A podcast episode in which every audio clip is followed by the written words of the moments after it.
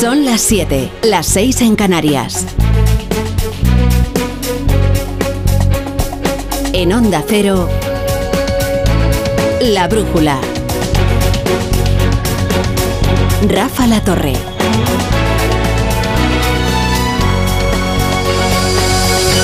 Doble sesión de control hoy en el Congreso y en el Senado, y aunque de los intercambios de sus señorías pocas veces se puede extraer una enseñanza demasiado valiosa, esta vez sí que ha sido revelador atender a las citas parlamentarias.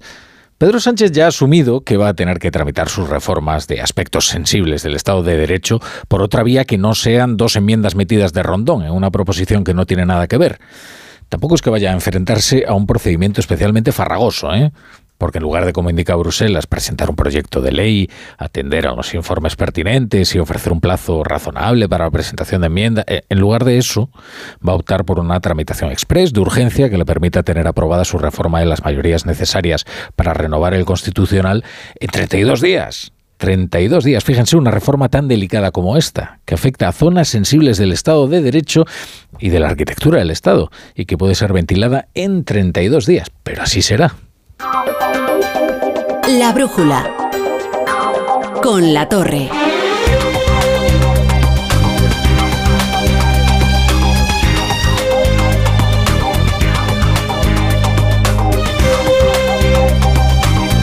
Bienvenidos a la brújula, estaremos en horario ininterrumpido hasta las once y media, las diez y media en Canarias, con todas las, secciones y todos los sospechosos habituales. Hoy ha sido un día de atracón parlamentario. Oigan, eh, para haber sido amordazado, resuenan los hemiciclos que, da gusto oírlos. Qué acústica tan privilegiada, cómo claman y cómo proclaman sus diputados. Parece aquello el, el Carnegie Hall. Hasta ha cobrado especial relevancia e interés el Senado, fíjense, con lo adormecida que estaba esa Cámara antaño. Que Sánchez haya asimilado su derrota en el pulso contra el Constitucional no significa que la digestión esté resultando fácil. Hoy se ha enfrentado en el Senado a Alberto Núñez Feijóo. El presidente del gobierno estaba visiblemente alterado y ha señalado al Partido Popular como el elemento perturbador de la vida pública española. Y señor Feijó, ustedes han llegado demasiado lejos. Ustedes lo están intentando, pero a pesar, a pesar de que intenten que el Parlamento no hable, ya les garantizo yo que el Parlamento va a hablar y va a hablar claro y alto. Es evidente, señor Sánchez, que todos los que discrepamos con, con usted ponemos en riesgo la democracia. Ahora bien, rebajarle las penas a los corruptos, eso cohesiona la democracia. Señoría, deje ya, deje ya, deje ya de tomarle el pelo a los españoles, señor Sánchez. Déjelo ya. Lo que ahora va a hacer Pedro Sánchez es movilizar a su grupo parlamentario, esto es, entregarle a Pachi López unos folios escritos y decirle, mira, no hace falta que te lo leas, Pachi, preséntalos como proposición de ley en el Congreso de los Diputados. Y esto permitirá activar el trámite de urgencia, saltarse los informes, y usted dirá, pero si llegan las Navidades, que el Congreso no funciona en enero, que es lo que se conoce como un mes inhábil. No hay problema. Lo que va a hacer el gobierno es habilitar un pleno extraordinario en enero para la aprobación de esta reforma que tanta, tanta, tanta prisa corre. Porque ya ven que corre prisa, ¿eh? Luego les explicamos las posibles razones, de hecho, las probables razones por las que tanta prisa corre. Mientras tanto, los socios del gobierno tratan de convencer a Sánchez de ir aún más allá y de resucitar aquella polémica reforma de la ley orgánica del Poder Judicial que retiraba la necesidad de una mayoría reforzada para elegir a los vocales del Consejo General del Poder Judicial. Se acordarán, aquella reforma bisegrada que permitía que Sánchez nombrara a la húngara al, al órgano de gobierno de los jueces.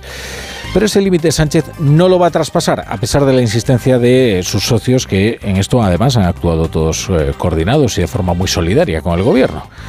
¿Y eso por qué no va a traspasar ese límite? Pues porque ya lo intentó y se topó con Bruselas. Entonces Bruselas le dijo que no podía comprometer hasta ese punto autocrático la separación de poderes y él retiró la reforma. Eh, puede que la Unión Europea sea, ya la única instancia a la que Sánchez teme o no se atreve a desafiar y es porque una de sus fortalezas ha sido su indudable manejo de la diplomacia comunitaria. Digamos que ha sabido dotarse de un prestigio de europeísta y esto es verdad y esto lo ha hecho bien y probablemente además España haya obtenido beneficios de ello, ¿eh? pero también Sánchez. Lo que pasa es que para Europa, que es ante todo una comunidad moral, la separación de poderes es un asunto sagrado y prueba de ello es la insistencia de la Comisión para que Sánchez reforme de una vez el sistema de elección de los jueces para dotarles de verdadera independencia. Y prueba de ello es que la Comisión no tardó ni unas horas en respaldar la decisión del Constitucional de intervenir para frenar la controvertida votación en el Senado. Antes de ese enfrentamiento parlamentario con Núñez Feijó, Pedro Sánchez ha ofrecido un momento muy revelador en el Congreso. Ya les digo que, a pesar de que en las cámaras no siempre se escuchan enseñanzas valiosas, a veces se producen algunos momentos que son verdaderamente reveladores. Y esta mañana es eh, un buen ejemplo de ello. Fíjense cómo contrasta el trato que le dispensa Feijóo con el que le regala a Gabriel Rufián, aunque eso no es lo importante, ni lo revelador de este intercambio con Rufián. Bienvenidos, bienvenidas a la guerra judicial que ustedes quieren aquí presentar una ley que recupere las enmiendas tumbadas, que ustedes quieren dignificar el Tribunal Constitucional, que ustedes quieren dignificar al Consejo General del Poder Judicial, háganlo, que allí estaremos. En efecto, la democracia española tiene un problema. Cuando tenemos al principal partido de la oposición que no reconoce el resultado electoral, tenemos un problema. Lo importante y lo revelador es ese en efecto, con el que acoge la bienvenida de Rufián a la lógica del procés. Lo que le está diciendo Rufián es, ¿ve usted cómo teníamos razón? ¿Ve usted cómo hay un tribunal constitucional que aplasta la voluntad popular? ¿Ve usted cómo el independentismo era inocente, en definitiva? Bienvenido a la nómina de perseguidos por los jueces reaccionarios. Y la respuesta es, en efecto. Así que ha sido bastante fascinante, ¿no? Comprobar bueno, de hecho, durante toda la legislatura, como Sánchez recibe hipertérrito las atrocidades más salvajes que Rufián le lanza como un elogio en la Cámara. En Onda Cero, La Brújula, Rafa La Torre. Y repasamos ya otras noticias del día con Margarita Zavala y Carlos Rodríguez.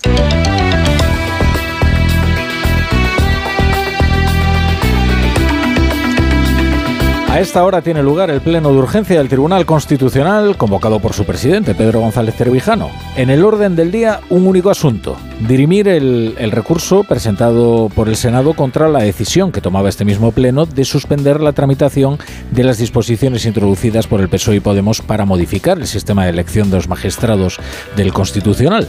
Disposiciones que podrían recuperarse y votarse mañana si se acaba estimando el recurso de súplica del Supremo. Nos haremos cargo de que es complicado, ¿eh?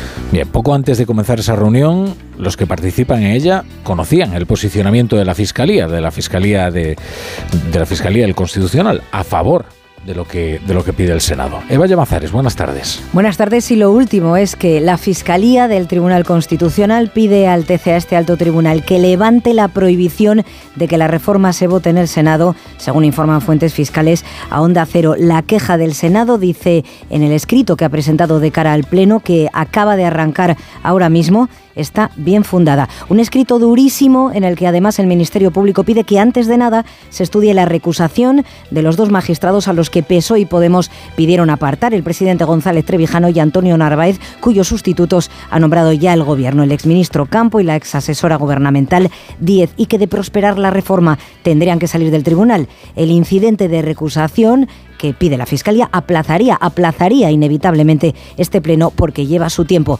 Es objetivamente incuestionable, dice el fiscal, la incidencia automática de la reforma en la situación personal, profesional de ambos magistrados de mantenerse la medida cautelar. Resultaría imposible que se les sustituyera. El fiscal dice que suspender la tramitación parlamentaria de la reforma ha sido una decisión adoptada con premura, no existen precedentes y alerta del peligro de que esta actuación establezca uno un precedente, incluso reprocha que no se conozca aún el auto completo. Esta es la primera ocasión en que la Fiscalía tiene la oportunidad de pronunciarse. Ahora en el TC, como digo, acá, acaba de arrancar el Pleno para estudiar esa petición en el Senado que cree que deja indefensos a los senadores. Bueno, acaba de arrancar el Pleno. En cuanto haya una resolución, tomen una decisión, eh, sus señorías, pues nosotros les, eh, les se lo contaremos aquí en directo en la brújula.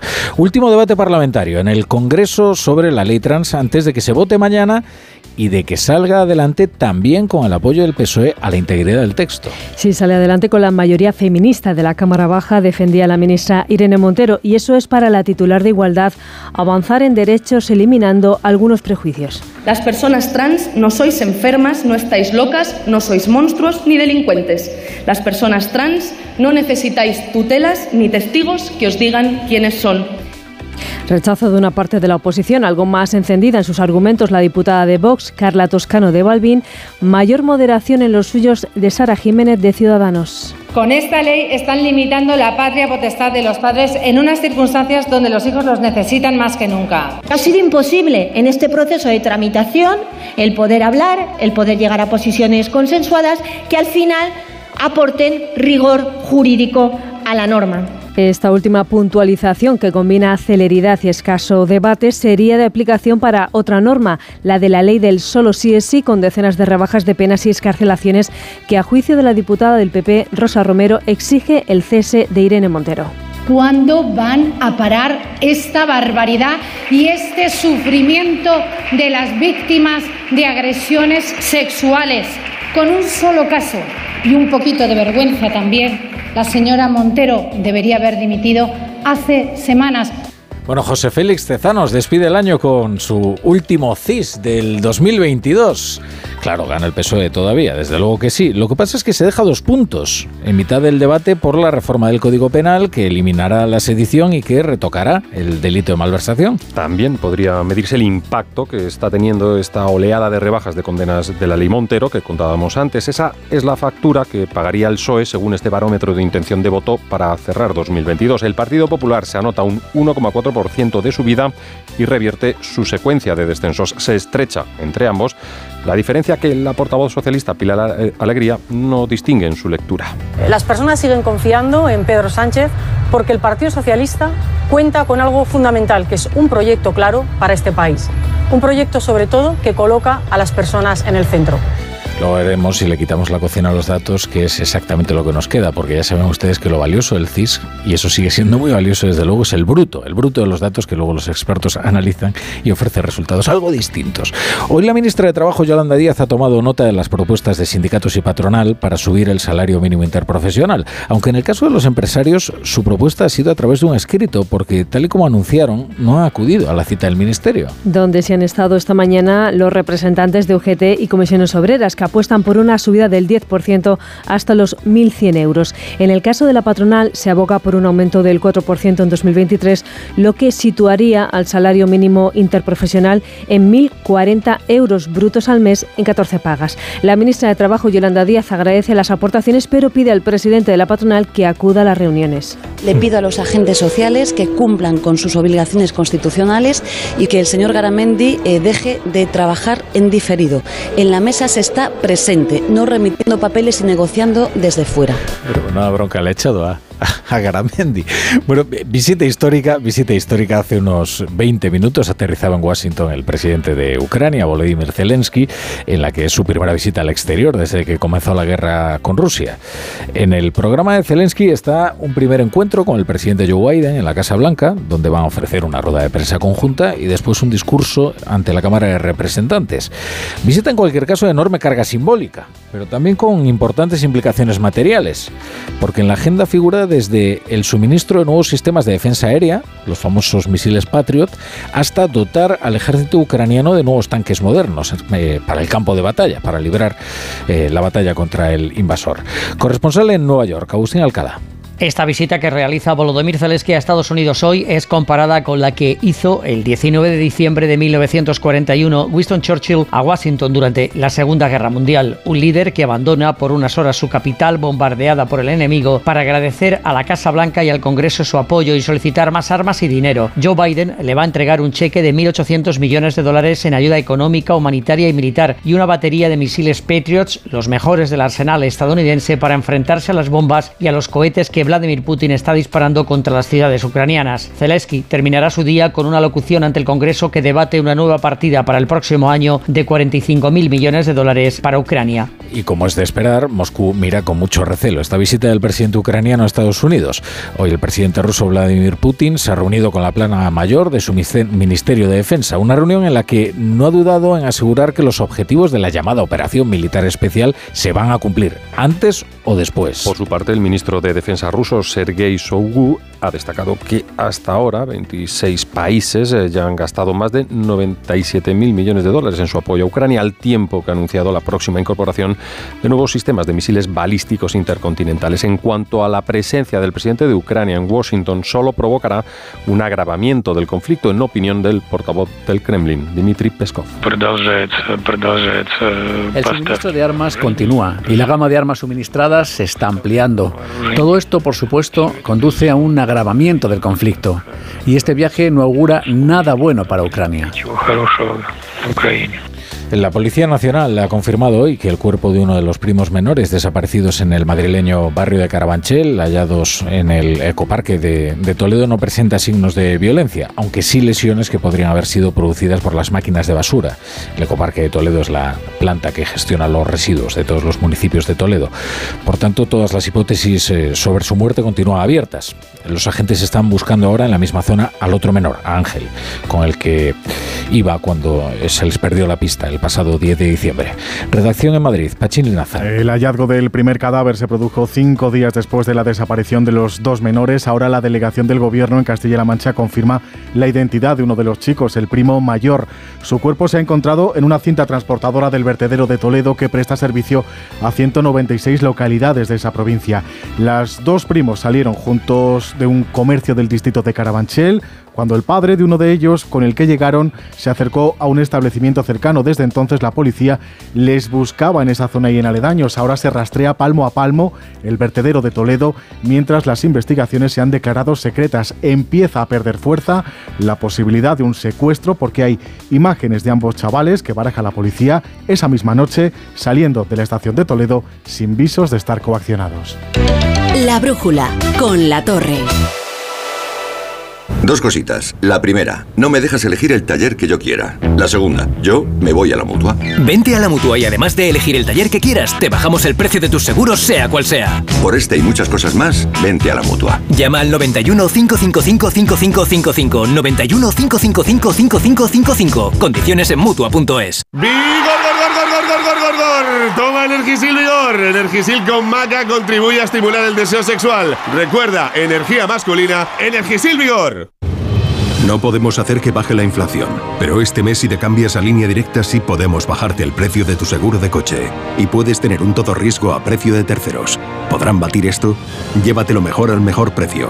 Ven directo a lineadirecta.com o llama al 917-700-700. El valor de ser directo. Consulta condiciones. Dale a lo del altavoz, no te oigo. ¿Y ahora? Te oigo, pero no te veo. ¿Qué? ¿No te oigo? ¿Que no me ves? ¿Me oyes? ¿Me ves? Si la tecnología se pone difícil, pásate a la tecnología eléctrica Citroën. Lo más fácil para arrancar está en los Easy Days Citroën, con stock disponible y sin pagar cuotas hasta primavera. Citroën. Financiando con PSA Financial Services. Condiciones en citroen.es. Ya es Navidad. Hazte con el décimo que siempre toca. Tu salud. Todo empieza por una boca sana. Cuídala. Yo voy al dentista. Es un mensaje del Consejo General de Dentistas de España. En BP creemos que te mereces más, sin más. Por eso con el programa Mi BP ahorra hasta 40 céntimos por litro en cada repostaje y disfruta de muchas más ventajas cada vez que utilizas tu tarjeta Mi BP. Vive el viaje de tu vida con BP. Válido en Península y Baleares. Incluye la bonificación del gobierno. Consulta condiciones en mibp.es.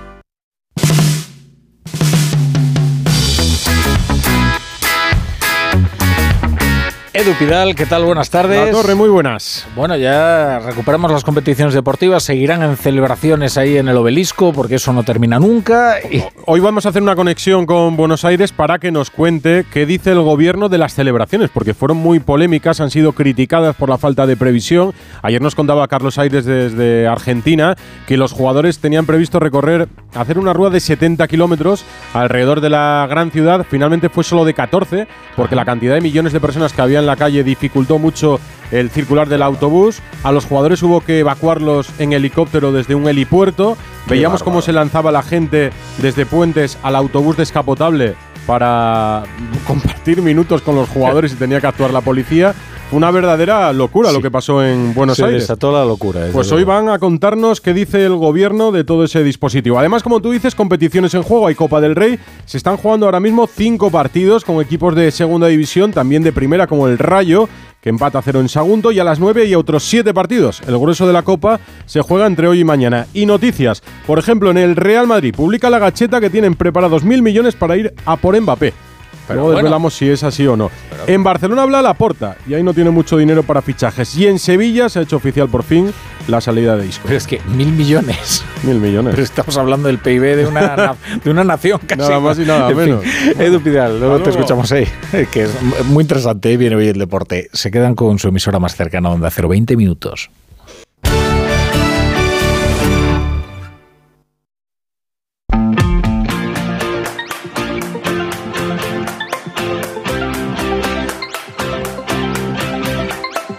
La Brújula de Madrid. Onda Cero. Laura Lorenzo. ¿Qué tal? Buenas tardes. Hoy hemos conocido la triste noticia que la Policía Nacional ha encontrado en un vertedero de Toledo el cadáver de Fernando, el joven de 17 años que desapareció el pasado 10 de diciembre junto a su primo Ángel de 11 años en el distrito de Carabanchel en Madrid. Ahora los trabajos de la policía se centran en buscar en esa zona el cuerpo del pequeño Pachilinaza. Buenas tardes. Buenas tardes y no va a ser fácil porque ese ecoparque de Toledo, el vertedero, da servicio a 196 municipios de esa misma provincia, con lo que el segundo cadáver podría estar enterrado bajo toneladas de basura. La existencia de unas imágenes de ambos primos saliendo de la estación de Toledo el mismo día de su desaparición debilita las hipótesis de un secuestro. En eso trabajan los agentes en determinar por qué huyeron de Madrid y cómo llegaron hasta allí. El cuerpo del primero de los muchachos se encontró cinco días después de su desaparición. La autopsia ha determinado que la causa de la muerte fue asfixia por aplastamiento. El cadáver se encuentra muy deteriorado porque se encontró en una cinta transportadora habiendo pasado por toda la cadena de tratamiento de residuos. Ahora se trabaja en rastrear palmo a palmo ese ecoparque toledano para ver si allí también se encuentra el cuerpo del pequeño Ángel, de 11 años. Es la noticia principal de este miércoles. Enseguida les contamos más noticias. Antes repasamos el tráfico y el tiempo. ESCP, la escuela de negocios más internacional con seis campus propios en Europa y tres sedes en Madrid, te ofrece la información del tráfico. ¿Cómo se circula en las carreteras de la región DGT Alba Ariz? Buenas tardes. Buenas tardes. Momento complicado en las carreteras madrileñas. En estos momentos estamos pendientes de tres siniestros. En la 1 de entrada en San Sebastián de los Reyes, otro alcance más en la 2 de salida en Canillejas y otro accidente en la 5 de salida en Campamento. Además, complicaciones de entrada por la 1 en las tablas y de salida por la 3 en Rivas. También precaución porque hay dificultades en ambos sentidos en varios tramos, en la 2 en Alcalá de Henares, en la 4 en Butarque y Pinto y también en la 6 en el Plantío. Y atención porque hay tráfico en aumento en la M40, en Hortaleza y en Coslada hacia la A3 y en Pozuelo de Alarcón y en Monte Príncipe sentido A5 y por último también complicaciones en la M50 en Majada Honda hacia la A6 por lo que les pedimos que moderen la velocidad. ESCP Business School es la escuela de negocios más internacional con seis campus en Europa y tres sedes en Madrid. Pero, ¿sabes cómo se pronuncia ESCP en cada uno de ellos? ESCP. ESCP. ESCP. ESCP. ESCP, la escuela de negocios más internacional. ESCP. It all starts here. Más información en somosescp.com.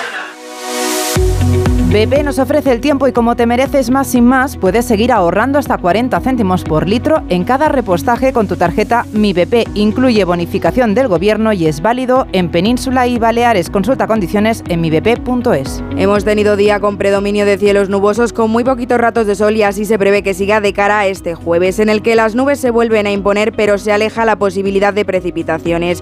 Las temperaturas que nos esperan para mañana son muy similares a las de este miércoles, con máximas que se mantienen en los 14 grados como hoy y unas mínimas que descienden hasta los 10. En BP creemos que te mereces más, sin más. Por eso con el programa Mi BP ahorra hasta 40 céntimos por litro en cada repostaje y disfruta de muchas más ventajas cada vez que utilizas tu tarjeta Mi BP. Vive el viaje de tu vida con BP.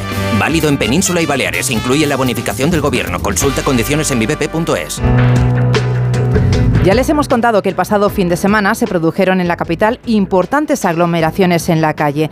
La gente tiene ganas de celebrar estas Navidades y por eso se prestará especial atención al dispositivo de seguridad de estas fiestas, sobre todo centrado en momentos puntuales como por ejemplo lo es la celebración del fin de año y la noche de Reyes, Victoria Verdier. Citas clave de la Navidad que van a contar con 579 efectivos de la Policía Nacional, un 12,2% más que el año pasado, para garantizar la seguridad en unas fiestas que según la delegada del Gobierno, Mercedes González, son las del reencuentro. Porque son las primeras Navidades de la normalidad tras estos años de pandemia y lo que quiero transmitir a, a los madrileños, a las madrileñas, es que vamos a garantizar que tengan unos actos centrales de, de Navidad tranquilos y sobre todo seguros. Como en otros años, el día 31 de diciembre a las 9 de la noche se desalojará completamente la Puerta del Sol y una vez inspeccionada por los agentes se permitirá el acceso a través de filtros y con un límite de aforo que establecerá el ayuntamiento. En cuanto a las cabalgatas de Reyes, se van a celebrar 16 en toda la ciudad y en la Grande se espera una afluencia de más de 200.000 personas. Muchos vecinos de la ciudad de Madrid han tenido problemas a la hora de pagar el recibo del impuesto de bienes e inmuebles por dificultades en la plataforma tecnológica que se utiliza para abonar esta tasa.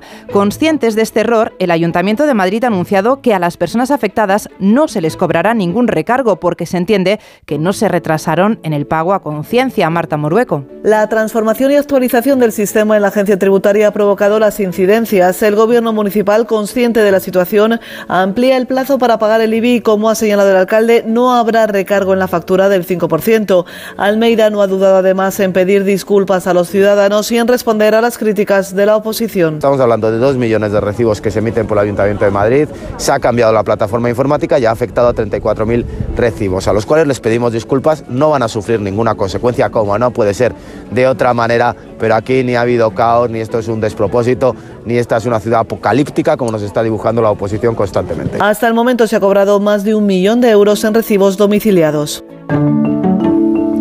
La reina Leticia y la presidenta de la Comunidad de Madrid, Isabel Díaz Ayuso, han visitado esta mañana el Hospital Niño Jesús, donde se ha puesto en marcha una iniciativa que lleva por nombre Yo Cuento. Se trata de un laboratorio teatral para los pacientes de neurología pediátrica pensado para mejorar la calidad de vida y el estado de ánimo de los más pequeños, Francisco Paniagua. Es un laboratorio teatral, un taller que se ha comprobado que mejora mucho el estado de ánimo de pacientes con distintas enfermedades neurológicas. Participan en él 30 niños y gracias a las habilidades que desarrollan crece su autoestima, también sus habilidades sociales. Les ayudan dramaturgos, actores, directores de cine, de teatro y lógicamente también el equipo médico del Niño Jesús. La reina ha comprobado muy de cerca cómo es esta iniciativa, ha visitado el hospital junto a la ministra de Educación Pilar Alegría y la presidenta de la comunidad Isabel Díaz Ayuso. La reina ha hablado con los niños, con sus familias y con los profesionales del taller. A través del teatro, estos niños mejoran su sociabilidad, aspectos comunicativos, la calidad de vida, en definitiva. Un proyecto financiado por numerosas empresas y organizaciones que fomenta el crecimiento personal y disminuye además el estigma relacionado con la enfermedad, ya que estos niños suelen tener un menor acceso a actividades de ocio y de expresión artística. Seguimos hablando de sanidad, pero desde otro punto de vista, porque este miércoles se cumple un mes desde que el Sindicato de Médicos AMITS convocó una huelga indefinida para los médicos de primaria. Justo hoy hemos conocido que mañana está previsto que se vuelvan a reunir para negociar la Consejería de Sanidad y el Comité de Huelga. Hoy los médicos han vuelto a salir a la calle. La secretaria general del Sindicato AMITS, Ángela Hernández, insistía en que la situación de los médicos de familia es insostenible. Los médicos de familia y los pediatras aguantan porque saben que están al límite de sus fuerzas de hecho han aguantado demasiado, han explotado su vocación y aquí lo que estamos asistiendo es a una especie de sublevación médica porque no van a seguir permitiendo que se siga deteriorando el cuidado de sus pacientes y es que mañana jueves se cumple una semana del último contacto entre ambas partes que terminó con el encierro de los médicos en la sede de la Dirección General de Recursos Humanos de la comunidad. El Gobierno regional ya ha puesto un precio a las indemnizaciones que recibirán los vecinos afectados por la línea 7B del metro de San Fernando de Henares. Serán más de 7 millones de euros y los pagos por responsabilidad patrimonial llegarán hasta los 355.000 euros, Marisa Menéndez. Los vecinos van a recibir entre 136.000 y 355.000 euros por inmueble de ruido, mientras que en el caso de las plazas de garaje el Gobierno regional va a compensar con un mínimo de 10.000 y un máximo de 33.000 euros. El consejero de Transporte Transportes, David Pérez, confía en que los vecinos reciban el dinero en el primer trimestre del año. Ahora próximamente se abrirá un proceso en el que nos reuniremos familia con, con familia para estudiar su caso, para buscar ese, esa conformidad por su parte y a partir de ahí se pondrá en marcha. Con toda probabilidad en el primer trimestre del próximo año pues habrá producido esos ingresos y ojalá que sea eh, lo antes posible, si puede ser en enero mejor que en febrero. Se va a hacer de manera individualizada, explicado por lo que cada uno recibirá una cantidad dependiendo también de las circunstancias personales. Por cierto, que el alcalde de San Fernando de Henares, Javier Corpa, ha afeado a la comunidad que los afectados se hayan enterado de estas cuantías a través de los medios de comunicación y no directamente a través de la Comunidad de Madrid.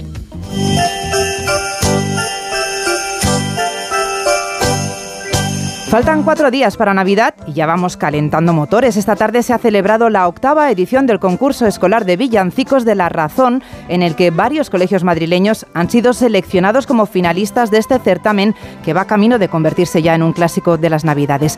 Nos vamos hasta la sede del Banco Santander. Julia Trullá, buenas tardes. Buenas tardes. Se respiraba ilusión y felicidad en esta octava edición del concurso de villancicos. Los niños y niñas de los cinco colegios que han llegado a la final llevaban meses preparándose y hoy han demostrado todo su talento encima del escenario. Alicia y Paula vienen del Colegio María Virgen, Olivia, Almudena y Berta del Colegio Concepcionistas. Hemos preparado un villancico que lo hemos creado nosotros. Es emocionante estar aquí en un auditorio tan grande. Tenemos muchísimas ganas de ganar este premio, pero hay que hacerlo con una sonrisa y con ilusión. Finalmente ha sido el Colegio San Patricio quien ha logrado el primer premio del certamen interpretando el mágico villancico Nana de Navidad. El segundo premio ha recaído en la melodía Nieva en Belén, interpretada por el Colegio Valdefuentes. Otra tradición, mañana se celebra el sorteo extraordinario de la Lotería de Navidad. Se calcula que cada madrileño se ha gastado una media de 80 euros, una cantidad que se sitúa por encima de la media del conjunto de la media de los españoles. Madrid es la comunidad en la que más loterías se vende aproximadamente. Se habrán consignado 537 millones de euros. Y tiempo ya para la información deportiva con Miguel Venegas. ¿Qué tal estás? Buenas tardes. Hola, ¿qué tal, Laura? Muy buenas. Pues estamos, estamos en juego, ¿eh? Porque tenemos... Hoy estoy perdido. te confieso que estoy perdida en deportes. es normal. Es que son fechas para estar perdidos si, si venimos del Mundial, etcétera. Pues estamos en la Copa del Rey. Ayer jugó el Getafe y ganó en la Copa del Rey en la segunda ronda, le ganó al Diocesano. También perdió el Alcorcón contra el Cartagena y ahora mismo está en el minuto 32 de la primera parte el Rayo Vallecano empatando 0-0 contra el, contra el Atlético Saguntino. Y mañana juega el Atleti. Eh, que estamos pendientes del partido, por supuesto. Eh, se va a viajar a Galicia por la mañana y estamos pendientes si juega Yao Félix, si no juega Yao Félix. Alejandro Mori, ¿qué tal? Muy buenas. Buenas tardes, Miguel. Último entrenamiento del Atlético de Madrid antes del partido de Copa mañana frente al Armenteiro, para el que Simeone no podrá contar con los cuatro finalistas del Mundial, Grisman, Correa de Paul y Molina, ni con Cuña a punto de firmar por el Wolverhampton. A esto hay que añadir la duda de Joao Félix con amigdalitis, aunque no está descartado. Habrá que esperar a la lista de convocados mañana antes de viajar. Podrían caerse cuatro de los cinco delanteros del conjunto rojiblanco para este partido. Solo contaría con Morata, pero tiraría Simeone seguro de la cantera y de un hombre importante como Carlos Martín. Un equipo que mañana puede volver a jugar con el dibujo 5-3-2 y sobre Joao Félix se refería el técnico argentino esta tarde en rueda de prensa. Yo quiero lo mejor para el Atlético de Madrid y después todo lo que pueda suceder eh, sucederá. Nadie es imprescindible, nadie, pero nadie.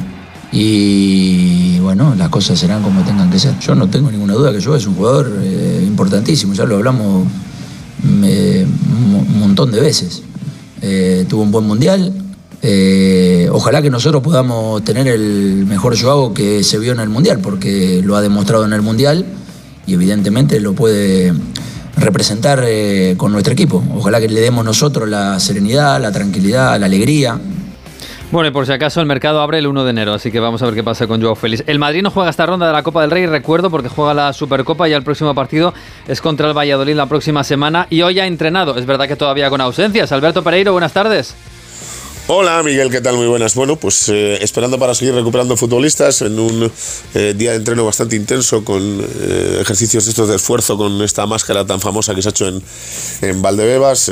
ya han regresado tanto Carvajal como Asensio que le hicieron en el día de ayer y se ha recuperado Tony Cross que tuvo unos problemas estomacales en las últimas horas pero ya está con el resto de sus compañeros. Tienen que venir Vinicius, Militao y Rodrigo de aquí a un par de días. Está todavía la fecha por determinar y ya sabes que Luka Modric, por mucho que no fue eh, a Croacia para las celebraciones del tercer puesto de Croacia en el Mundial y estando en la capital de España todavía no ha aparecido por, por Valdebebas. El Madrid le ha recomendado que sí, que debería descansar eh, por lo menos un par de días de, eh, tres más y que eh, no venga eh, tan rápido como tenía pensado porque con 38 años es mejor tomar precauciones y que no juegue el partido de Valladolid, el partido de Zorrilla.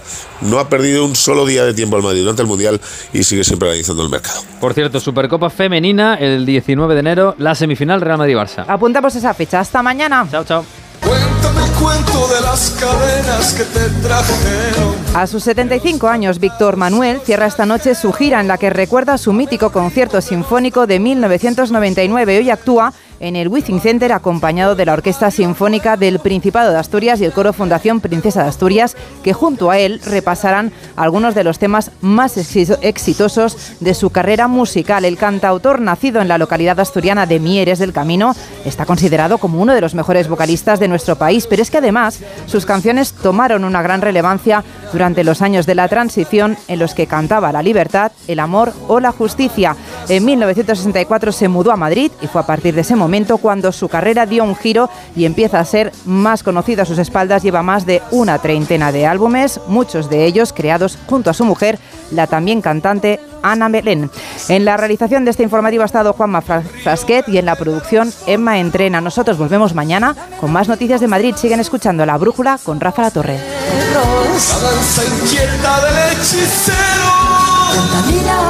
pero no con el humo que asfixia el aire pero sí con tus ojos y con tus bailes. Ven, pero no con la rabia y los malos sueños. Ven, pero sí con los labios que anuncian besos. Contamíname, mézclate conmigo, que bajo mi rama tendrás abrigo.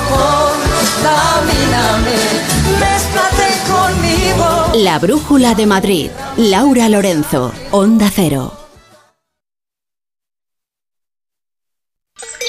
En la ganadería Organic producimos la mejor carne del mundo. Hacemos cría ecológica de las razas Angus y Wayu, 100% sostenible. Nuestra carne es extremadamente tierna y jugosa. Va del campo a tu casa, sin intermediarios, a un precio justo. Si pruebas Organic, solo comerás Organic. Nosotros te la llevamos gratis a tu casa. Haz tu pedido en el 910-2010, 910-2010 o carneorganic.com. Organic la mejor carne del mundo. 98.0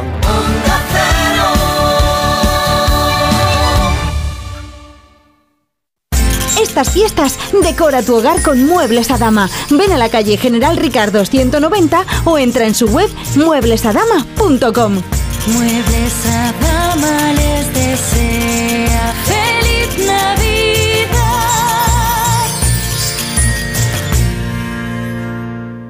Disfruta la cocina asturiana en Restaurante Couzapin. Las mejores faves de Madrid, excelentes productos de temporada, esmerada atención. El sabor de Asturias está en Couzapin.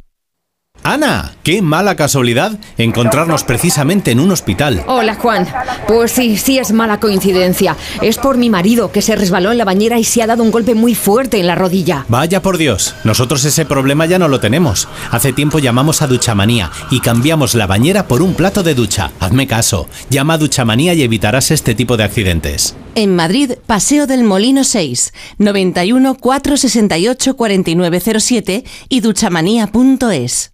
En los restaurantes del Grupo La Madreña encontrarás el entorno ideal para compartir tus mejores momentos. Celebraciones familiares, comidas de empresa, cenas con amigos, para cualquier tipo de evento. Los restaurantes del Grupo La Madreña te ofrecen el lugar idóneo para disfrutar de tus celebraciones con la más exquisita cocina asturiana. Fácil aparcamiento, incluso terraza climatizada. Información y reservas en lamadrena.com.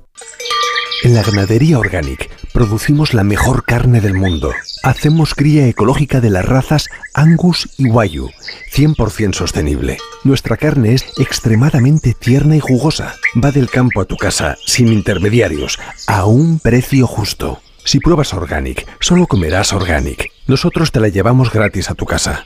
Haz tu pedido en el 910-2010, 910-2010 o carneorganic.com. Organic, la mejor carne del mundo. Onda Cero, Madrid. En Audi Retail Madrid estrenamos un nuevo espacio, uno donde relajarse con tu música favorita o jugar con tu mascota, lo que quieras. Al fin y al cabo, es tu salón. Con nuestro servicio de recogida y entrega totalmente gratuito, ponte cómodo en casa. Nos encargamos de todo. Consulta más información en audiretailmadrid.es. Las buenas historias se cuentan al oído. Mientras está fuera por trabajo, mamá y yo tenemos un trato. Cuando me voy a la cama puedo llamarla y ella me cuenta historias. Te invito a que vengas conmigo. Quizá no te lo he dicho. Mi madre es astronauta. El espacio del espacio.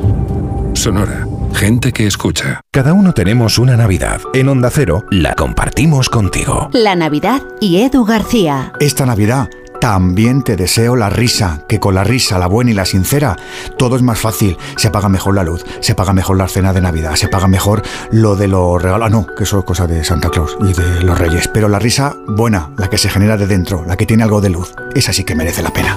Vive estos días con nosotros. Tu Navidad es la nuestra. Onda Cero. Tu radio.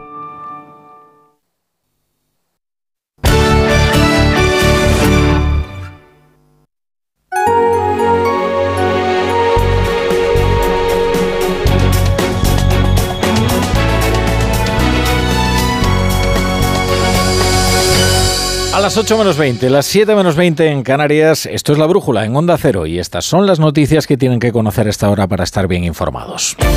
Pedro Sánchez y Alberto Núñez Fijo han protagonizado su último cara a cara de este año en el Senado. El presidente del Gobierno ha acusado al líder del PP de intentar enmudecer al Parlamento. Feijó le ha pedido por su parte que deje de reducir a cenizas la democracia. El Constitucional está reunido hasta ahora para analizar el recurso que ha presentado el Senado después de que este tribunal paralizase una reforma legislativa que se debía de votar mañana. El Gobierno confía en aprobarla en enero. El comisario de Justicia de la Unión Europea ha vuelto a lamentar el bloqueo del Consejo General del Poder Judicial. La Fiscalía ha pedido al Tribunal Constitucional que aparte a dos magistrados del Pleno que está reunido ahora. El, ministro, el Ministerio Fiscal solicita que se abra incidente de recusación contra su presidente Pedro González Trevijano y el magistrado Antonio Narváez, de manera que se aparten de la decisión que el Pleno tiene que tomar. El Congreso ha dado hoy el visto bueno al proyecto de ley trans que será votado mañana en el Pleno. Solo el Partido Popular y Vox se han mostrado en contra. El PSOE ha renunciado al final a su enmienda que obligaba a la intervención de un juez en el caso de, un, de que un menor de 16 años quisiera cambiarse de sexo en el registro. Hoy se ha publicado el último CIS del año con intención de voto. El PSOE ha bajado dos puntos tras las polémicas en torno al delito de sedición y la ley del solo sí es sí y se queda en el 30,6%,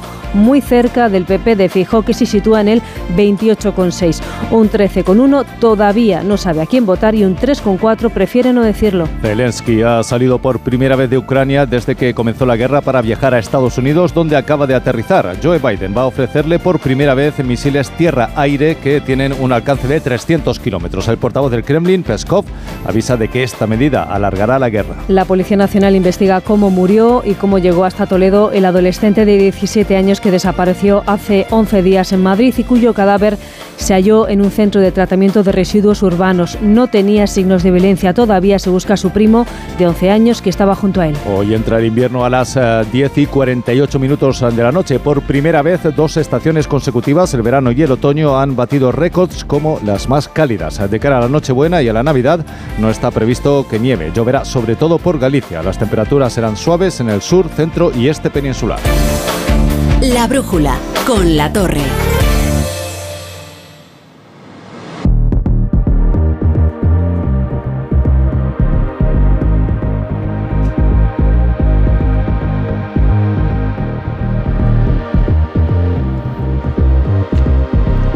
Tiempo para la economía, con el avance de la brújula de la economía, como siempre, con Ignacio Rodríguez Burgos. ¿Qué tal, Ignacio? Buenas tardes. Muy buenas tardes. Bueno, ¿qué, ¿de qué vamos a hablar a partir de las 9, las 8 en Canarias, en la brújula de la economía de hoy? Pues mira, Rafa, lo primero es la luz, precisamente la luz. Mañana, se hizo la luz. Sí, sí, se hizo la luz y mañana. Fue lo primero, es verdad. Es lo primero que dice en el Génesis. Lo primero fue se hizo la luz. ¿Eh? Y mañana se va a registrar el precio más bajo de la electricidad en el año, según los resultados del mercado mayorista de hoy. Mañana jueves el precio de la luz estará en nuestro país de media 52 euros con 51 céntimos el megavatio hora. Esto supone un 20% más barato que hoy y un 85% más bajo que hace un año. En cambio, donde ha habido un apagón total ha sido en la inspección laboral. Por primera vez en su historia, los inspectores de trabajo han protagonizado una huelga. Mira, de eso tenemos que hablar y además yo creo que tendremos alguna entrevista interesante al respecto. Es una huelga contra Yolanda Díaz, que Sí, es la ministra del ramo. Exacto. Y bueno, veremos cómo se desarrolla, desde luego. También se vive un apagón considerable en el diálogo social, ¿no? La COE no se ha presentado a la mesa del salario mínimo interprofesional y antes escuchábamos una declaración de Yolanda Díaz que parecía una bronca apenas disimulada. Bueno, de hecho, una bronca abierta No, a Antonio, Gar- no, no, directamente. a Antonio Garamendi. Dije yo, menuda regañina le ha, Sí, le ha sí, echado. sí. Y es que la COE ha mantenido su postura de romper el diálogo social con el Ministerio de Trabajo. Eh, recordemos, por la enmienda pactada por Yolanda Díaz con Bildu para recuperar la autorización administrativa previa en los ERES.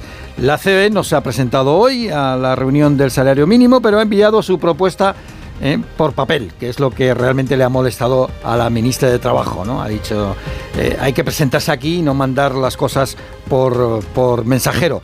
El caso es que la COE propone una subida a 1.040 euros, que está lejos de los 1.100 euros que defienden los sindicatos.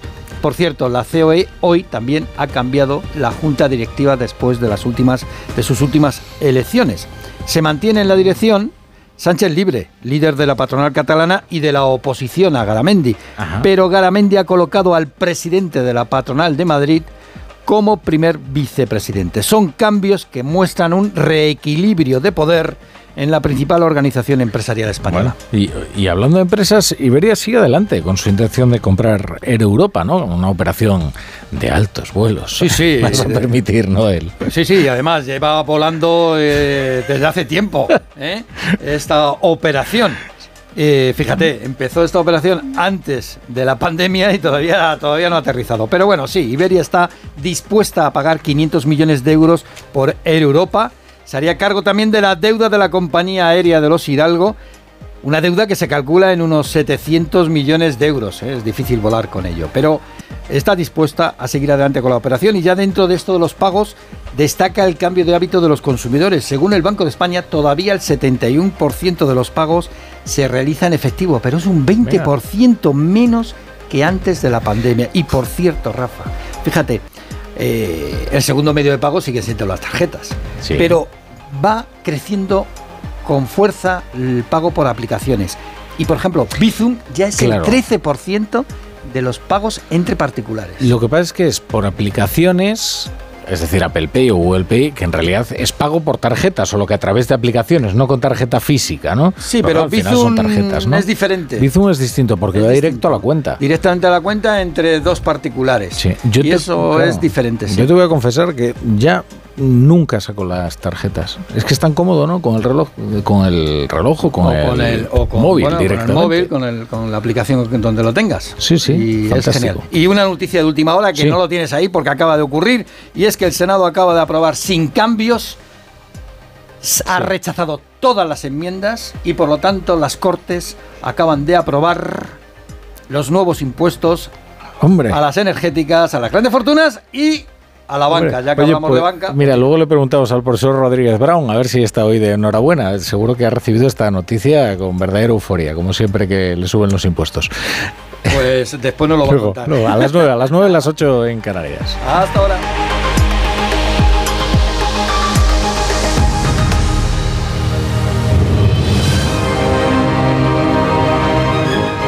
Ahora una noticia dirigida a usted. Este mes, este mes, si se cambia a línea directa tendrá la mejor oferta, porque si se cambia ahora le bajan el precio de sus seguros. Y todo esto sin que tengas que ahorrar en servicios ni coberturas como el servicio de recogida, reparación y entrega de coches, servicio de manitas en el hogar, asistencia en viaje desde kilómetro cero.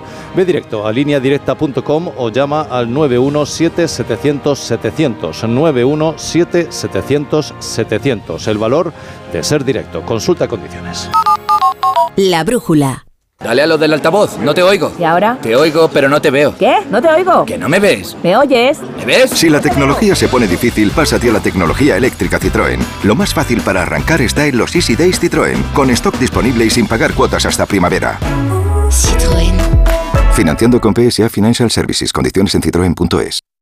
Y ahora que me voy en Navidad, conecto la alarma y me quedo tranquila. Muy tranquila. Y con la app, cuando tú no estás en casa, puedes verla cuando quieras. Puedes conectarla, desconectarla y si se te olvida, te lo recuerda. Si pasa cualquier cosa, lo detectamos al instante. Te enviamos un mensaje y podemos chequear. Si se ha movido una cortina, si dejaste la ventana abierta. Lo importante es que hay personas al otro lado. Protege tu hogar frente a robos y ocupaciones con la alarma de Securitas Direct. Llama ahora al 900-272-272. No pego ojo con el pitido de oído. Toma Sonofim. Sonofim contiene ginkgo biloba para una buena audición y melatonina para conciliar el sueño. Pitidos, Sonofim, de Pharma OTC. Nací libre, pero me encerrasteis para combatir la oscuridad. Ahora solo pido una cosa, libertad. Presentamos la gama Jeep híbrida y 4xE híbrida enchufable. Electricidad en libertad. Aprovecha ahora los Electric Freedom Days. Ofertas irrepetibles para vehículos de entrega inmediata. Solo hasta fin de mes. Entra en jeepstore.es. A ver esa foto, decir patata. ¡Hijolusa! Es que decir patata es decir hijolusa. Valde Picones, la huerta de Doña Rogelia, la granja de José Luis, patatas premium o patatas baby pat para microondas. Todas ellas de gran calidad. Patatas hijolusa. El reto de comer bien cada día. ¿Y los exámenes te quedas en blanco? Prueba con The Memory Studio. The Memory contiene vitamina B5 que contribuye al rendimiento intelectual normal y eso se nota en exámenes. The Memory Studio, de Pharma OTC. Venga, un brindis, un brindis. ¡Salud! ¡Salud! ¡Salud! En estas fechas siempre deseamos salud.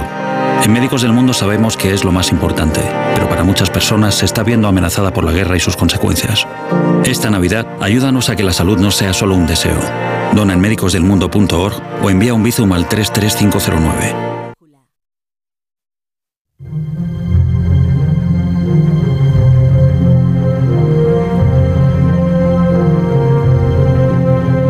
La brújula. La torre. Onda Cero. Son ya las 8 menos 10, las 7 menos 10 en Canarias. Hace algo más de una hora mm, desde que Volodymyr Zelensky ha aterrizado en Washington para una visita oficial de enorme trascendencia simbólica y una considerable trascendencia bélica o, o material. No solo se va a encontrar con el presidente Joe Biden, sino que el presidente ucraniano también va a recabar aún más apoyo armamentístico para luchar contra el invasor, contra Rusia. 301 días de guerra, 301 desde que las tropas rusas atravesaron la frontera con Ucrania y desataron una guerra de ocupación que se preveía relámpago y que se ha complicado sobremanera. De hecho, la guerra se ha transformado. Si en un principio tenía un carácter más convencional de asedio y de, de invasión, ahora es una sucesión de brutales operaciones de castigo que pretenden convertir Ucrania en un país inhabitable, destruyéndole a los ucranianos sus infraestructuras críticas y privándoles de energía y de sustento en, en sus ciudades. Durante estos meses ha habido muchos momentos de los principales protagonistas de la guerra. Nosotros hemos decidido destacar dos por su singularidad. Uno en el mes de marzo, cuando el presidente de Ucrania, Volodymyr Zelensky, pronunció un discurso ante el Parlamento Europeo y su intérprete luchando por contener las lágrimas. We are fighting just for our land and for our freedom. Despite the fact that all large cities of our country are now blocked, nobody Se perciben bien, ¿verdad? Los sollozos de su, de su traductor. Y el segundo momento, quizás este es menos conocido. En el mes de mayo, durante una entrevista del canal emiratí Al Arabilla, el ministro ruso de Asuntos Exteriores, Sergei- Sergei Lavrov, que ante la insistencia del periodista en preguntarle sobre la guerra, termina diciéndole esto. If you cannot sleep because of Russia-Ukrainian conflict, uh, there are some advices. Uh, to, to, to Le da una serie de consejos si no puede dormir por el conflicto entre Rusia y Ucrania. Le dice que se fije en África, que se fije en Oriente Próximo, que imagine que Ucrania es Palestina, que Rusia es Estados Unidos, en fin, la clásica retórica evasiva eh, para tratar de convertir esto en una cuestión propagandística, que es lo que hace eh, Sergei Lavrov. Tenemos al otro lado de la línea ya a Mira Milosevic, que es investigadora principal para Rusia, Eurasia y los Balcanes del Real Instituto del Cano, para que nos ayude a entender en qué momento estamos ahora mismo de la guerra en, en Ucrania. Señora Milosevic, buenas, buenas tardes. Hola, muy buenas tardes, ¿qué tal? Eh, bien, bien. Bueno, en fin, acordándonos por, sobre todo porque después de 301 días, ya sabe usted cómo son las, la dinámica de los medios de comunicación, ¿no? Y de repente empiezan a desaparecer de las noticias, ¿no? Pero la guerra, la invasión sigue ahí. Parece que nos hemos acostumbrado en, en Occidente a esta, a esta guerra tan larga, ¿no? Que se preveía eh, relámpago y que al final se ha quedado en nuestras vidas, incluso ha transformado ya casi nuestras economías, ¿no? Sí, bueno, el mayor peligro de esta guerra es el olvido pero teniendo en cuenta, por ejemplo, mi experiencia en las guerras balcánicas, la guerra de Bosnia duró tres años y después de tres meses dejó de estar en, los periódicos. La guerra de Ucrania está un poco más tiempo y eh, es una guerra en Europa, es una guerra donde están eh, involucradas grandes potencias, tiene más peligro, por lo tanto yo creo que, que el interés se mantendrá. Lo que pasa que, eh, mm, eh, es eh, casi lógico, aunque doloroso, de que la gente pierda interés porque al fin y al cabo mm. estamos ahora en unas fechas donde la gente piensa en, en, otras cosas. Pero la guerra de Ucrania no se va a ir, no va a acabar pronto y eh, será una de las mayores protagonistas del año que viene. Y además estamos en una fase especialmente cruenta ¿no? con los civiles, porque parece que Rusia no quiere quedarse ya con las ciudades ucranianas, sino que quiere someterlas a un castigo tal que sean inhabitables, ¿no?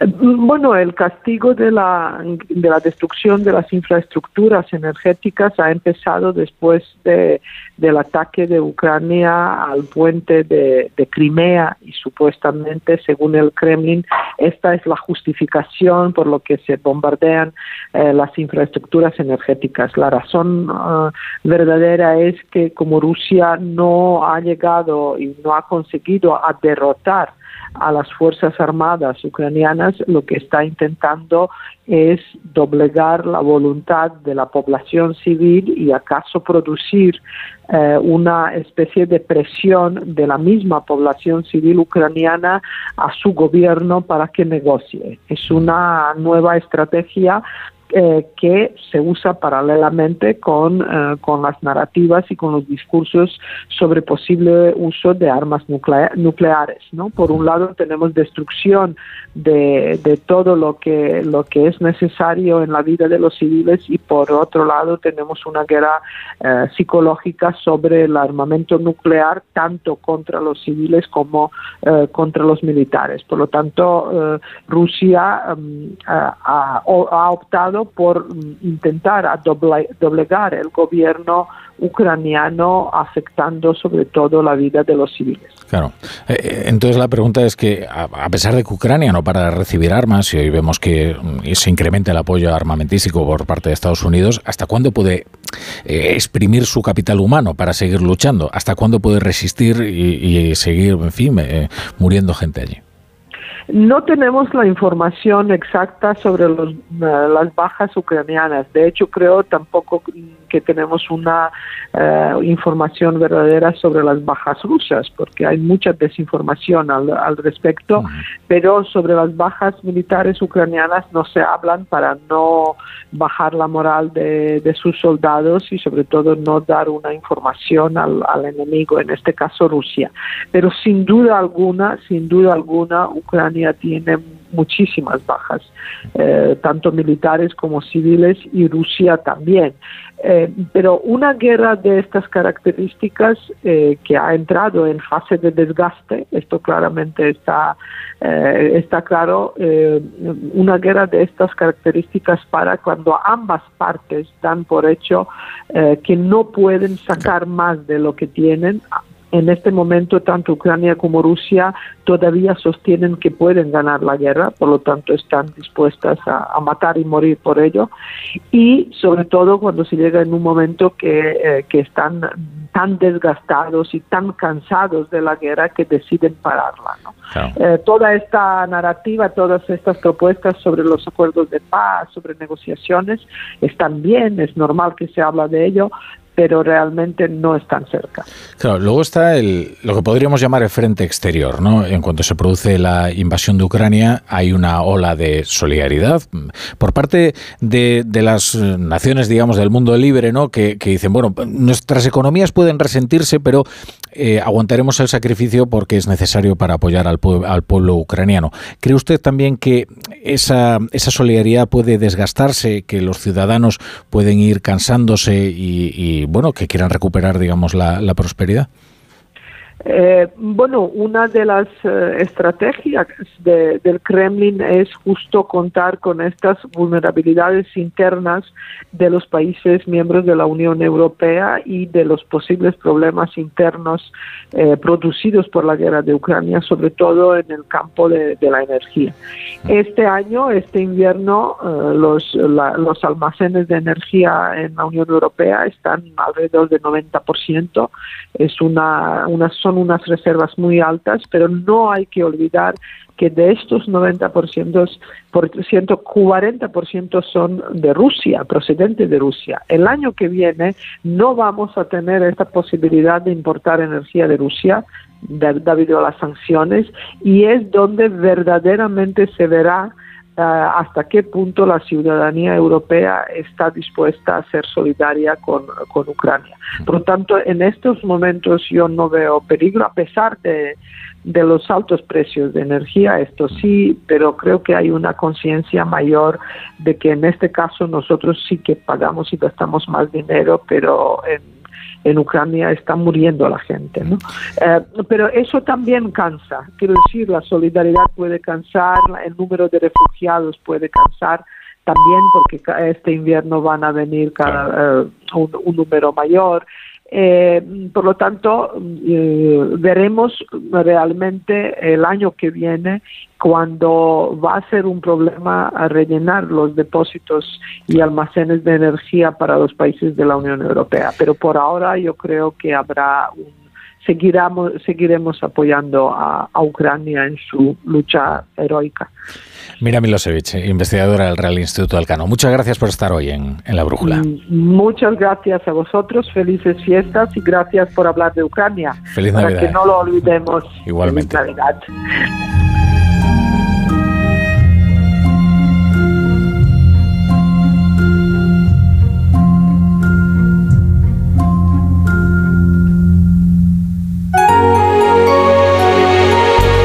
Cero, La Brújula, Rafa La Torre.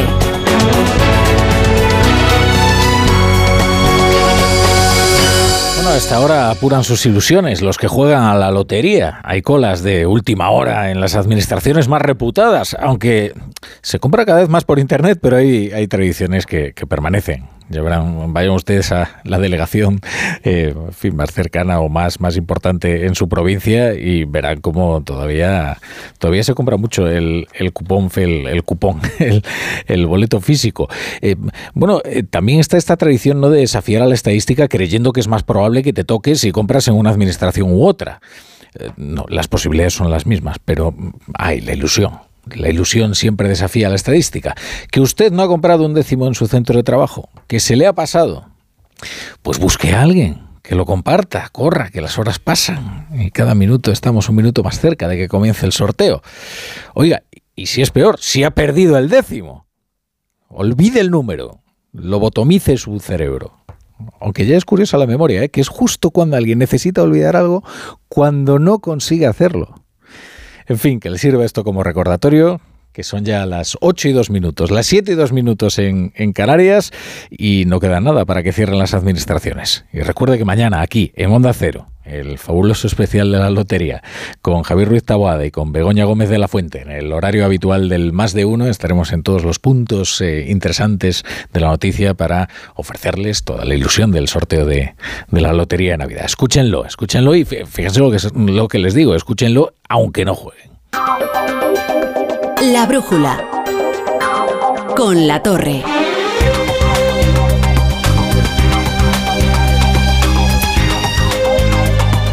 Bienvenido a la Brújula. Si se incorporan hasta ahora a la sintonía de Onda Cero, estaremos con ustedes como cada día hasta las once y media, las diez y media en Canarias, con todas las secciones habituales, con todos los sospechosos habituales. Ahora en una hora también empezamos la Brújula de la Economía, luego la, la tertulia política, que viene además especialmente enjundiosa esta semana. Fíjense qué semana tan tensa hemos, hemos vivido. El día de hoy, desde luego, nos deja dos ideas. Bueno, nos deja alguna más, pero al menos dos ideas muy reveladoras. La primera es que para estar amordazado, como resuena el Parlamento, ¿eh? Qué actividad frenética la de las dos cámaras. Si encima el Senado está viviendo su época dorada. Desde que los senadores debatieron y aprobaron la aplicación del 155, la Cámara Alta no concitaba semejante atención. Bien, hoy Pedro Sánchez ha tenido doble sesión de control. A la mañana en el Congreso y a la tarde en el Senado. Y sobre todo en la cita vespertina demostró que, aunque ya ha asimilado su derrota en su intento de reformar por la puerta de atrás el constitucional, aunque ya la ha asimilado, eso no significa que la digestión esté siendo fácil.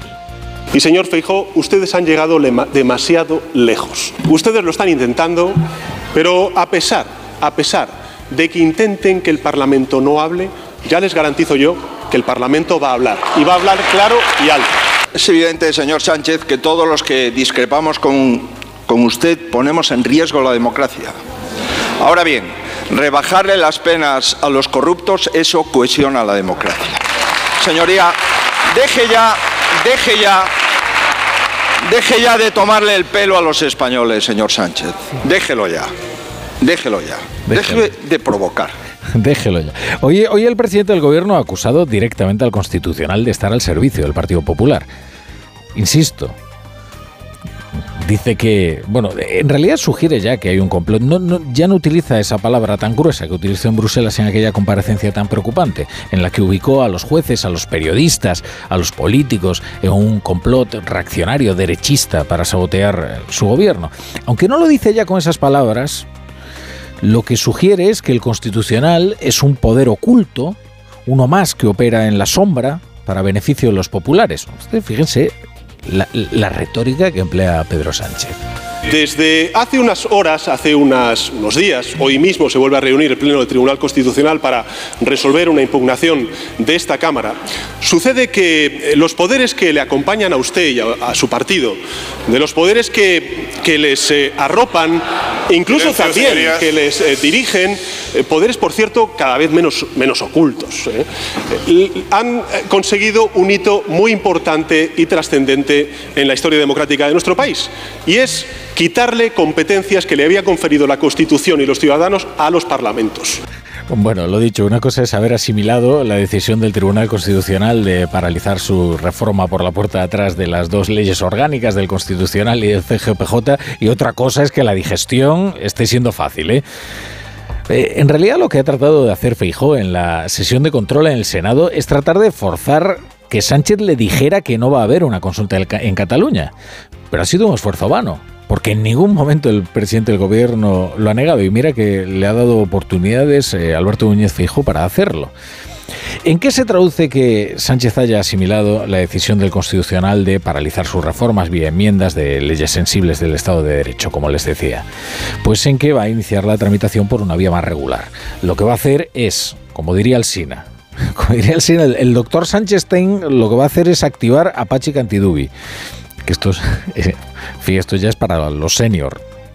Entiendo que si usted eh, fin, no tiene una edad provecta, pues, pues no se entere de nada de lo que de esta alusión de, de Alsina. Eh, bien, lo que va a hacer es darle un papel a Pachi López, un papel escrito, y le va a decir, mira, no hace falta ni que te lo leas, lo presentas como proposición de ley del Grupo Socialista y adelante, a defenderlo todos los diputados con uñas y dientes. Bueno, no va a necesitar defenderlo demasiado, porque en 32 días puede tenerlo aprobado. ¿Cómo? Si enero es mes inhábil en el Congreso, pues habilitándolo. Cosas más difíciles, más tortuosas se han hecho. Se convoca una sesión extraordinaria en el mes de enero y como ya nos hemos ahorrado los informes al tramitar el texto por la vía de urgencia, ¡zas! En 32 días tenemos a Cándido Conde Pumpido como presidente del Tribunal Constitucional. Esta premura, 32 días, ¿eh? Para un asunto tan sensible, tan delicado o puede ser reformar leyes orgánicas que regulan aspectos nucleares de la arquitectura de, jurídica del, del Estado. ¿eh? Esta premura, desde luego, impone una pregunta. ¿Cuál será el plan que tiene Sánchez para que corra tantísima prisa? Renovar el constitucional. ¿Cuál será el plan de Sánchez para que solo pueda facilitarlo Cándido Conde Pumpido y nadie más desde la presidencia del Constitucional? Porque esta es la gran pregunta. ¿Por qué solo puede ser Cándido y por qué tiene que ser ya. La reforma se tramitará mediante proposición de ley, pero durante todo el día de hoy los socios del gobierno se han afanado en convencer a Sánchez de la necesidad de ir más allá, de ser más radical en la respuesta. ¿Cómo? Pues resucitando la polémica reforma de la ley orgánica del Poder Judicial que retiraba la necesidad de una mayoría reforzada para elegir a los vocales del CGPJ, para que bastase con una mayoría de gobierno para poder renovar el órgano de gobierno de los jueces de forma unilateral. Se acordarán aquella reforma bisegrada que permitía que Sánchez nombrara a la, a la húngara al órgano de gobierno de los jueces. Acabar de una vez con el bloqueo del Consejo General del Poder Judicial y del Tribunal Constitucional y que eso hay que hacerlo de forma inmediata. Yo es que las cosas buenas es mejor que hacerlas rápidas que lentas. Estaremos en cualquier solución que se renueven los órganos como tiene que ser. La propuesta que nos hace llegar al gobierno coincide con la que ya habíamos registrado, así que la apoyaremos. Lo escuchan uno, uno tras otro, uno tras otro los socios del gobierno prestando su apoyo a Sánchez y algunos de ellos eh, pidiéndole que, que vaya más allá, que, que no, que esta reforma eh, se queda corta, que no hay que reformar solo el Tribunal Constitucional, sino que también hay que trastocar las mayorías necesarias para el Consejo General del Poder Judicial.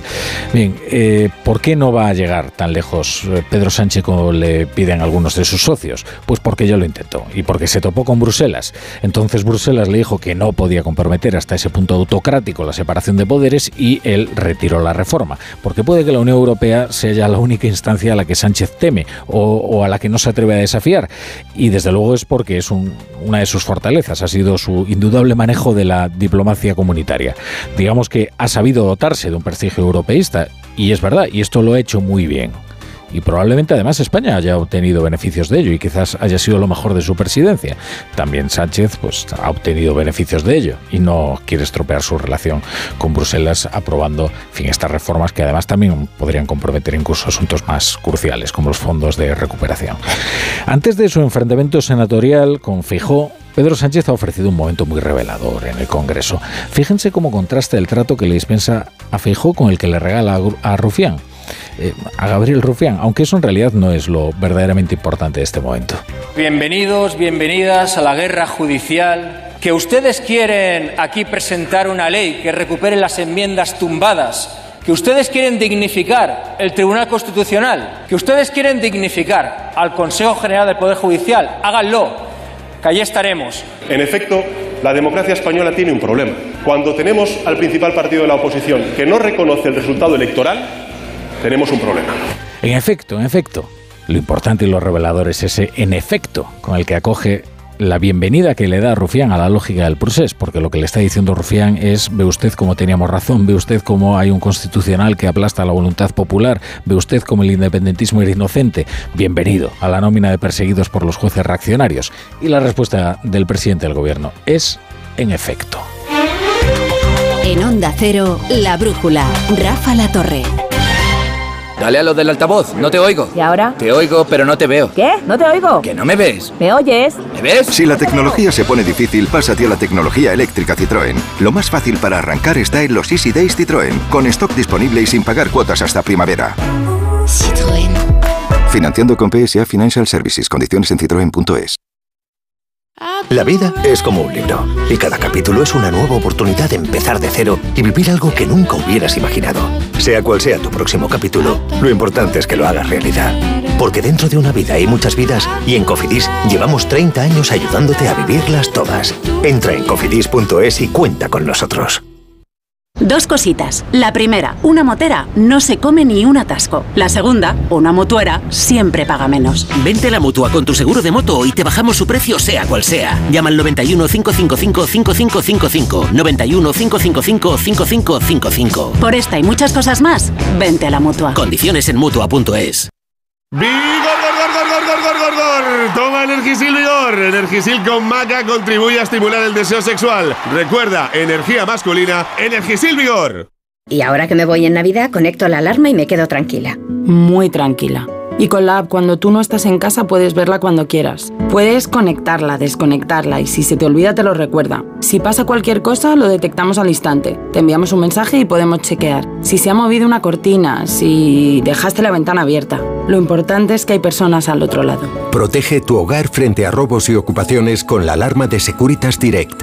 Llama ahora al 900-272-272. ¿Estás preocupado por tu colesterol? Toma citesterol. Una cápsula al día de citesterol con berberis ayuda a mantener los niveles normales de colesterol. Recuerda, citesterol. Consulta a tu farmacéutico o dietista. Si eres profesor o centro educativo, prepara tu proyecto para la segunda edición de los premios Mentes AMI, con esas iniciativas que fomentan el pensamiento crítico de tus alumnos, que impulsan su creatividad audiovisual responsable o que promueven los valores y la convivencia. Encuentra toda la información en mentesami.org. Queremos reconocer tu labor para que los más jóvenes desarrollen habilidades en alfabetización mediática e informacional. Fundación A3 Media. Hagamos juntos una sociedad más crítica y libre. ¿Tu hijo saca malas notas? ¿Se despista con facilidad? Prueba con The Memory Studio. The Memory contiene vitamina B5 que contribuye al rendimiento intelectual normal. Para exámenes, The Memory Studio, de Pharma OTC. Elige bien cómo te mueves y conquistarás la ciudad. Peugeot i 2008 100% eléctrico. Toma el control desde su iCockpit y disfruta de hasta 345 kilómetros de autonomía. Ahora tu nuevo Peugeot 2008 con entrega inmediata. Condiciones en peugeot.es. La brújula. La torre.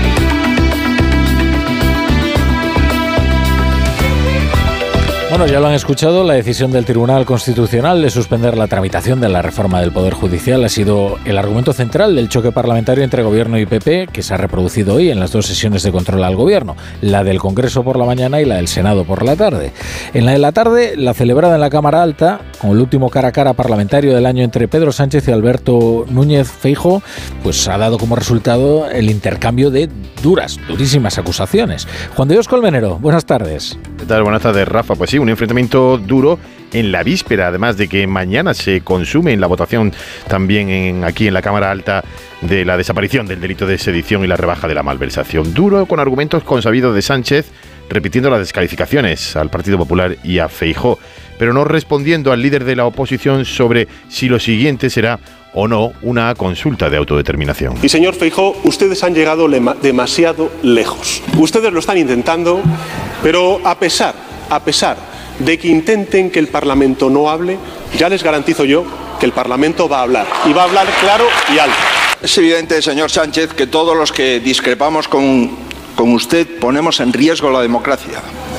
Ahora bien, rebajarle las penas a los corruptos, eso cohesiona la democracia. Eso era esta mañana, en, esta tarde en el Senado, pero quizá lo más significativo hoy ha sido durante la sesión de control en el Congreso, por la mañana, porque en ese momento y en la pregunta del portavoz de Esquerra Republicana de Cataluña ha sido cuando Pedro Sánchez y se ha producido la escenificación de una adhesión inquebrantable entre ambos, entre Gabriel Rufián y Pedro Sánchez. Recordamos de nuevo ese momento de bienvenida de Rufián. Bienvenidos, bienvenidas a la guerra judicial. Que ustedes quieren aquí presentar una ley que recupere las enmiendas tumbadas. Que ustedes quieren dignificar el Tribunal Constitucional. Que ustedes quieren dignificar al Consejo General del Poder Judicial. Háganlo, que allí estaremos. En efecto, la democracia española tiene un problema. Cuando tenemos al principal partido de la oposición que no reconoce el resultado electoral, tenemos un problema.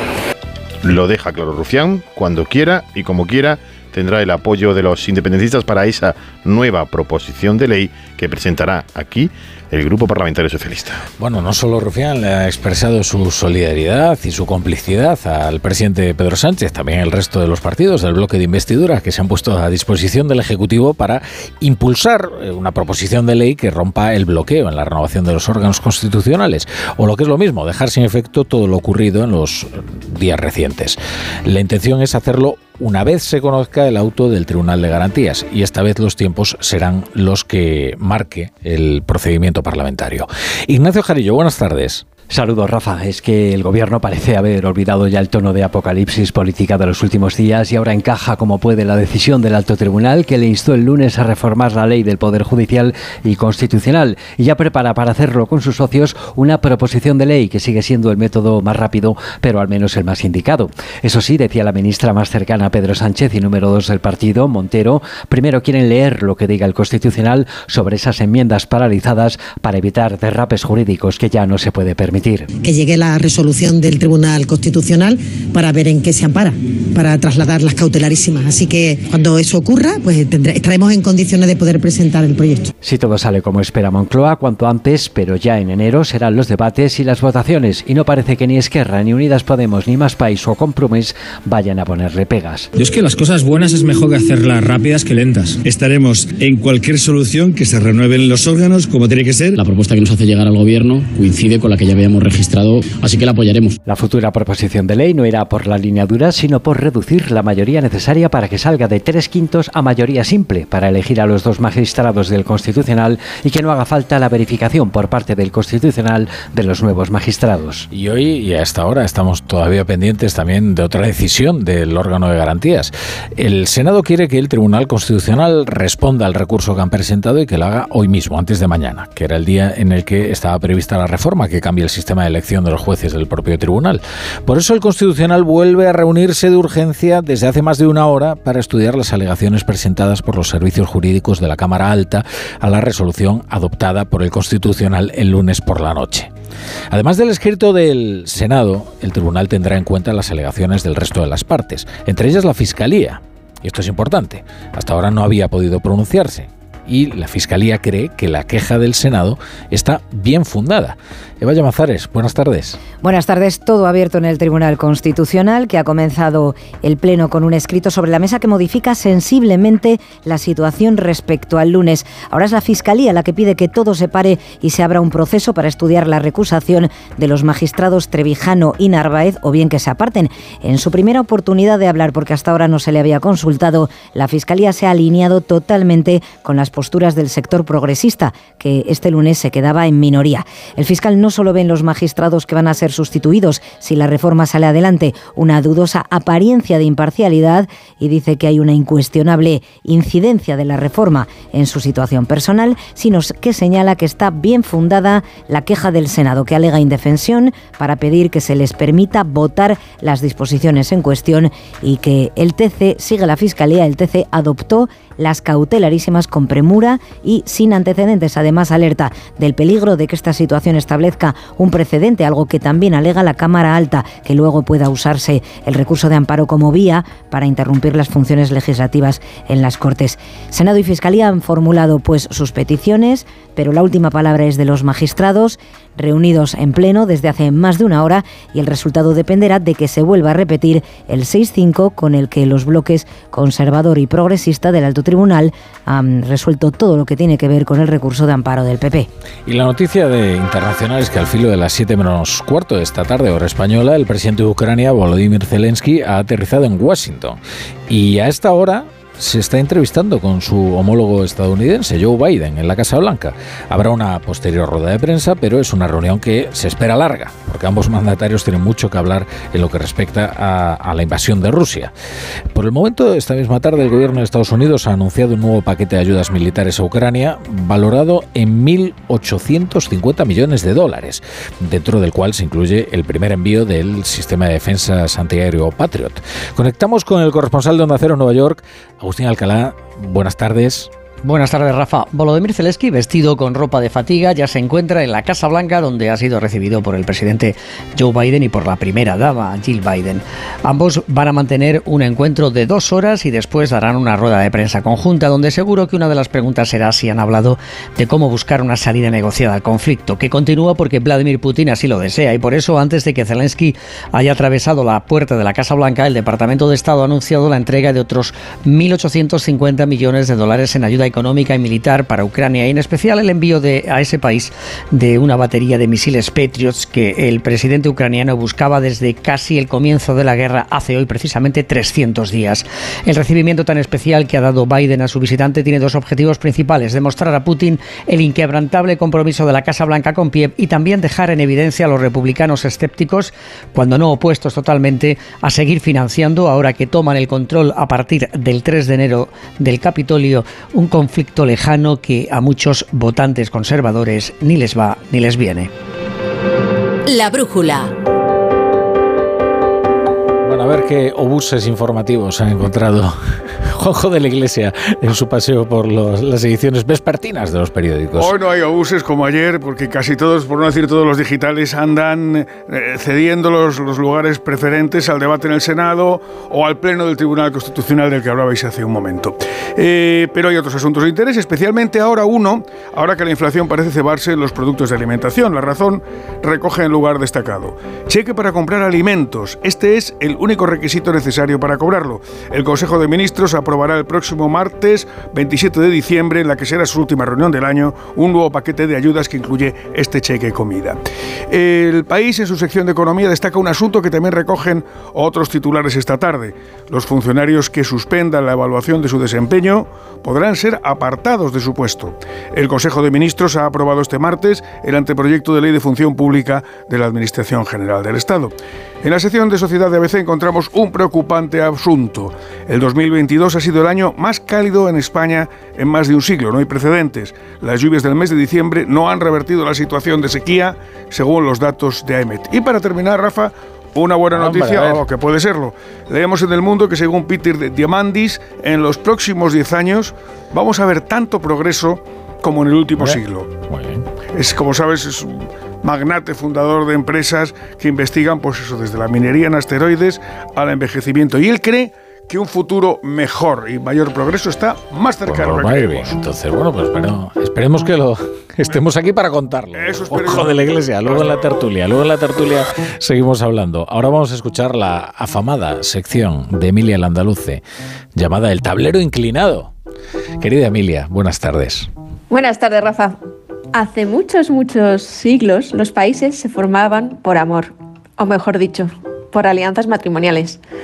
O no es lo mismo. Por ejemplo, la unidad de España se hizo por el matrimonio entre Isabel y Fernando. Tanto monta, monta tonto, tanto Irene como Pablo. Como la Serra y Mayoral, otra pareja de Podemos. Y aquí no caben matrimonios morganáticos, si esto se puede considerar a los desiguales o de diferente rango. Si uno se encandila por un civil sin cargo, ya llegará al puestecillo la administración, que es como el piso que se le ponía a las queridas en los 70. Dicen que Podemos fue un plan para fo que se fue de las manos. No sé. Supongo que donde dicen fo también pueden poner mandar. Ahí tienen a Conde Pumpidu y a Juan Carlos Campo, candidatos progresistas al Tribunal Constitucional de Sánchez. El primero está casado con Clara Martínez de Coreaga, jueza del Supremo, que el martes no se abstuvo en la votación que concernía a su marido. Y el segundo es el novio Merichel Batet, presidenta del Parlamento.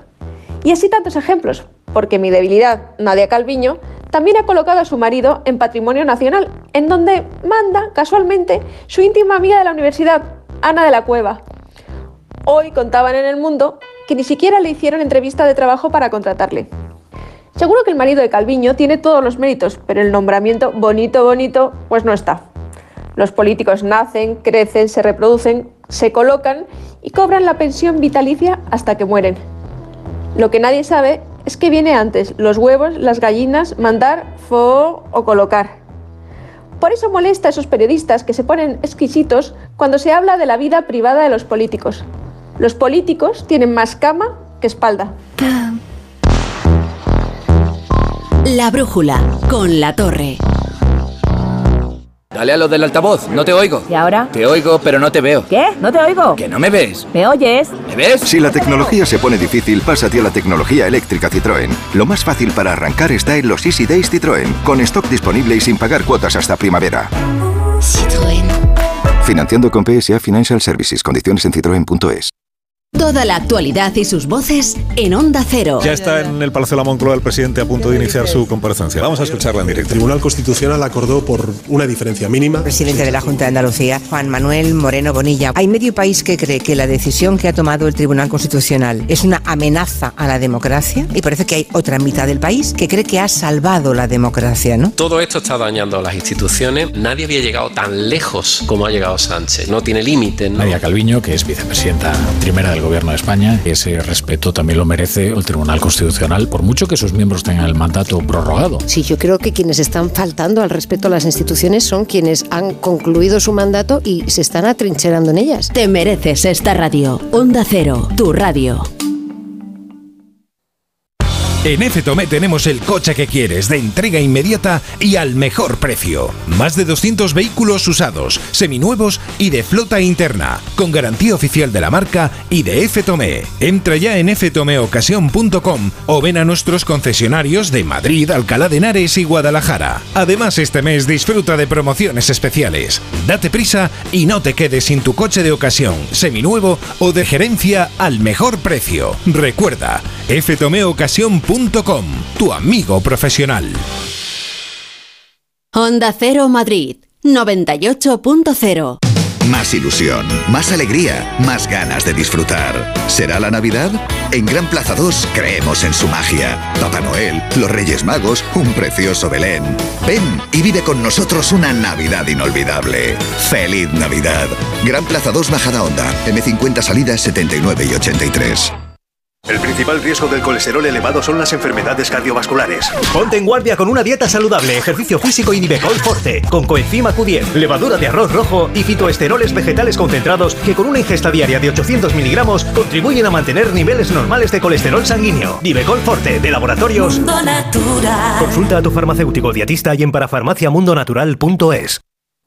Si vendes tecnología y equipamiento y quieres aumentar tus ventas, el renting de Grenke será tu mejor aliado. Cobrarás tus facturas al contado en 24 horas evitando el riesgo de impago y tus clientes pagarán cómodas cuotas mensuales manteniendo su liquidez intacta. Grenke da respuesta a tu solicitud en 20 minutos. Infórmate en grenke.es.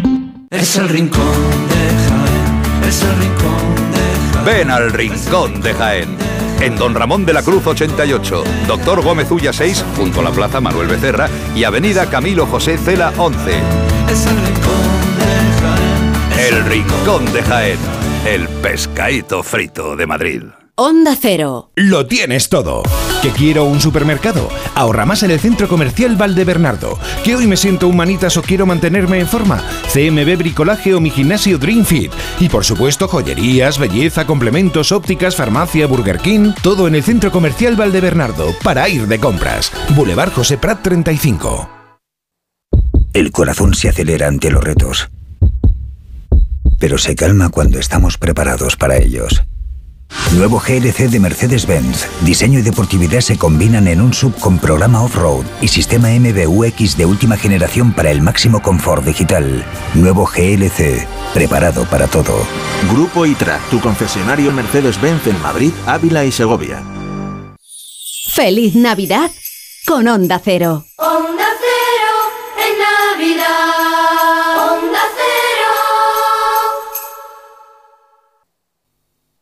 La brújula.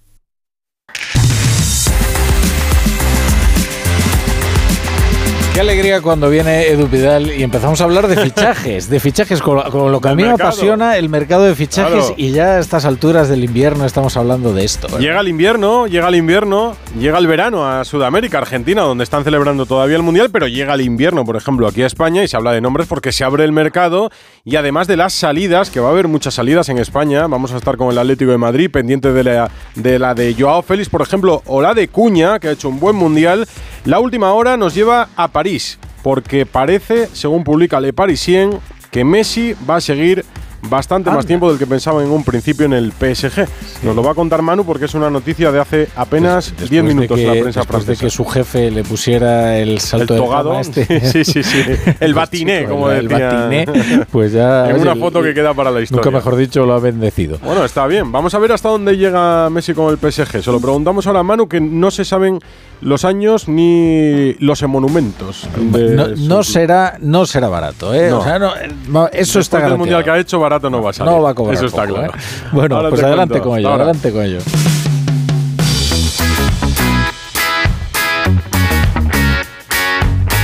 La brújula de Radio Estadio. Edu Pidal. Directamente a París, porque estábamos preparando, ultimando con Alberto Fernández la brújula y llega el aviso. Le Parisien habla de un principio de acuerdo entre Messi y el PSG. Cuéntanos, Francia, Manu Terradillos, muy buenas. Hola, ¿qué tal Edu? Esa es la noticia que adelanta Le Parisien. Acuerdo entre Leo Messi y el PSG para que el argentino prolongue su contrato. En principio, una temporada más, la 2023-2024. Eh, según el rotativo, muy cercano al club de la capital, las negociaciones se habían intensificado en los últimos tres meses y el argentino dio el sí a principios de este mismo mes en plena Copa del Mundo. Según comentan, un elemento muy importante es el deseo de Messi de seguir al más alto nivel y será su regreso de las vacaciones cuando junto con el presidente Nasser Al-Khelaifi y el asesor deportivo estrella Luis Campos se cierren todos los detalles. Lo que no ha trascendido de momento es el sueldo, no hay ningún detalle al respecto, pero sí te puedo contar que su contrato actual estipula que Messi gana unos 30 millones netos por temporada. Está claro que, como dice la Torre, barato no va a salir después del Mundial que ha hecho. Messi no abandona las portadas de todos los medios deportivos, ahora con ese acuerdo con el PSG. Gracias, Manu. Como hay jornada de Copa del Rey con los equipos de primera en las eliminatorias, pues estos días han ido hablando entrenadores para la previa de los partidos. Y hoy ha sido el turno de Simeone, que mañana juega con el Atlético de Madrid frente al Arenteiro. Y cuando le preguntan por Joao Félix, dice que no hay nada, nadie imprescindible. Jano Mori está en esa rueda de prensa. Hola, Jano. Hola Edu, ¿qué tal? Buenas, buenas. eh, buenas noches. Sí, bueno, yo feliz protagonista de la rueda de prensa. Ha habido dos preguntas de las ocho que se le han formulado a Diego Pablo Simeone y esta pregunta es, eh, era directa sobre su relación con Joao Félix y las palabras de Miguel Ángel Gilmarín en el Mundial de Qatar. Bueno, pues esto contestaba el técnico argentino. Yo quiero lo mejor para el Atlético de Madrid y después todo lo que pueda suceder eh, sucederá. Nadie es imprescindible, nadie, pero nadie. Y bueno, las cosas serán como tengan que ser. Yo no tengo ninguna duda que yo es un jugador eh, importantísimo, ya lo hablamos eh, un montón de veces. Eh, tuvo un buen mundial. Ojalá que nosotros podamos tener el mejor Joao que se vio en el mundial, porque lo ha demostrado en el mundial y evidentemente lo puede representar con nuestro equipo. Ojalá que le demos nosotros la serenidad, la tranquilidad, la alegría. Iba directo al 11 de mañana, pero una amigdalitis le ha dejado fuera de los entrenamientos de ayer y de hoy. Y habrá que esperar a mañana la lista de convocados para saber si entra en esa convocatoria. No lo descartan en el club, pero veremos su mejoría. Edu, quien sí está muy cerca de firmar, y ya solo falta la oficialidad del asunto, es eh, Cuña por el Wolverhampton por una cifra cercana a los 50 millones de euros. Hay que recordar que el Atlético de Madrid pagó hace año, y medio 30 millones. Sería una buena operación para las arcas del Atlético de Madrid que lo necesitan.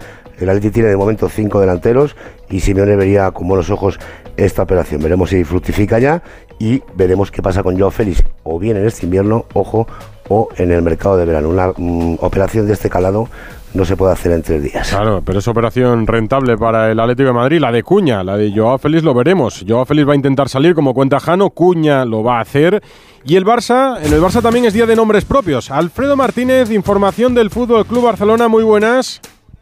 ¿Qué tal? Muy buenas tardes, Edu. Pues sí, porque el Barcelona siempre se mueve y siempre está atento al mercado. Esa fue una frase que dijo en su día Xavi, siempre Sí, que se pueda mejorar. verdad. Pero la verdad es que ahora mismo está muy, muy, muy complicado. Luego te doy nombres propios, pero antes de nada te explico que en la comida navideña del Fútbol Club Barcelona, el presidente Joan Laporta en el discurso ha hablado de que en breve se conocerá quién hará el Spy Barça, que pretenden volver al Camp Nou en otoño del año 2024, después de estar un año fuera, en el que perderán cerca de 30.000 abonados que van a renunciar a ir a ese estadio de Montjuic, por el cual pretendían tener a Leo Messi en el estadio para intentar atraer a los aficionados. En cualquier caso, en el capítulo más actual, el presidente Laporta indica que para ellos lo más importante es ahora mismo, una vez eliminados de la Champions, ganar esta liga. El objetivo prioritario es la liga, raso y claro. El vestuario también lo tiene claro. Con las palancas económicas pudimos hacer un equipo competitivo que además tiene juventud y mucha calidad, que en los próximos dos años puede ser muy competitivo. También queremos ganar la liga para evidenciar que el proceso de recuperación del club va a buen ritmo. El procés de recuperació del club va a bon ritme. Te cuento, Edu, aunque esta noche ampliaremos en el Radio propios. Estadio Noche.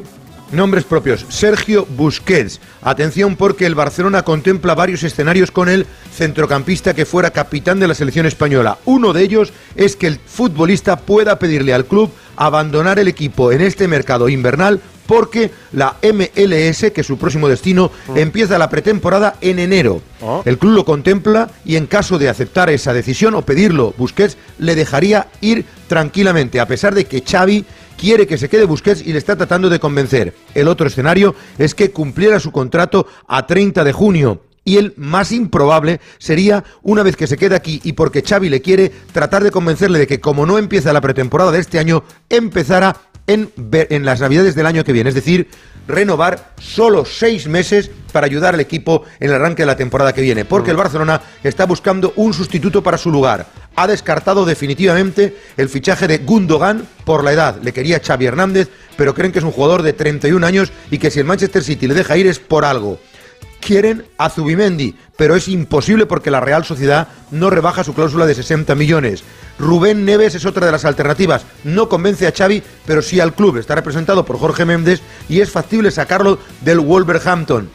Y otras alternativas descartadas son las de Bernardo Silva. El Barcelona se fija este mercado invernal en e inscribir a Gaby en el mercado como profesional porque todavía tiene ficha del filial y para ello necesita liberar masa salarial. Quieren echar a Memphis Depay, pero el holandés no quiere salir, quiere irse en verano con la carta de libertad y llevarse la prima de fichaje. Es más, Newcastle y Juventus estaban dispuestos a pagar los 15 millones que pide el Barcelona, pero el jugador quiere llevarse todos los beneficios. El Barça necesita aligerar masa para inscribir a Araujo con su nuevo contrato, para renovar a Valde y para blindar a la perla del filial que tú conocerás, porque la habrás visto en los torneos de la Liga Promises, Lamin Yamal. Son algunos de los nombres propios del Fútbol Club Barcelona que a pesar de todo tiene la masa salarial por debajo y tiene un balance negativo de 26 millones de euros. También quieren renovar a Marcos Alonso una temporada y le quieren dar una segunda oportunidad a Bellerín. Y reconocen que les ofrecieron a Julián Álvarez en su momento,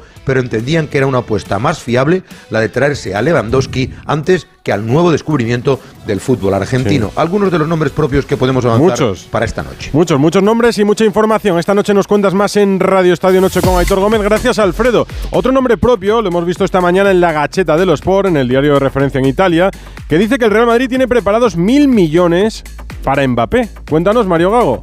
Hola Edu, Buenas. el titular de Gacheta de los Sport hoy es el Real Madrid todavía piensa en Kylian Mbappé. En junio habrá nueva propuesta. Este es el artículo que han firmado hoy los corresponsales en París y en Madrid del periódico italiano y en el que se afirma que debido a las últimas desavenencias que ha tenido el delantero con el PSG, ahora sí podría aceptar una oferta multimillonaria del club blanco. Afirma Gazzetta que entre sueldo, fichaje, sponsor y otros bonus, el coste total de la operación sería de mil millones de euros.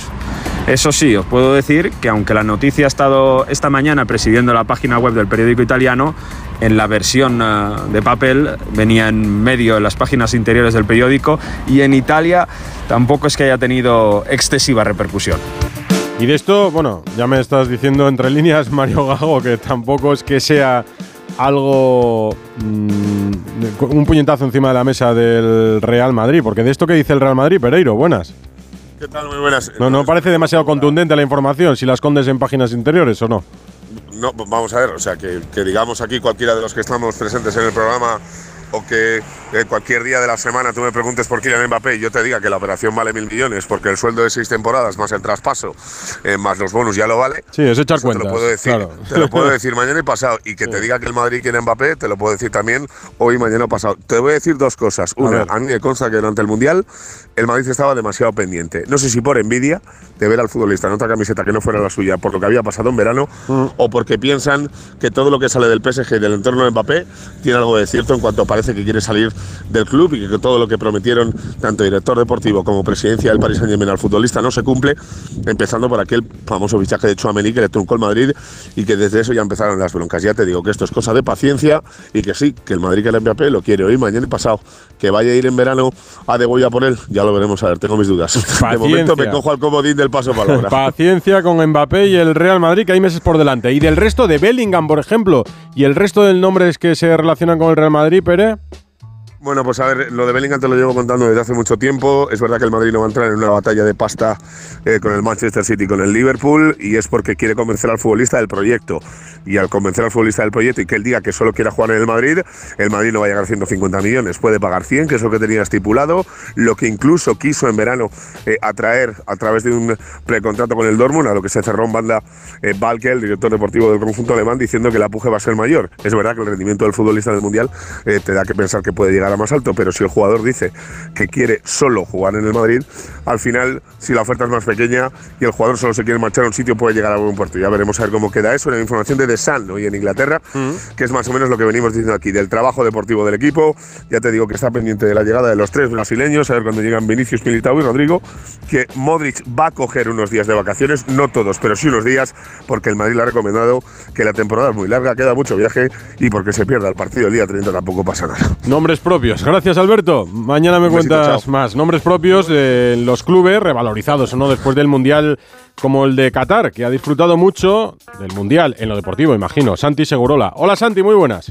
Muy buenas, Edu. Pues el balance es diverso. Para la selección española, malo. Para Argentina, extraordinario. Eh, para Qatar, eh, magnífico. Es decir, Qatar, un país de 3 millones de habitantes, sale reforzadísimo de este mundial. Un mundial que, pese a todas las críticas, que políticamente ha tenido muchos inconvenientes, al final eh, se impone el mercado, se impone el negocio, se impone el dinero. Y para ellos, eh, digamos, es un espaldarazo digamos, eh, político, diplomático, geoestratégico. Así que, Edu, cuando alguna vez te, te digan que la política no tiene que estar en el fútbol, ríete a carcajada abierta, porque Sí, los que sí, te lo dicen son, son exactamente los que más política hacen. Dicho esto, me parece que es el mundial, evidentemente, de Maradona y a su manera de Mbappé. Es curioso, porque Mbappé en la final marcó un hat-trick, marcó un gol en la tanda de penaltis y no le ha servido para nada. Eso es inédito. Como me parece también muy importante lo que ha hecho Messi, que aunque puedas discutirlo conmigo, y probablemente con razón, creo que ha sido comparable a lo que hizo Maradona en el 86. ¿Pero a ti te parece Messi ya el mejor jugador de la historia, ahora que has hablado tú del 86 después de la final y este título? No, y yo te digo por qué comparo la- las dos actuaciones. La de, la de Maradona fue una explosión de exuberancia. Era Maradona con 26 años en la cima de su carrera, en el apogeo. Y era irresistible. Y eso fue colosal. No tiene nada que ver con lo que ha hecho Messi. Pero también te digo que lo que ha hecho Messi a la edad en la que lo ha hecho Messi, con 35 años, no se ha visto jamás en la historia del fútbol, en la historia de los mundiales, quiero decir. Casi nada. Y recuerdo la información con la que abríamos esta brújula que nos contaba desde París Manu Terradillos que Messi tiene un acuerdo con el PSG para ampliar su contrato un año más. Gracias, Santi. Un abrazo. Un abrazo a todos. Hasta Ya ahora. está, ya está en Onda Fútbol, ya está Onda Fútbol disponible en la web de Onda Cero con todo el balance del Mundial. Y no le he pedido a Venegas, hola Miguel, muy buenas. Hola, ¿qué tal, Edu? Un once ideal del Mundial. ¿Cuál es tu once ideal? A ver. Vale, eh, esto ya es fácil para que me matéis después, no pasa nada. Bueno, hombre, para eso dispuesto estamos. a eso. Bueno, el Dibu Martínez es el protagonista de la Venga, portería, a mí por supuesto, no, del Mundial. No me gusta fuera del campo, pero dentro del campo lo compro. Sí, hombre, eh, mención es excepcional para Livakovic, que lo ha hecho francamente bien eh, en Croacia. En la defensa, lateral derecho, Arraf Hakimi, lateral izquierdo, Teo Hernández. Defensa centrales, Guardiol, creo que no hay discusión. Y yo pongo a Pepe. Me ha parecido magistral e imperial lo A que mí me ha hecho gustado Tamendi. con 39 años. Yo incluso te habría eh, aceptado el reto con el Cuti Martínez, con el Cuti eh, Romero, pero no con, no con Otamendi. Medio campo en Rabat, Modric y Enzo Fernández, que se lo ha ganado para mí justo en la final, desbancando en mi caso a Grisman, que la había puesto ahí. Y arriba Messi Mbappé, no creo que haya nadie que esté No. discutiendo esto. Y Harry Kane. Yo, yo engancharía con Griezmann y jugaba arriba con Mbappé. Vale, yo te lo acepto, pero Griezmann ha jugado de centrocampista Sí. puro, puro, ¿eh? Ya, pero bueno, en esto de los once ideales yo soy más de hacer un, un 2, 5, 4. Ah, sí, y claro. me salto Jugamos todas las al- líneas jugamos al y FIFA. los esquemas. Estupendo, sí, sí, sí. Yo haría algo así, pero bueno. 2-3-5, 2-3-5. Es- También, también. Ah, bueno, 4-2-4. Aquí se juega en los ideales con muchos delanteros. Seguimos en la brújula. La brújula de Radio Estadio. Edu Pidal. Dos cositas. La primera, un motero siente la libertad del viento en su cara. La segunda, un mutuero siempre paga menos. Vente a la mutua con tu seguro de moto y te bajamos su precio sea cual sea. Llama al 91 555 5555. 91 555 5555. Por esta y muchas cosas más, vente a la mutua. Condiciones en mutua.es. Me toca la revisión del coche. Eurorepar Car Service. Necesito un taller cerca de casa. Eurorepar Car Service. Se ha encendido una luz del coche. Eurorepar Car Service. Quiero la mejor relación calidad-precio. Eurorepar Car Service. Tu taller multimarca de confianza es Eurorepar Car Service. Eurorepar Car Service. En Navidad te rodeas de lo mejor, de tu gente y de los hornos y placas conectadas Haier, con los que podrás superarte en tus cenas y comidas de Navidad. Además, en el corte inglés, por la compra de un horno o placa conectada Haier, te regalan un juego de cuchillos. Es magia, es Navidad, son los tecnoprecios del corte inglés. ¿Estás preocupado por tu colesterol? Toma citesterol. Una cápsula al día de citesterol con berberis ayuda a mantener los niveles normales de colesterol. Recuerda, citesterol. Consulta a tu farmacéutico o dietista. Un viaje es mucho más que desplazarse de un lugar a otro. También es componer una canción o escribir historias que nos hagan viajar. Un viaje es crear una receta única. Y muchos de estos viajes han comenzado con una botella de Ramón Bilbao. El viaje comienza aquí. No pego ojo con el pitido de oído. Toma Sonofim. Sonofim contiene ginkgo biloba para una buena audición y melatonina para conciliar el sueño. Pitidos, Sonofim, de Pharma OTC. Y ahora que me voy en Navidad, conecto la alarma y me quedo tranquila. Muy tranquila. Y con la app, cuando tú no estás en casa, puedes verla cuando quieras. Puedes conectarla, desconectarla y si se te olvida te lo recuerda. Si pasa cualquier cosa, lo detectamos al instante. Te enviamos un mensaje y podemos chequear. Si se ha movido una cortina, si dejaste la ventana abierta. Lo importante es que hay personas al otro lado. Protege tu hogar frente a robos y ocupaciones con la alarma de Securitas Direct. Llama ahora al 900-272-272. Hola, soy Rocío, locutora profesional y experta en poner voz amable, triste o indignada. Pero cuando me llega una carta de Hacienda me quedo sin palabras. Por eso soy de legalitas, porque sé que con una llamada un experto me ayuda a resolver lo que yo no domino. Hazte ya de legalitas. Y ahora por ser oyente de Onda Cero, y solo si contratas en el 91661, ahórrate un mes el primer año. Legalitas, y sigue con tu vida. Esta Navidad es mejor, muchísimo mejor, porque por ser de mi Movistar puedes pedir a los Reyes Magos no un Samsung, sino cuatro. Un smartphone Galaxy S21 FE 5G para tu padre, una tablet Galaxy A8 para tu abuela y dos Galaxy Watch 4 para ti y tu hermana. Y lo mejor, los cuatro desde 9,20 euros al mes y en casa en 72 horas. Infórmate en el 1004 o en tiendas Movistar. Son las 9 menos 10, 8 menos 10 en Canarias. Sigue el deporte en Onda Cero.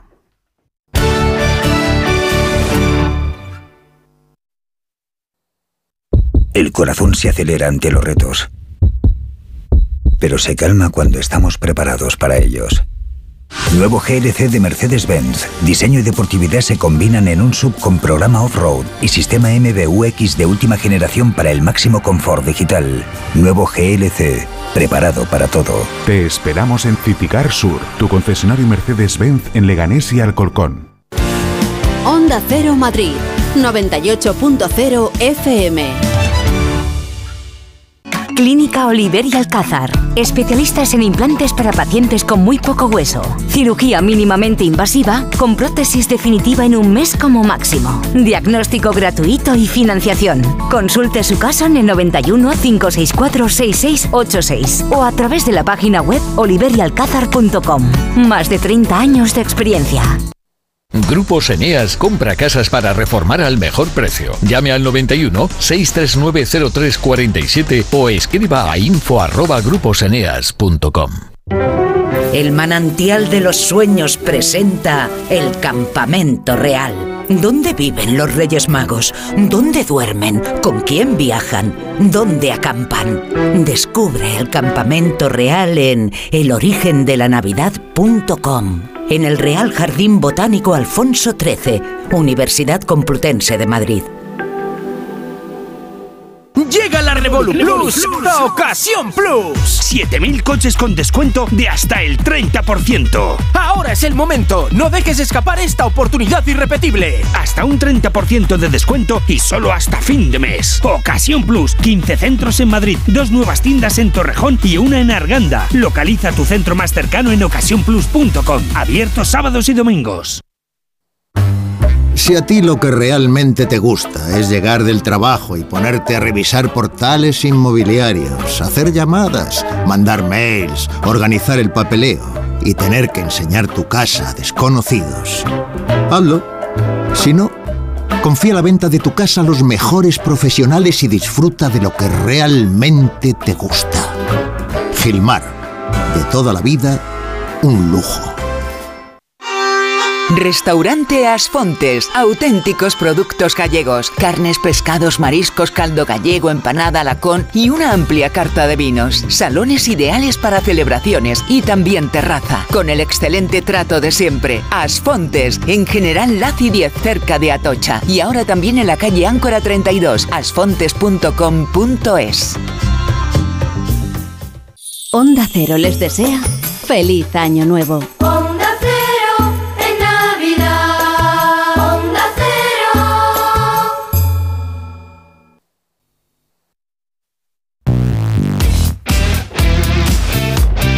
Varios partidos de Copa del Rey a las 7. En segundo, viendo el Rayo Vallecano, está Víctor Yuk y es el único partido que ahora mismo está empatado. Hola Víctor, ¿cómo va? Muy buenas.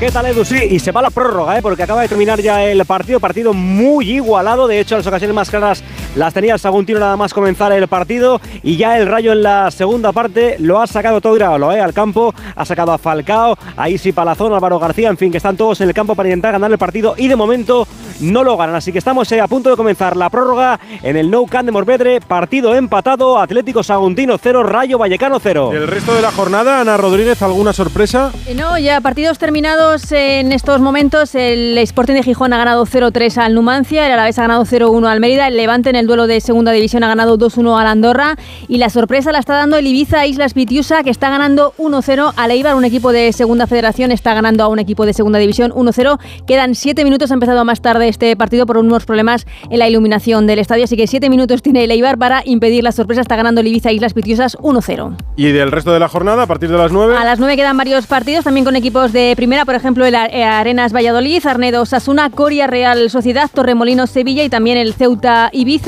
el Pontevedra Tenerife y el Logroñés Albacete. A partir de las 9 juega el Sevilla, que hoy ha hecho oficial por fin la salida de Isco, su desvinculación que nos contaba estos días Carlos Hidalgo. Hola Hidalgo. Hola, ¿qué tal? Buenas tardes. Sí, a mediodía el Sevilla hacía oficial la desvinculación de Isco con el club hispalense. De jugador estrella a estrellado en cuatro meses y once días.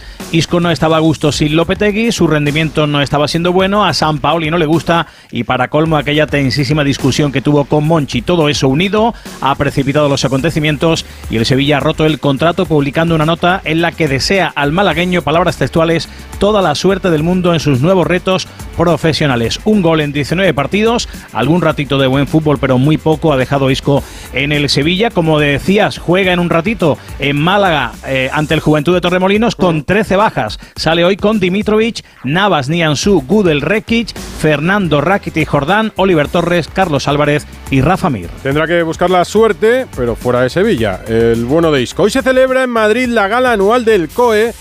Allí tenemos a un periodista de Onda Cero, Raúl Granado, y me dice Alberto que estás con alguien. Raúl, hola.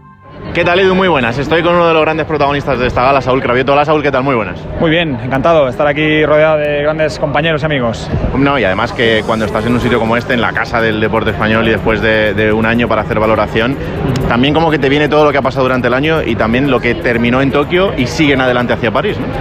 Pues sí, el proyecto parece ser que va mejor, no se ha estancado y este año ha sido un año inmejorable, donde hemos ganado Copa del Mundo, Campeonato del Mundo, eh, estamos mejorando cada día y bueno, la cosa pues pinta muy bien. ¿El estado del piragüismo español cómo es?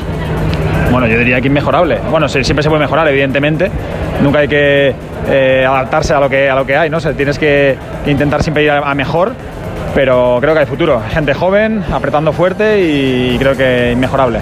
Cuando llega esta época siempre se hace que, eh, ¿con qué te quedas del año y qué le pides al 2023? ¿Con qué me quedo el año? Pues mira, que ha sido un año en el que hemos trabajado genial, el grupo eh, con un ambiente espectacular, eh, buen feeling, buen rollo, eh, todo- todos a una, o sea, no sé, me quedo que es una, ha sido un año mágico, hacía tiempo que no recordaba una, una preparación como la de este año y los resultados han salido y espero que el ciclo olímpico pues sea parecido. ¿Al 2023 qué le pides? Lo mismo, vamos, quedamos campeones del mundo, o sea, ¿qué más, qué más puedo pedir? Igualarlo, por lo menos. Oye, la última, ¿te va a tocar cocinar mucho en Navidad o no? Hombre, claro. Sí, yo, ¿no? ya, yo ya pringo, ya desde que pasé por Masterchef ya no me libro ya. Ahora ya. Pero bueno, la verdad que es, es bonito compartir ahí estos días en familia, eh, arrimar el, el- el hombro y el codo y lo que haga falta y, y es un día bonito. Gracias, como siempre. Feliz Navidad. Gracias. Da gusto escuchar a Saúl Cravioso con Granado. Rafa Fernández me ha llamado esta mañana para contarme una buena noticia para Sito Pons, para el que llegaron a pedir 24 años de prisión. Cuéntanos, Rafa.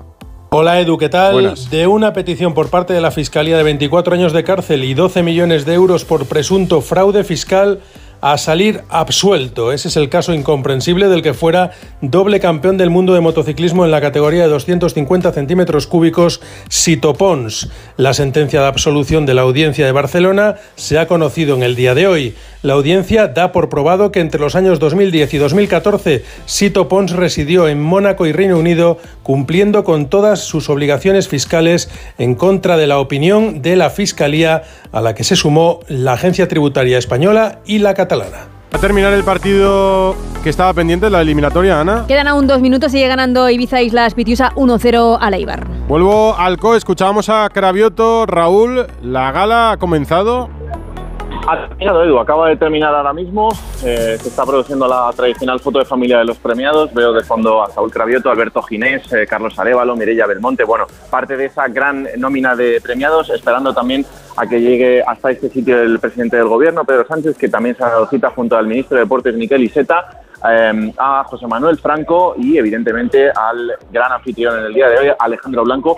También estaba presente el presidente de la Federación Española de Fútbol, Luis Rubiales, con el nuevo seleccionador, con Luis de la Fuente, así que era ya todo listo para esa foto de familia y para que todos se vayan ya de esta gala del Comité Olímpico Español. Bueno, muchas caras conocidas, claro. Reúne a todo el deporte español el Comité Olímpico en esta gala anual que se celebra en el mes de diciembre. Y esta mañana ha hablado, eh, bueno, ha hablado no, se ha presentado el equipo Movistar para el año que viene. Te iba a decir, Alberto, eh, que es el primer año de muchos sin Alejandro Valverde, aunque esté entrenando como si corriera. Hola Edu, ¿qué tal? Muy buenas. Sí, además se ha presentado Telefónica el acuerdo con ese Movistar Team que se ha presentado. Es el año 1 después de Valverde que va a tener un nuevo rol. Y bueno, pues eh, va a ser el único equipo español la próxima temporada dentro de, de UCI. Así que bueno, pues unas esperanzas que hay en este, en este Movistar Team un año más. Va a tener que trabajar mucho para seguir consiguiendo victorias sin grandes rodadores. El partido, nada, ¿no, Ana? Pues estamos en el minuto 90, estamos esperando el, el descuento, pero sigue ganando el Ibiza Islas Pitiusa a Leibar 1-0 y en la prórroga ese empate a cero entre el Atlético Saguntino y el Rayo Vallecano, los dos partidos con sorpresa por el momento. La prórroga en la que está Víctor Yuk con el Rayo nos la cuentan ya a partir de las once y media con Aitor. Ahora la brújula con la torre. Hasta luego.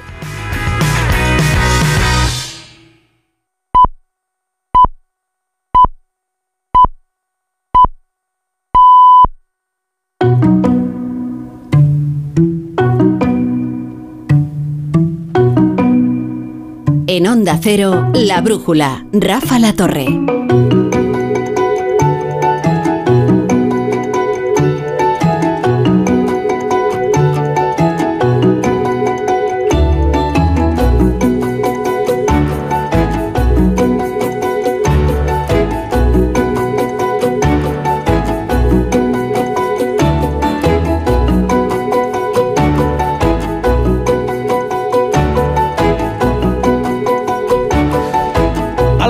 Las 9, a las 8 en Canarias, como cada día, comienza la brújula de la economía. Y voy a recibir a mis contertulios de hoy con una de las afamadas eh, preguntas capciosas de la brújula de la economía. Profesor Rodríguez Brown, ¿qué tal? Buenas, noches. tardes, a pesar del gobierno. Entonces, profesor, ¿tú eres de los que eh, compras lotería o eres de esos inconscientes que el día de antes no tienen ni siquiera un décimo y mañana estará penando sin ilusión durante todo el día? Yo creo, Un, un décimo tengo, sí. Ah. Me parece, sí. es una pregunta capciosa. Claro, no son las famosas preguntas capciosas de la brújula de la economía. Natalia Hernández, ¿qué tal? ¿Qué tal? Buenas noches. Tú sí compras lotería, ¿no? Yo compro y me regalan y yo regalo y vivo justo encima de una administración de lotería. ¿Ah, sí? Sí. Pero Ojalá una, pero una de esas que tiene nombre, porque esas son las, las importantes, son las que se llaman... Bueno, a mí me ha tocado algún piquito algún año, ¿eh? O sea que Ah. no está mal, Ah. sí. Pero bueno, no- profesor, tampoco para hacerme rica, ¿eh? Ah, vale, Salir vale, de vale. proletaria. Pero aquí está, o sea que... Pero Natalia, digo que tiene nombre, o sea, se llama el caldero de oro, el gallo no, no, no sé tan, qué. no tan pintón. No, es que sabes que yo siempre he pensado que esas son las, las importantes, ¿no? Son las que se llaman la rana de la suerte, la bruja de oro, el gato negro, el gato negro en Barcelona, que es Sí, muy conocido, gato hombre. negro, claro. Pues eh, es que yo si tuviera una administración, lo, lo primero que haría sería ponerle un nombre de esos, ¿no? Sí, Pero lo tienen, ¿no? Lo suelen tener. ahora ya, claro, porque saben lo que... Entonces le ponen el sello. Eso está muy bien. Yo si tuviera una lotería le pondría el, el nombre La Lotería de Babilonia. Oh, ¡Qué bonito! Que es un maravilloso cuento de Borges, que era unos señores de Babilonia que tenían una lotería y decidieron perfeccionarla, eh, porque decidieron que era imperfecta, porque daba solamente premios. Y entonces la perfeccionaron para que diera premios y castigos. ¿Te imaginas que te juegas un castigo? Fernando Cano, ¿qué tal? ¿Cómo estás? ¿Qué Buenas tal? noches. Buenas tardes. ¿Tú juegas o no juegas? Yo debo confesar y no lo oculto que no juego absolutamente ningún décimo. No. Ninguno. Pero, Llevo ¿Y si le toca a tus compañeros? o- pues precisamente ahí viene la segunda anécdota y es que el año pasado jugaron todos menos yo y se ganaron aunque fuera la pedrea, recuperaron 100 euros de los 20 del décimo y yo me quedé mirando a la... Ya, pero Fernando... Y no he recapacitado y este año he vuelto a cometer el mismo error, pero vamos, son mis principios de no jugar ¿Tú lotería. crees que has escapado de las garras de la suerte porque se llevaran la pedrea? es que ya verás cómo, cómo les toque el gordo este año. Pero yo creo que sería demasiada coincidencia dos años seguidos, ¿no? No sé si eso pasa muy seguido en algún trabajo. Es lo que No tú suele pasar. No, no suele pasar en toda una vida, ¿sabes? Pero, pero bueno, chicos, es que estas cosas... Es que a mí me gusta mucho. Eh, creo que es una sanísima... ¿Tú qué tal, Ignacio Rodríguez Burgos? Tú yo sí, sí, yo, yo sí que juego, no mucho, porque no mucho, pero sí que juego. Si has acabado por con lo la menos tenemos la- la- la- esa esperanza de, de que te toque la lotería. Claro. ¿no? Y encima, eh, esta lotería además, lo, como, como lo llevas con mucha gente y lo compartes y tal, da la sensación de que te toca más dinero de lo que realmente después te toca. Pero bueno, por lo Claro. menos la cuestión es que te lo... Pero es que yo creo que eso está muy bien modulado, ¿sabes? En la Lotería Nacional. Se trabaja lotería- mucho con las emociones. Que no te convierte en rico, ¿no? Con lo No. cual tampoco te va a sablear luego el Estado como... como ahora, es que hoy... tenemos- te sablea el 20%. Hombre, claro que te sablea. El 20%, pero no te convierte en uno de esos ricos, ¿no? A los que uno se autoriza a sablear. Asquerosos, Está Una ¿no? gran fortuna. Tú no eres una gran fortuna, con lo cual estás... De los que generan envidia.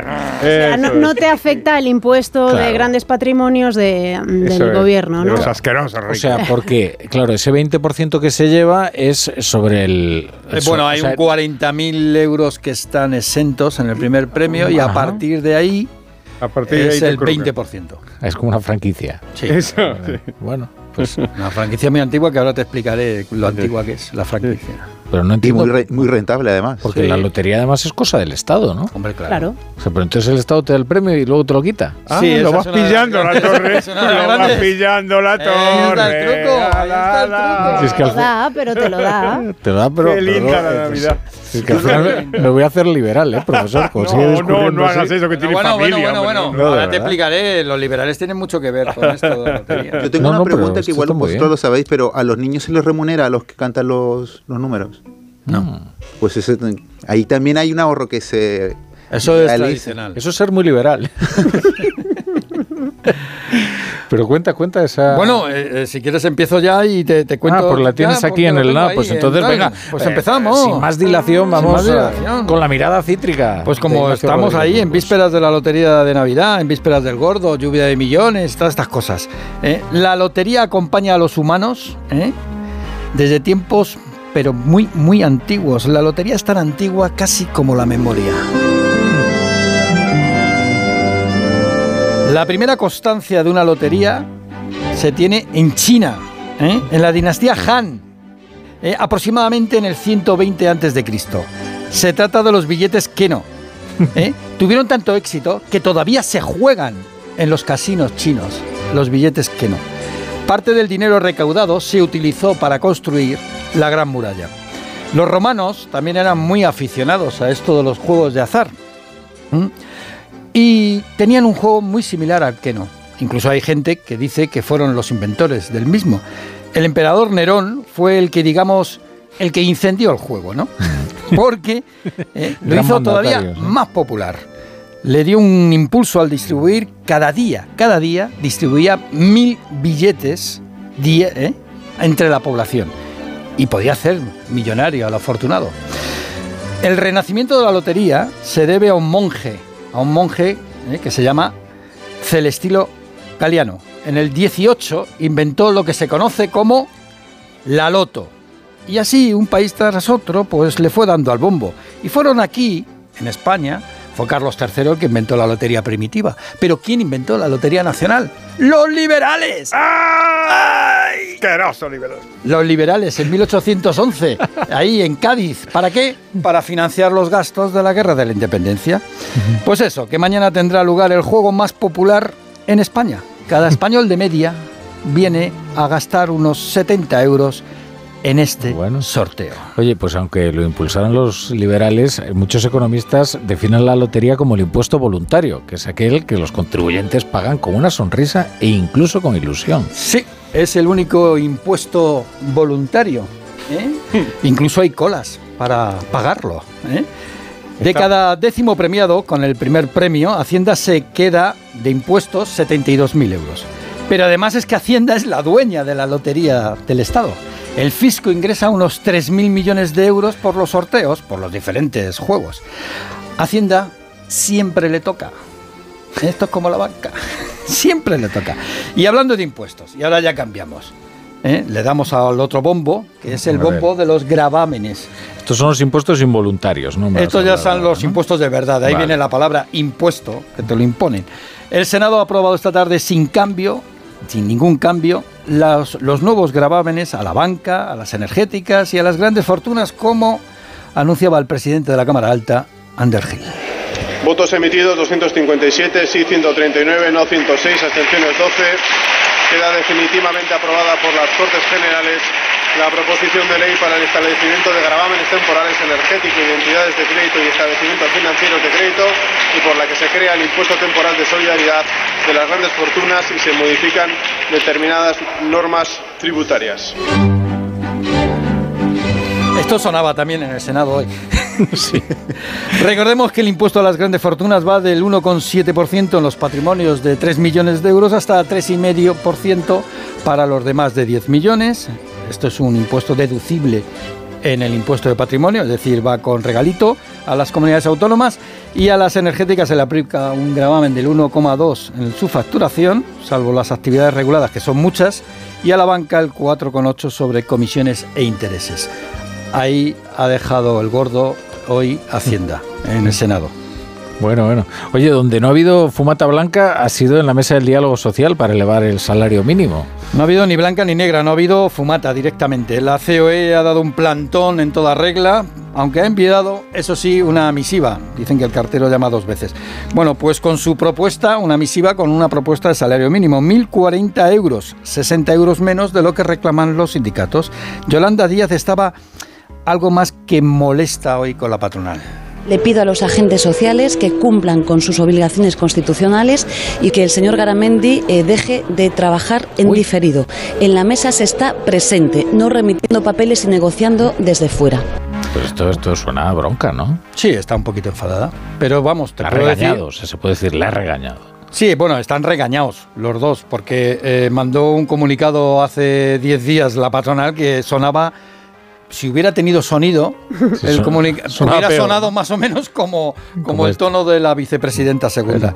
Y es que Garamendi y la COE han culminado hoy su amenaza de ruptura con el Ministerio de Trabajo en el diálogo social tras acordar Yolanda Díaz, recordemos, con Bildu la autorización previa en los seres. La COE, por cierto, hoy ha nombrado su nueva junta directiva y hay cambios. Por ejemplo, el presidente de la patronal madrileña asciende a vicepresidente. Primero, se mantiene Sánchez Libre, líder de la oposición a Garamendi. Sigue como vicepresidente, pero bueno, hay muchísimos Como vicepresidentes. 20, ¿qué hay? 21, ¿no? Hay un montón. son 21. Bueno, y tres apuntes empresariales muy rápidos. El eh, primero es que Iberia sigue interesada en comprar Air Europa, el precio 500 millones de euros más la deuda, que es bastante más, de la compañía de los Hidalgos. Segundo, las grandes multinacionales farmacéuticas se comprometen a invertir más de 8.000 millones de euros en tres años en nuestro país. Y tercero, el pago en efectivo pierde terreno en España. Destaca el aumento del pago con aplicaciones móviles y aquí, aquí resalta Bizum, que llega a suponer el 13% del pago entre particulares. Y mañana, Rafa, mañana después del sorteo, del sorteo de la Lotería Nacional de Navidad, ya verás cómo Bizum va a echar humo. Yo creo que soy. te ilumina. Pues eso. Mil campanas suenan ya. Oh, qué belleza de anuncio. ¿Te acuerdas? Algunas imágenes son inolvidables. Regalar felicidad.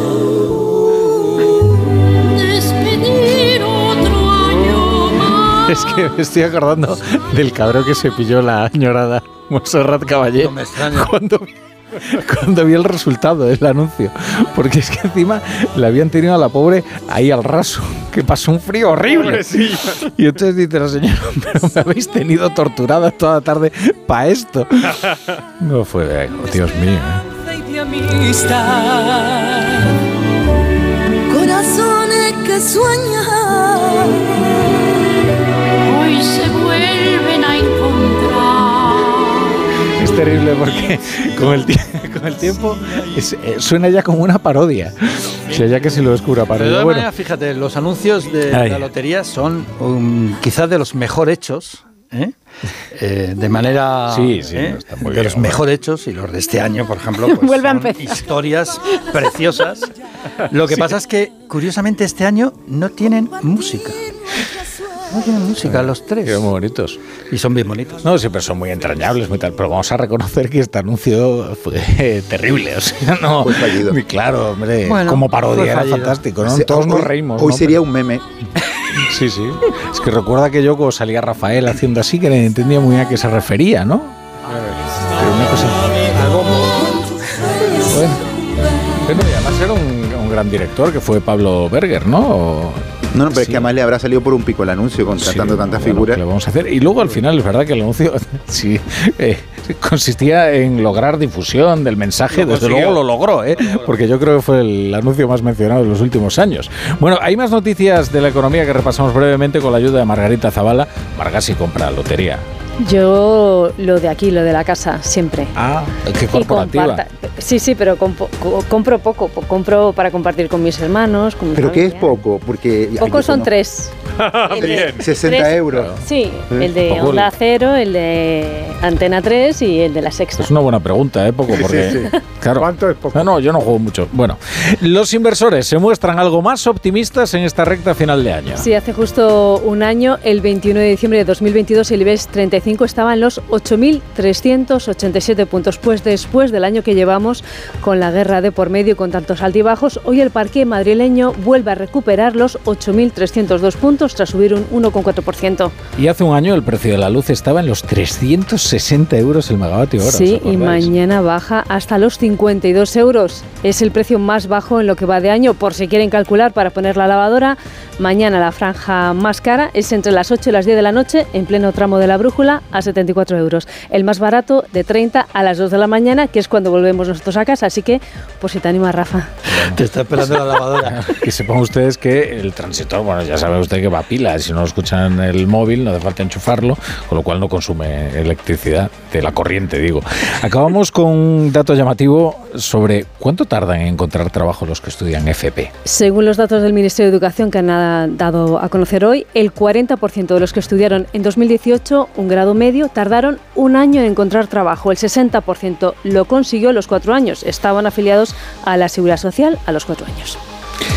Y vamos a poner unos anuncios y enseguida debatimos sobre todas estas noticias. Elige bien cómo te mueves y conquistarás la ciudad.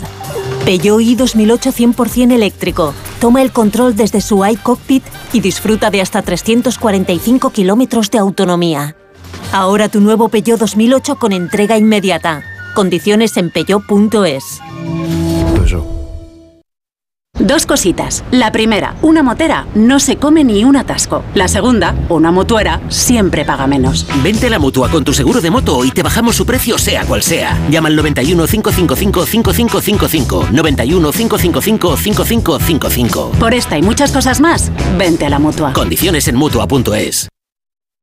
No pego ojo con el pitido de oído. Toma Sonofim. Sonofim contiene ginkgo biloba para una buena audición y melatonina para conciliar el sueño. Pitidos, Sonofim, de Pharma OTC. Y ahora que me voy en Navidad, conecto la alarma y me quedo tranquila. Muy tranquila. Y con la app, cuando tú no estás en casa, puedes verla cuando quieras. Puedes conectarla, desconectarla y si se te olvida, te lo recuerda. Si pasa cualquier cosa, lo detectamos al instante. Te enviamos un mensaje y podemos chequear. Si se ha movido una cortina, si dejaste la ventana abierta. Lo importante es que hay personas al otro lado. Protege tu hogar frente a robos y ocupaciones con la alarma de Securitas Direct. Llama ahora al 900-272-272. ¡Ay, Pinzón! ¿Recuerdas lo de América? Mm, Ya no se hacen descubrimientos así. Colón, espabila y descubre un nuevo servicio. Hazte un renting con Rentic y estrena un Samsung Galaxy Z Flip 4 por 49 euros al mes, con seguro incluido y cambias cuando quieras. ¿Dónde? En Rentic.com, tiendas autorizadas y en Phone House, porque comprar un móvil ya es historia. ¿Tú te fías de esta gente? Esta gente salva el mundo. Los malos están ahí fuera, no aquí. Es que pone aquí que mató a un montón de chicos con poderes. Y estoy convencido de que mis hijos están en peligro. Los protegidos, ADN. Ya disponible solo en A3 Player Premium. A3 Player Premium. Sin publicidad por solo 4,99 al mes. Hola, soy Félix, árbitro experto en pitar penaltis y fueras de juego. Pero cuando tengo que revisar mi contrato de alquiler, siento que me falta el aire. Por eso soy de legalitas, porque sé que con una llamada un experto me ayuda a resolver lo que yo no domino. Hazte ya de legalitas. Y ahora por ser oyente de Onda Cero y solo si contratas en el 91661, ahórrate un mes el primer año. Legalitas y sigue con tu vida. Con el frío es fundamental cuidar de nuestros huesos. Ahora con Flexium puedes. Flexium con manganeso ayuda al mantenimiento de los huesos. Flexium, consulte a su farmacéutico o dietista. Era el año 1932, cuando un humilde chocolatero compró varios décimos de lotería de Navidad con un sueño, construir una escuela para que los niños de su pueblo pudieran estudiar. Días más tarde, el número fue premiado y desde entonces hay un colegio en Calahorra que lleva su nombre con orgullo, Colegio Público Ángel Oliván. Un sorteo extraordinario lleno de historias extraordinarias. 22 de diciembre, Lotería de Navidad. Loterías te recuerda que juegues con responsabilidad y solo si eres mayor de edad.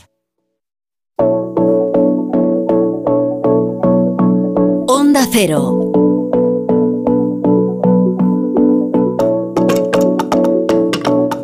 La brújula. La torre.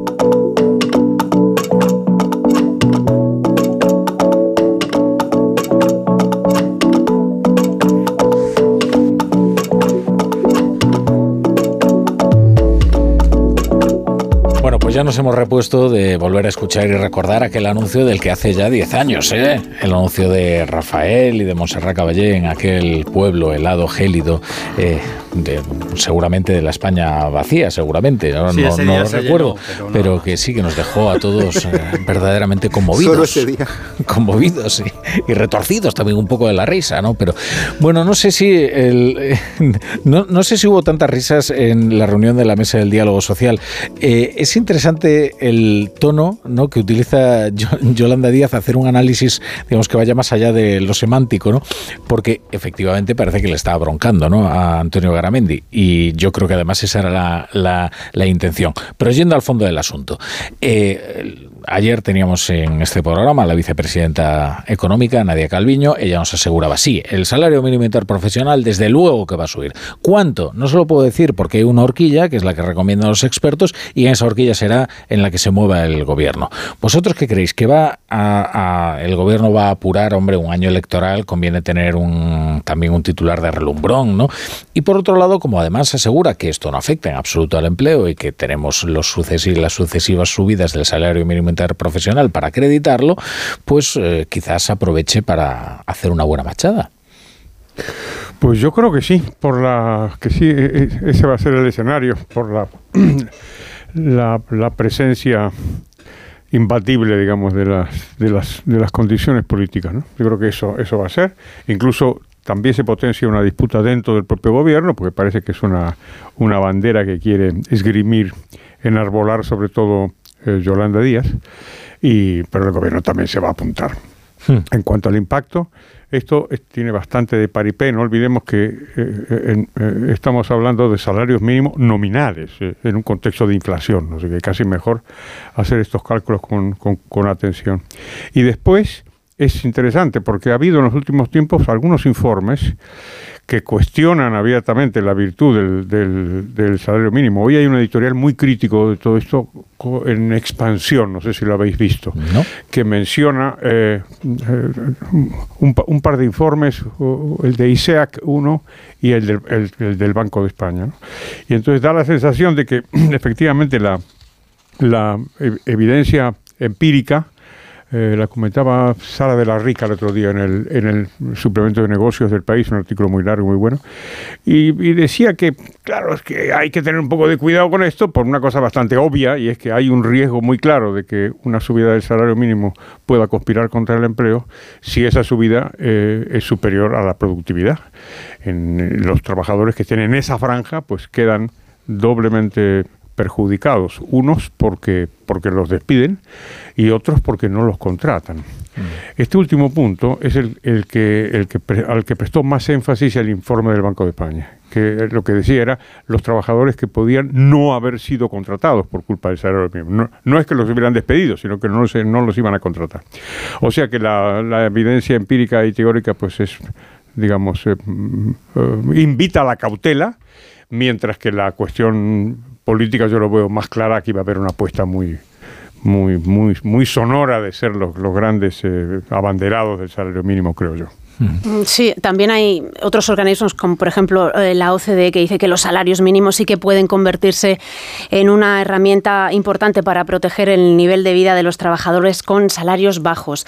Eh, incluso el informe del, Banco de España y el propio eh, que conocimos esta semana de los expertos no descartaban que hubiese un impacto en el empleo. El impacto parece ser que es, relativo, es, bastante bajo. En cualquier caso, se va a seguir trabajando en el salario mínimo a pesar de esos 60 euros que, que es la diferencia mensual eh, entre las eh, propuestas de la, de la COE y las propuestas de los, de los sindicatos. Pero más allá de eso, hay ahí una brecha importante que se ha abierto ahora entre el gobierno y los empresarios, eh, no solamente para tratar asuntos como el salario mínimo interprofesional, sino también para eh, algo que ayer deslizó aquí Nadia Calviño. Y cuando le preguntaste, Rafa, no solamente por si habrá del SMI, dijo, bueno, veremos cuánto, va a haber subida, veremos cuánto sube, pero también eh, esto lo vamos a enmarcar dentro de un pacto de rentas, porque también tiene que haber subidas en otros ámbitos. No empieza muy bien la negociación de ese pacto de rentas y esa es importante sobre todo para, para lo que viene y para el año que viene. Los eh, desde la, de, las- de la COE están bastante cabreados con esa enmienda de Bildu. Em, sin embargo, fuentes de trabajo dicen que bueno, que esto es algo que ellos ya habían puesto sobre la mesa en varias ocasiones, pero claro, no hay confianza en, en esa interlocución y veremos a ver si consiguen sentarse y salir adelante. Va a haber subida del SMI seguro. Hasta ahora hay un 36% de subida. Va a seguir habiendo subida en el año en el que, en el que estamos, evidentemente. Eh, aparte, eh, claro, hay que presentarse a las elecciones, digamos que haciendo, eh, completando el recorrido, ¿no? Diciendo, en, en, lo- en nuestro mandato hemos, eh, digo en nuestro mandato porque evidentemente también lo utilizará Yolanda Díaz, además de Pedro Sánchez, ¿no?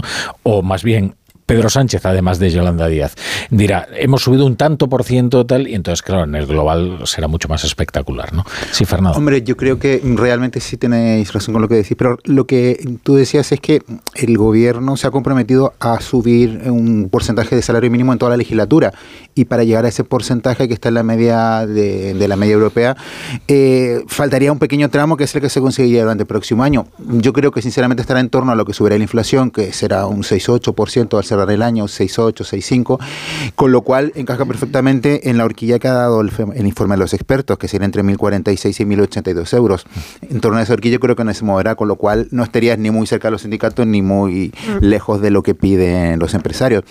En relación a Garamendi y a la postura de la COE, que sí que es verdad que es muy dura, también es verdad que él viene de una elección en el que precisamente se le criticó desde muchos sectores empresariales su poca dureza respecto a este tipo de negociaciones con el gobierno y la poca eh, firmeza que tenía en, muchos temas como precisamente el salario mínimo, con lo cual creo que comenzar, eh, además coincidiendo con, con el nombramiento de su nueva junta directiva precisamente hoy, pues es un poco la estrategia que seguirá la Seguridad Patria ahora no siendo tan abierta como antes, pero lógicamente, como, como decíais vosotros, se tiene que llegar a un acuerdo en el marco del Pacto de Rentas, que recordemos se anunció a principio de año como uno de los pilares de lo que debería ser la estrategia económica en relación a, la, guerra de Ucrania, pero que no se ha avanzado absolutamente nada en nueve meses que llevamos de guerra. Con lo cual creo que esa es la prioridad. El, pacto de, salario mínimo será parte de eso y creo que la postura de la COE eh, será mucho más dura y lo estamos viendo ahora. Es verdad que a Garamendi se le criticó mucho por su predisposición para acordar con este gobierno. ¿no? Eh, lo que pasa es que ahora él tiene un mandato renovado, ha sido reforzado por las urnas, además eh, muy contundentemente, porque la verdad es que ha salido con una mayoría bastante considerable. ¿no? Así que yo creo que tiene también bastante autonomía ¿no? ahora para fijar eh, su posición. ¿no? O sea, no, no, no creo que necesite hacer demasiados gestos de, fuerza. Eso es. Yo no creo que esté la cuerda floja, pero sí es verdad que, a diferencia de otras reelecciones, se hizo mucho ruido previo a su elección. Es verdad, como tú dices, que se le eligió con amplia mayoría, pero con una candidata que se opuso, con mucho, mucho ruido mediático y también con muchas eh, asociaciones que pedían eh, un poco más de firmeza. Yo creo que ese ruido es lo que eh, podría impulsar a que él tuviese una postura un poco más dura y que es verdad que tiene autonomía, pero también tiene que hacer un gesto a todo el sector que no, no estaba del todo de acuerdo con su anterior eh, mandato. Sí, lo que es cierto es que no se oponen a que haya una subida. Eh, no, exacto, y eso también es un hecho muy eh, Eso es importante. O sea, en ocasiones anteriores se hablaba de una congelación del salario mínimo interprofesional. Ahora lo que se está hablando es de una subida del 4% si se tienen en cuenta un par de, de puntos que para la COE son bastante importantes. unas excepciones en el caso del sector agrícola, que es a quien más le podría afectar esa subida del salario mínimo, porque son trabajos que, bueno, pues no son de mucho valor añadido eh, y es ahí donde más les afecta y también en sus, eh, en sus contratos con la administración pública, ¿no? que quieren que si sube el salario mínimo y tienen contratos firmados con la administración, eh, se recoja en, en, el contrato. ¿no? entonces, no están hablando de una congelación, yo creo que se abren a una negociación, sí que es verdad que han dicho, oye, nos vamos a plantar porque bueno, no tenemos la, confianza que teníamos antes para seguir negociando. De todas maneras, hay grandes contradicciones. La primera es que eh, Garamendi y la COE eh, ha participado y han firmado más de una docena de acuerdos eh, de mesa del diálogo social con, la, con el gobierno y con los sindicatos. Entre ellos, la, sin duda, lo que es la normativa estrella, de, que es la reforma laboral. ¿no? Y también algunas cuestiones como la ley Raider o otras cuestiones como, por ejemplo, el tema de los autónomos y las cotizaciones de, los, de las pensiones, la primera fase de la reforma de las pensiones. Y resulta que ahora mm, llegamos al final ¿no? de año con la segunda fase de las pensiones por reformar, ¿eh? por aprobar, donde una de las cuestiones que se, que se, se establece en esa segunda fase es un aumento bastante potente de las cotizaciones sociales. Es decir, eh, sin sin casi sentarse en la mesa, antes de sentarse en la mesa, ya se sabía eh, o ya se había filtrado por parte de, las fuentes del gobierno eh, de cuánto iba de cuánto iba a subir las cotizaciones sociales antes de que se sentaran los agentes sociales en la mesa de negociación. Y después dos cosas que me parecen contradictorias. Por un lado estamos hablando del salario mínimo, que es un salario que eh, uno de cada cinco trabajadores en España cobra el salario mínimo o menos. O sea, daros cuenta del nivel salarial que hay. Y la gran contradicción también que veo por parte de la patronal es que hoy ha propuesto una subida del salario mínimo del 4%. Bien, ¿no? Del 4%. Bien, Pero por encima pues resulta que los convenios colectivos están en el 2,8. Es decir, y los funcionarios en el 3,5. Y los funcionarios en el 3,5. Es un poco contradictorio Ahora todo, te paso, profesor. Yo diría que en términos económicos el precio del apoyo de Garamendi ha subido. Sí está más caro. Está más caro por un, doble motivo. Primero, lo, que habéis dicho, y es que, hombre, se ganó las elecciones y con un margen, como habéis comentado, pues bastante considerable. Pero lo segundo es que la fuerza de la otra parte está debilitada. Es que no es lo mismo negociar este año que negociar hace dos años o tres, ¿eh? Con lo cual, ya está, ese precio ha subido, ya veremos lo que pasa. Lo que pasa, profesor, que mm, para la subida del salario mínimo tampoco hace falta la COE. No es hace una falta, lo puede decidir el gobierno Sí, sí. sin Más, más a mi favor. Oye, porque voy a abaratarme, ¿no? Ah, Estamos hablando ahora de uno de los actores de esa negociación, una de las actrices de esa negociación, que es Yolanda Díaz. A Yolanda Díaz le ha montado una huelga, ¿eh? Porque Yolanda Díaz es titular de trabajo. Y fijaos lo que ha ocurrido, algo, algo inaudito, desde luego, algo que, eh, que nunca se había vivido, que es la primera huelga de eh, la historia de los inspectores laborales. Los, los inspectores de trabajo protestan por la falta de personal y porque denuncian que el gobierno ha incumplido el acuerdo firmado hace ya año y medio. Escuchad esta información de Jessica de Jesús. Falta plantilla, falta estructura, faltan medios técnicos y materiales y faltan medidas para evitar que el personal siga saliendo de la inspección de trabajo. Estos son los motivos que han llevado a los inspectores a una huelga con la que pretenden hacer cumplir al gobierno el acuerdo que firmaron hace 18 meses y recogía estas carencias, pero a su juicio hasta la fecha han ignorado. Así lo apunta José Chogándara, responsable de acción sindical de comisiones obreras en el Ministerio de Trabajo. Fundamentalmente ese es el marco en el que se está desarrollando esta reivindicación y esta denuncia eh, que llevamos a la inspección y que pretendemos mantener hasta que definitivamente seamos capaces de remover los obstáculos que hasta el momento entre el Ministerio de Trabajo y sobre todo el Ministerio de Hacienda y Función Pública están colocando a la hora de, de materializar lo que son las medidas necesarias para un correcto funcionamiento de la inspección de trabajo. Desde el Organismo Estatal de Inspección de Trabajo y Seguridad Social aseguran que en este primer día las dependencias de cada uno de los centros de trabajo han permanecido prácticamente vacías y el resultado pone de manifiesto el hartazgo de la plantilla. Descontento que ha aumentado tras conocer la aprobación de la primera vuelta del anteproyecto de ley de función pública ayer en el Consejo de Ministros, en el que el Ejecutivo plantea un nuevo marco normativo basado en las competencias y en la atracción y retención de talento.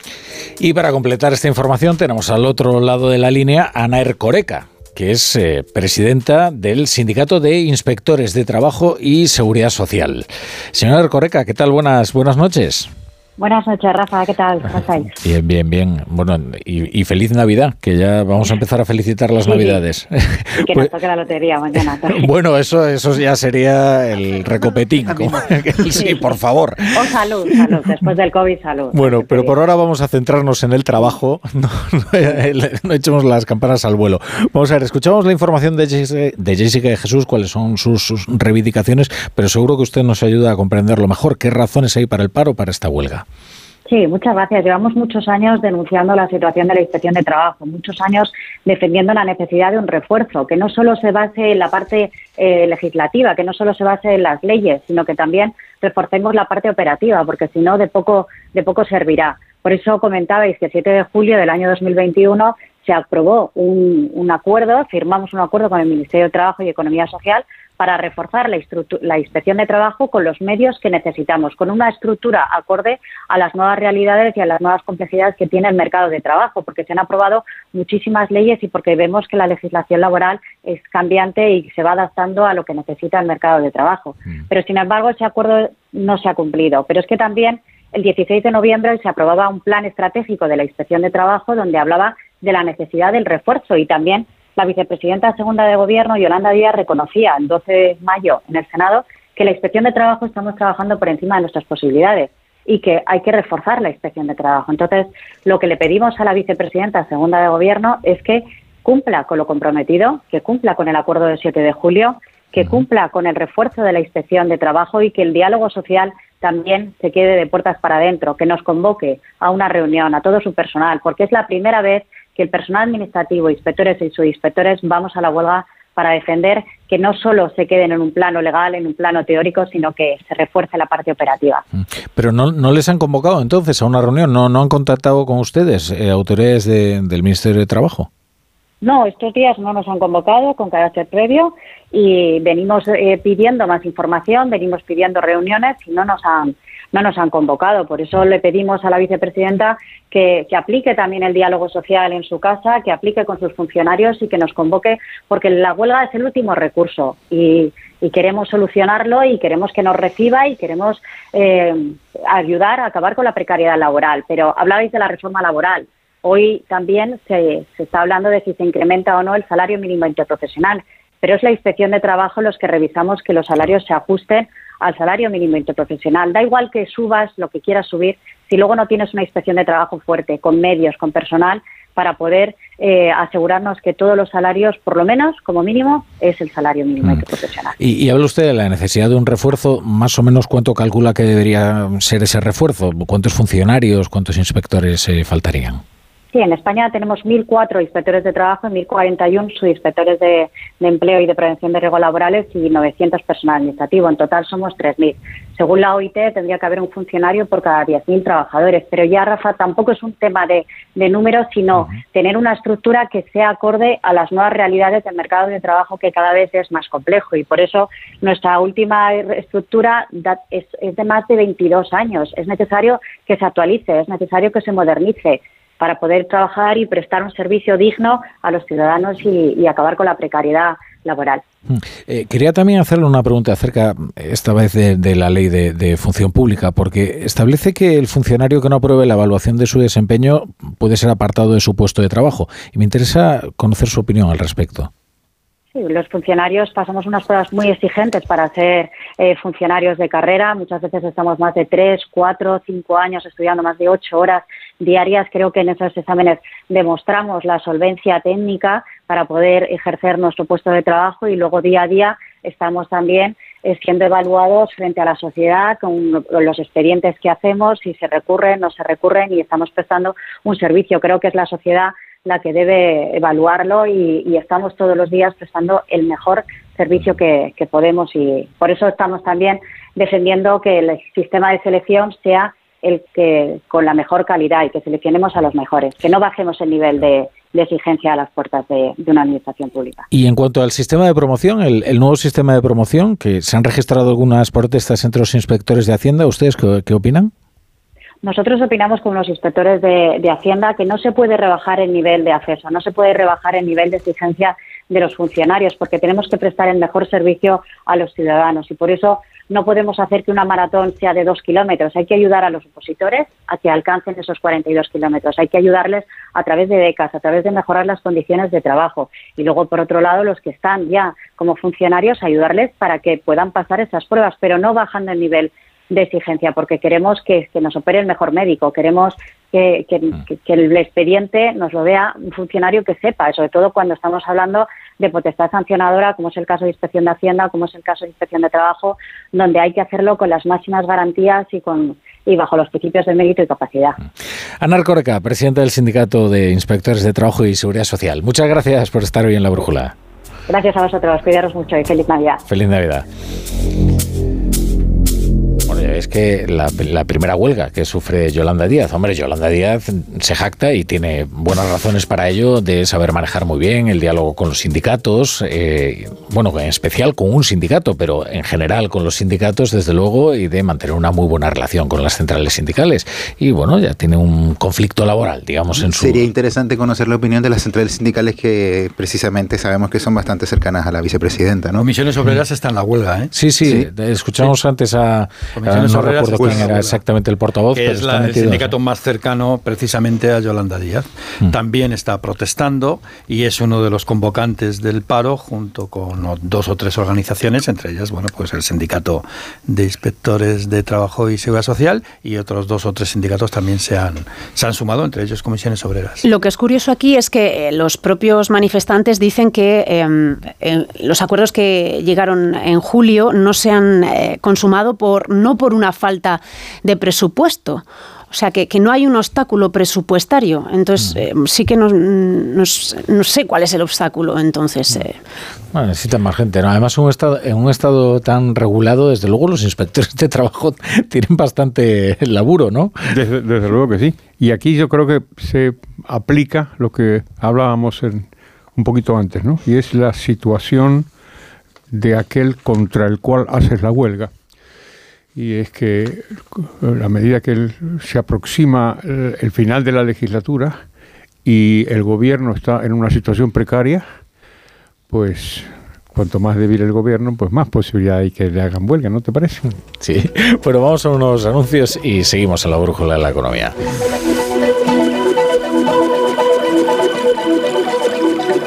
La brújula con la torre. Onda Cero. El coste de la vida no está como para levantar rueda. Cámbiate a línea directa y te ofrecemos un seguro de moto desde 73 euros con unas coberturas que te levantarán el ánimo, como la asistencia en viaje desde kilómetro cero, la cobertura de casco, guantes y cazadora. Ven directo a lineadirecta.com o llama al 917-700-700. El valor de ser directo. Consulta condiciones. Esta Navidad es mejor, muchísimo mejor, porque por ser de mi Movistar puedes pedir a los Reyes Magos no un Samsung, sino cuatro. Un smartphone Galaxy S21 FE 5G para tu padre, una tablet Galaxy A8 para tu abuela y dos Galaxy Watch 4 para ti y tu hermana. Y lo mejor, los cuatro desde 9,20 euros al mes y en casa en 72 horas. Infórmate en el 1004 o en tiendas Movistar. Dos cositas. La primera, me ha subido el precio del seguro a pesar de que a mí nunca me han puesto una multa. La segunda, yo me voy a la mutua. Vente a la mutua con cualquiera de tus seguros y te bajamos su precio, sea cual sea. Llama al 91 555 5555. 91 555 5555. Por esta y muchas cosas más, vente a la mutua. Condiciones en mutua.es. ¡Vigor, gor, gor, gor, gor, gor, gor, gor! Toma Energisil Vigor. Energisil con maca contribuye a estimular el deseo sexual. Recuerda, energía masculina, Energisil Vigor. Y ahora que me voy en Navidad, conecto la alarma y me quedo tranquila. Muy tranquila.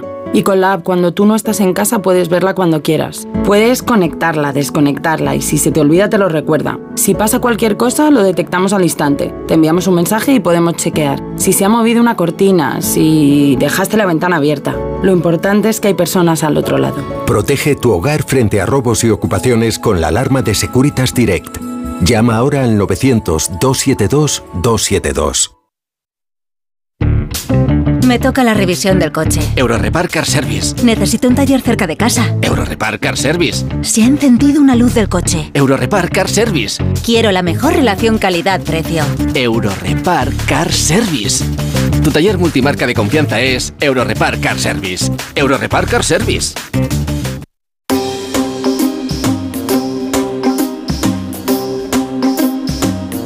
La brújula.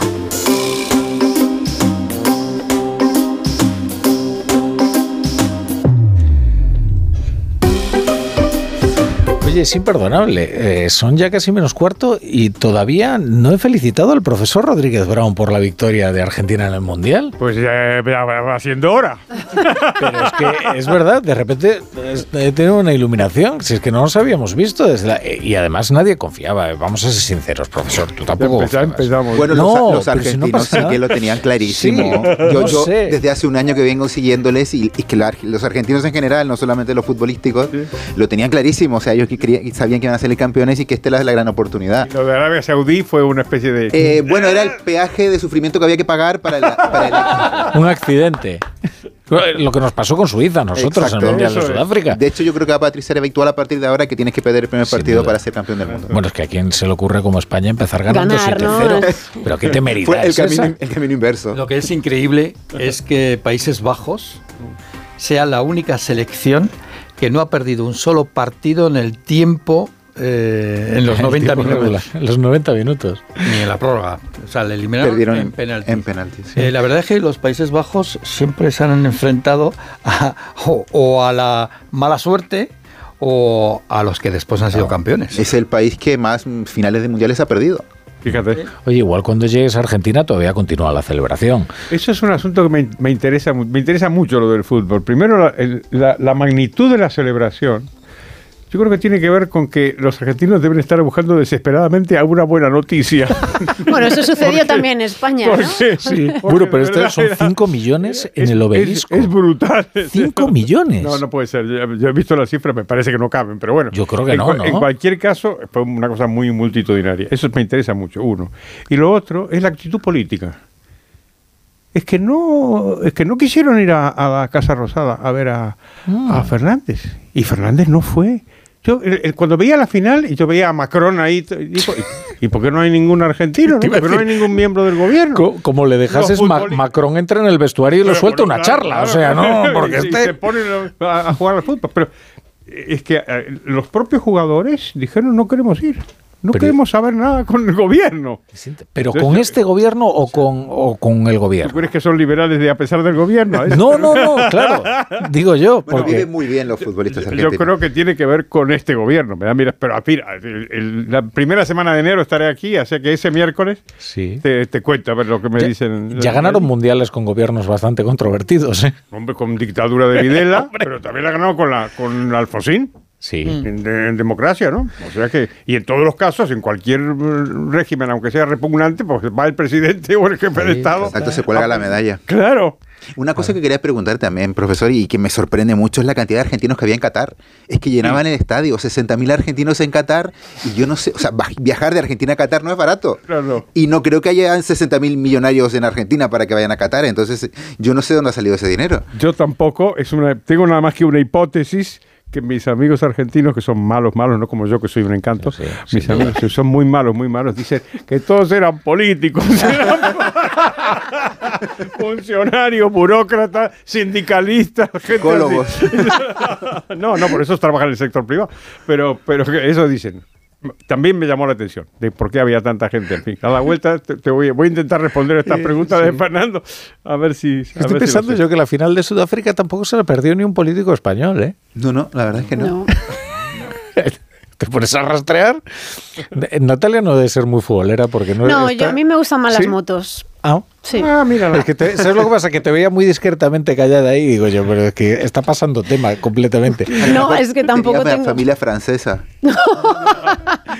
No, no, no. Además, ahí apoyaba a Argentina, profesor. o sea, Muy bien, gracias Natalia. tampoco lo vi con mucho entusiasmo también. todas maneras, En Sudáfrica, eh, eh, una de las cosas más sorprendentes era la cantidad de aficionados norcoreanos que había en Sudáfrica, en el Mundial de Sudáfrica. Hasta que nos enteramos que es que eh, el, el gobierno norcoreano había contratado a miles de, de ciudadanos asiáticos que vivían en Sudáfrica para que apoyaran. Para que fueran espontáneos. fueran Yo iba, a decir, espontáneamente a los yo iba a decir, a lo mejor eran figurantes, pero bueno, no sé. Bueno, eh, de todas maneras, eh, en paralelo, digamos, a la victoria de Argentina en el Mundial, hemos descubierto una trama de corrupción, iba a decir, una trama de sobornos. eh, eh, claro, la principal trama de sobornos a favor de la imagen de Qatar fue el propio Mundial, para que nos vamos a engañar, ¿no? Eh, bueno, pues hubo otra también, ¿no? Que esa es la que eh, anidaba en el Europarlamento, ¿no? Eh, donde hubo un trasiego de billetes en efectivo en bolsas de deporte, que mm, los billetes en bolsa de En deporte. bolsas como los Kirchner. Esto, sí, claro, Bueno, aquí exactamente. también ¿no? Como en Marbella, en Marbella también había bolsas. Han viajado por algunas partes de Pero España. cu- cuidado, eh, que yo creo que este, este es un acontecimiento verdaderamente crucial para el Europarlamento. De verdad, ¿eh? y lo creo para la Unión Europea también. ¿eh? O sea, no es en absoluto anecdótico, no van a poder aislar eh, esos casos como si fueran manzanas podridas, porque además lo que se ha revelado es la enorme penetración de potencias extranjeras, también, por ejemplo, Marruecos, en la compra de las voluntades, opiniones y adhesiones de, de eurodiputados. ¿eh? Es una gran prueba de fuego para la transparencia de la Comisión Europea y sobre todo el Parlamento Europeo, que al final era, hasta ahora, creo que no había habido un gran eh, escándalo de corrupción que pudiese tener eh, estas estos tentáculos. Yo creo que esto es solamente la punta del iceberg de lo que puede llegar y de lo que podemos encontrarnos. Esperemos que se tomen medidas y que se pueda contener la situación y sobre todo llegar al fondo del asunto. Sí, lo único que la presidenta del Parlamento Europeo yo creo que ha puesto en marcha una investigación interna y los expertos te decían que mejor no, e interna, ¿no? Que, que contrataras gente de fuera para hacer la investigación y ver exactamente qué es lo que falló. Sin duda el asunto es increíble, es como una, una, película, maletines rodando por, por la casa de, de la vicepresidenta de, de, la Comisión Europea. Eh, ella lo ha, lo ha admitido en, creo que en la última declaración, anteriormente ya lo había hecho también su marido, y no sé si era eh, el Financial Times o The Guardian que decían que todo eh, iba al final hacia Italia. O sea, Italia era el, país de donde, de donde procedía o donde se había gestado eh, este caso de corrupción que es increíble que suceda dentro del seno del Parlamento, eh, del parla de la Comisión Europea. O sea, que lo que es increíble es que pudiera suceder. O sea, porque esta señora tendría contactos con, con la gente de Qatar, llamadas telefónicas. Bueno, Incluso hizo el visitas. Hizo, hizo visitas. visitas el dinero estaba en su Pero, casa. y sonadas Llamó a su padre para que, Sonadas para que se declaraciones apoyando. Creo que tiene una frase célebre que decía que Qatar era una de las, una de las libertades del mundo, lo cual parece absolutamente... que, se pasó un poquito. que se pasó mucho. se le pudo ver el plumero, ¿no? El otro día Pablo... Se vino arriba. Eh, hay una cosa eh, que ya que hablamos de Qatar eh, y del Qatar Gate, que es importante en la situación económica y energética en la que se vive en Europa. hace dos días, hace dos días, la diplomacia qatarí envió un comunicado que en su hay un párrafo genial dice todas estas investigaciones tendrán un impacto negativo en la cooperación en seguridad regional y global ¿eh? así como en las discusiones en curso sobre la escasez y seguridad energética global. Es decir, ya eh, amenazando. ¿Amenaza el lenguaje diplomático es una amenaza. O sea, si seguís investigando, ya sabéis. me habéis hecho romper el libro estilo de la brújula que impide llamarle a cualquier escándalo no sé qué gate. O sea, el sufijo gate está prohibido porque el Watergate no fue un escándalo sobre política de aguas. No, es que se llama el hotel Watergate, entonces no tiene ningún sentido ponerle gate a ningún escándalo. Entonces, esta vez y nunca más. Eh, nos va a contar un cuento el profesor. Cuéntame un cuento y verás que contento. Me voy a la cama y tengo lindas señas. Cuéntame un cuento y verás que contento. Me voy. Hoy, como todos los miércoles, cuando no hay mundial, cerraremos la brújula de la economía con la sección. Había una vez literatura y economía. Un análisis económico, cultural, fundamentalmente literario ¿Y cuál es el libro de hoy? El mundo de Sofía.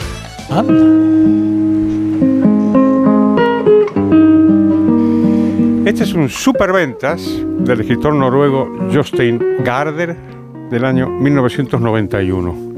Es una, es una novela, eh, pero que es un, una novela es un, digamos, un pretexto para contar la historia de la filosofía. Y entonces fue, un, una cosa extraordinaria. Se, se, se, filmó una película, en fin, ha sido traducido a 60 idiomas, en fin, es un, es un, es un gran éxito de un libro que habla de filosofía. Desde luego hay que, hay que felicitar a los, a los filósofos, ¿no? y, sería, sería bien bonito si pudiéramos hacer alguno de nosotros algo parecido para la economía, pero desde luego es una gran, es una gran idea. Lo que pasa es que me lo puse a leer Ay. Ay. Y entonces me encontré que le presta mucha atención a un economista dentro de la historia de la filosofía, a uno, a don Carlos Marx. No sé por qué lo sospechaba, lo digo por tu suspiro. Y esto, esto ya me, me, me, disgustó, pero en fin, tampoco hay que exagerar. No, no lo ve como Juan Rayo, ¿no? No, no, no, ni, ni, como, ni como yo, ni como, ni como Hayek, ni como Popper, ni como... Pero en fin, lo ve como todo el mundo. Y eso es lo que me parece más, más peligroso, ¿no? Porque lo que hace es un retrato que puede ser interesante de, de, discutir o de exponer, ¿no? Que es la demonización del siglo XIX. El siglo XIX ha sido es un siglo extraordinario, porque es económicamente considerado una especie de desastre, en particular para los trabajadores. Y ese es un mensaje que consiguió calar el socialismo. Y lo repite, lo repite eh, eh, Gardner, pero prácticamente de manera literal, cuando habla de Marx, dice, el obrero tenía una jornada laboral de 12 horas. Qué cosa más curiosa es esto de la cuestión del trabajo, ¿no? Porque es que cuando pensamos en el siglo XIX, eh, pensamos en eso, en un obrero trabajando 12 horas y tal, y los, y los niños trabajando. Nadie se pregunta qué pasaba en el siglo XVIII o en el 17, en el 16, en el 15, el 14, el 13, el 12, el 11, el 9. ¿Qué hacía la gente antes? ¿Qué hacían los niños? Porque, porque niños siempre hubo. ¿No? Desde Caín y Abel.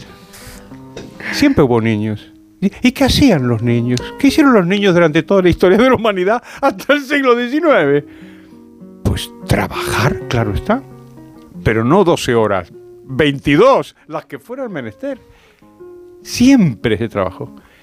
Y las condiciones, por supuesto, fueron brutales. Sí, tan, tan brutales que la gente, como bien sabemos, moría. morías muy temprano, morías muy joven. Esto de que la gente llega a tener edades como la mía, por ejemplo, que es proecta, pues es una cosa insólita, es del siglo XX, pero no antes.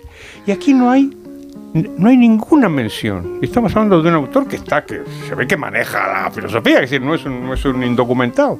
Sí, habla del siglo XIX, ni se le ocurre pensar qué pasaba antes. Te quedas fijado. El XIX es un siglo de la explotación del trabajador y cuando piensas en el siglo XVIII piensas en un jardín, un palacio y una sinfonía de Mozart. There's something wrong, ¿no? Hay algo que no está, que no termina de estar bien en esta historia. Y desde luego esto se debe, entre otras cosas, a Marx. Marx sí que consiguió hacer eso. Marx y los socialistas y toda clase de fenómenos interesantes y propiamente decimonónicos, como fue la urbanización. Claro, cuando la gente se junta, una de las cosas que pasa es que se ve. los trabajadores en las condiciones de trabajo en el campo, ahí es complicado verlas, tienes que recorrer el campo.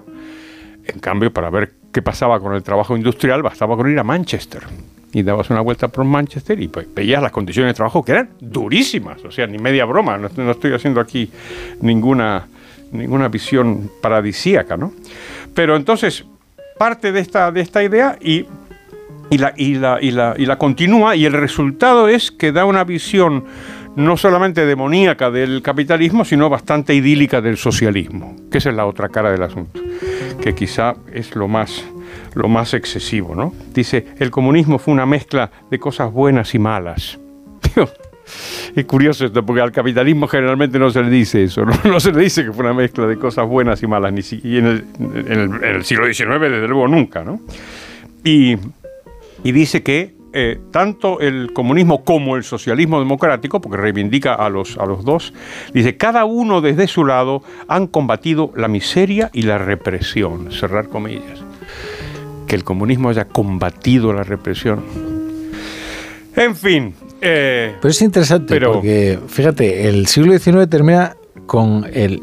es que estaba mirando, en 1895 se publica La máquina del tiempo de H.G. Wells, que es acreedora de esa visión, exactamente, porque piensa, eh, imagina un futuro en el que esa desigualdad se ha acrecentado y esas condiciones de vida de los obreros son todavía peores en el futuro, porque cala la idea de que efectivamente el siglo XIX es como un agujero negro ¿no? en la historia de la humanidad y las condiciones laborales.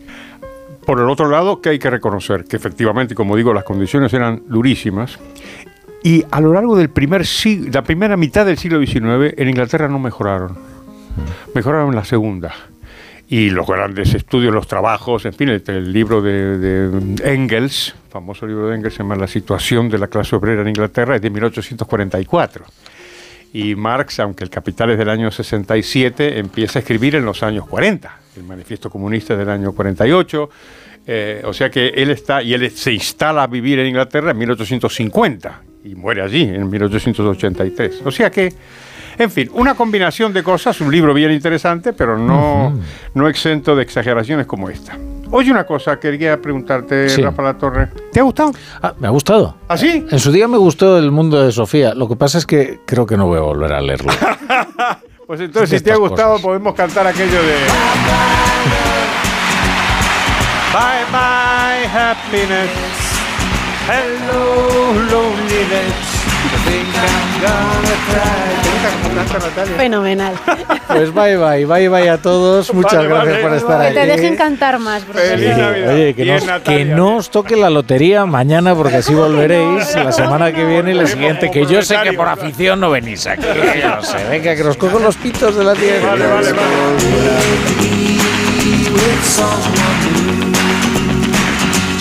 La brújula. La torre.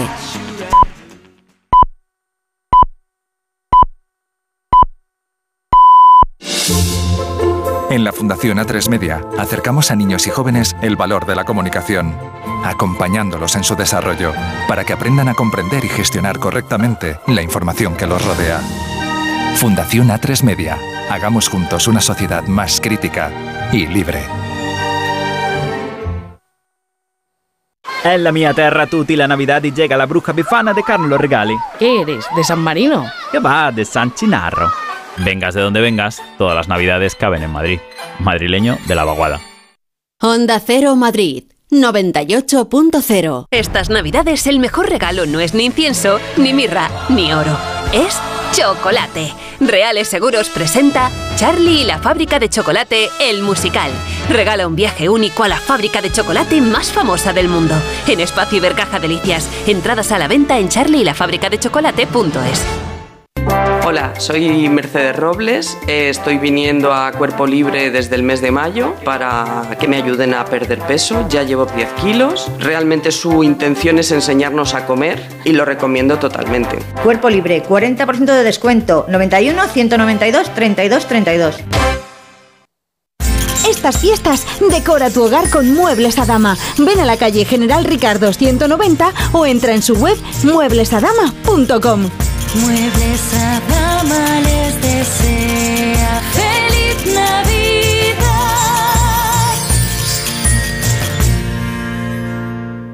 El principal riesgo del colesterol elevado son las enfermedades cardiovasculares. Ponte en guardia con una dieta saludable, ejercicio físico y Nivecol Forte, con coenzima Q10, levadura de arroz rojo y fitoesteroles vegetales concentrados que con una ingesta diaria de 800 miligramos contribuyen a mantener niveles normales de colesterol sanguíneo. Nivecol Forte, de laboratorios. Mundo natural. Consulta a tu farmacéutico dietista y en parafarmaciamundonatural.es.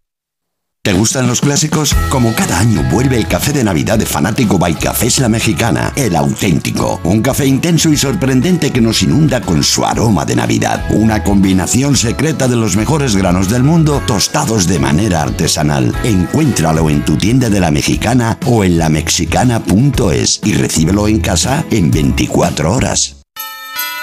Onda Cero. Felices fiestas. Las buenas historias se cuentan al oído. Una investigación policial es algo muy parecido a un puzzle. Las víctimas cuentan que las abordó a punta de pistola y las trasladó a otro lugar para violarlas. Es este, es este, al 99%. Mon. Sonora. Historias originales en audio para quienes aman el entretenimiento. Cada uno tenemos una Navidad. En Onda Cero la compartimos contigo. Carlos Rodríguez y la Navidad. Bueno, unas nuevas navidades, fiestas, familia, amigos y sobre todo también esos buenos amigos no racionales con los que convivimos todo el año. Cuidadles mucho, quererles también, pero no les deis gorrinadas ni polvorones ni esas cosas. Disfrutad las fiestas, pero no hace falta compartir los alimentos con los no racionales. Pasarlo bien. Vive estos días con nosotros. Tu Navidad es la nuestra. Onda Cero. Tu radio.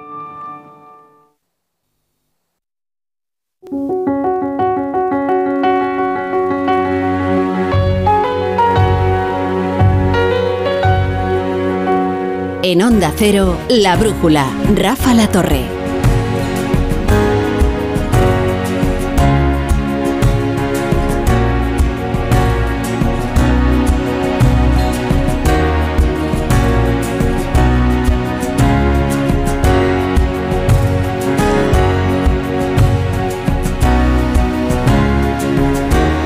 Pasan tres minutos de las 10 de la noche, de las 9 en Canarias. Es que me parece casi como estar escuchando cómo se cierran las verjas de las delegaciones de lotería. Bueno, quizás no todavía en Canarias. Así que si usted está en la península, ya no está a tiempo de alcanzar una delegación en Canarias y comprar la lotería. Como se haya quedado usted sin décimos, ay Dios mío, ¿qué va a pasar mañana? Cuánta ilusión ¿eh? tenemos puesta en la lotería de mañana, ¿eh? O dice, para tapar unos agujeros, como se suele decir, ¿verdad? No, hombre, lo que, lo, lo que la gente quiere es no volver al trabajo. Lo que pasa es que no sé si alcanzará para tanto, ¿eh? No sé si alcanzará para tanto usted, por si acaso, hasta que le toque la lotería, no insulte al jefe ni nada parecido, a pesar de que tenga hoy la cena de empresa, ¿eh? No se confíe, porque es muy difícil, la verdad, que le, les toque la lotería. Y si no ha comprado lotería de su centro de trabajo, pues rece para que no toque porque efectivamente bien de muchos, si usted no está incluido, es terrible. Pero bueno, ¿qué ha ocurrido hoy? Además de que estamos todos muy ilusionados con la lotería, por cierto, les emplazo a escuchar mañana el sorteo si no tiene la posibilidad de verlo por la televisión. Es más, y, y si tiene posibilidad de verlo por la televisión, van a vibrar más si lo escuchan por la radio, porque hay un programa especial mm, desde primera hora aquí en Onda Cero, con Javier Ruiz Taboada, con eh, Begoña de la Fuente, que vamos, va a ser impresionante. O sea que con todo el despliegue de los enviados especiales a los puntos importantes y con toda la todo el disfrute y el entretenimiento de una jornada tan ilusionante. Bueno, la jornada de hoy no ha sido tan ilusionante. ¿Para qué nos vamos a engañar? Hemos tenido doble sesión de control. ¿Cómo está el parlamentarismo español? Si hasta el Senado está viviendo su época dorada. Nos habían dicho que estaba amordazado el Parlamento y resulta que resuenan las cámaras que parecen el Carnegie Hall.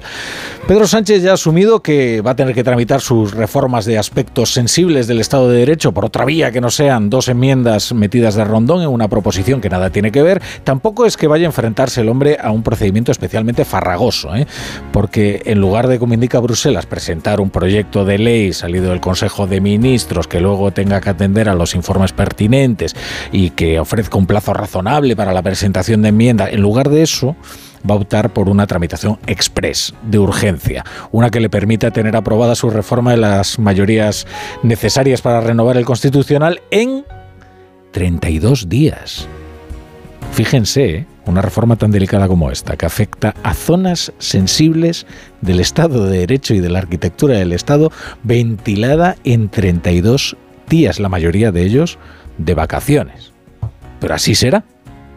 A sus señorías los diputados les gustan mucho las vacaciones, pero puede que tengan que interrumpirlas para celebrar un pleno extraordinario en ese mes que habitualmente es inhábil, que es enero. Esta premura, desde luego, nos impone una pregunta, ¿eh?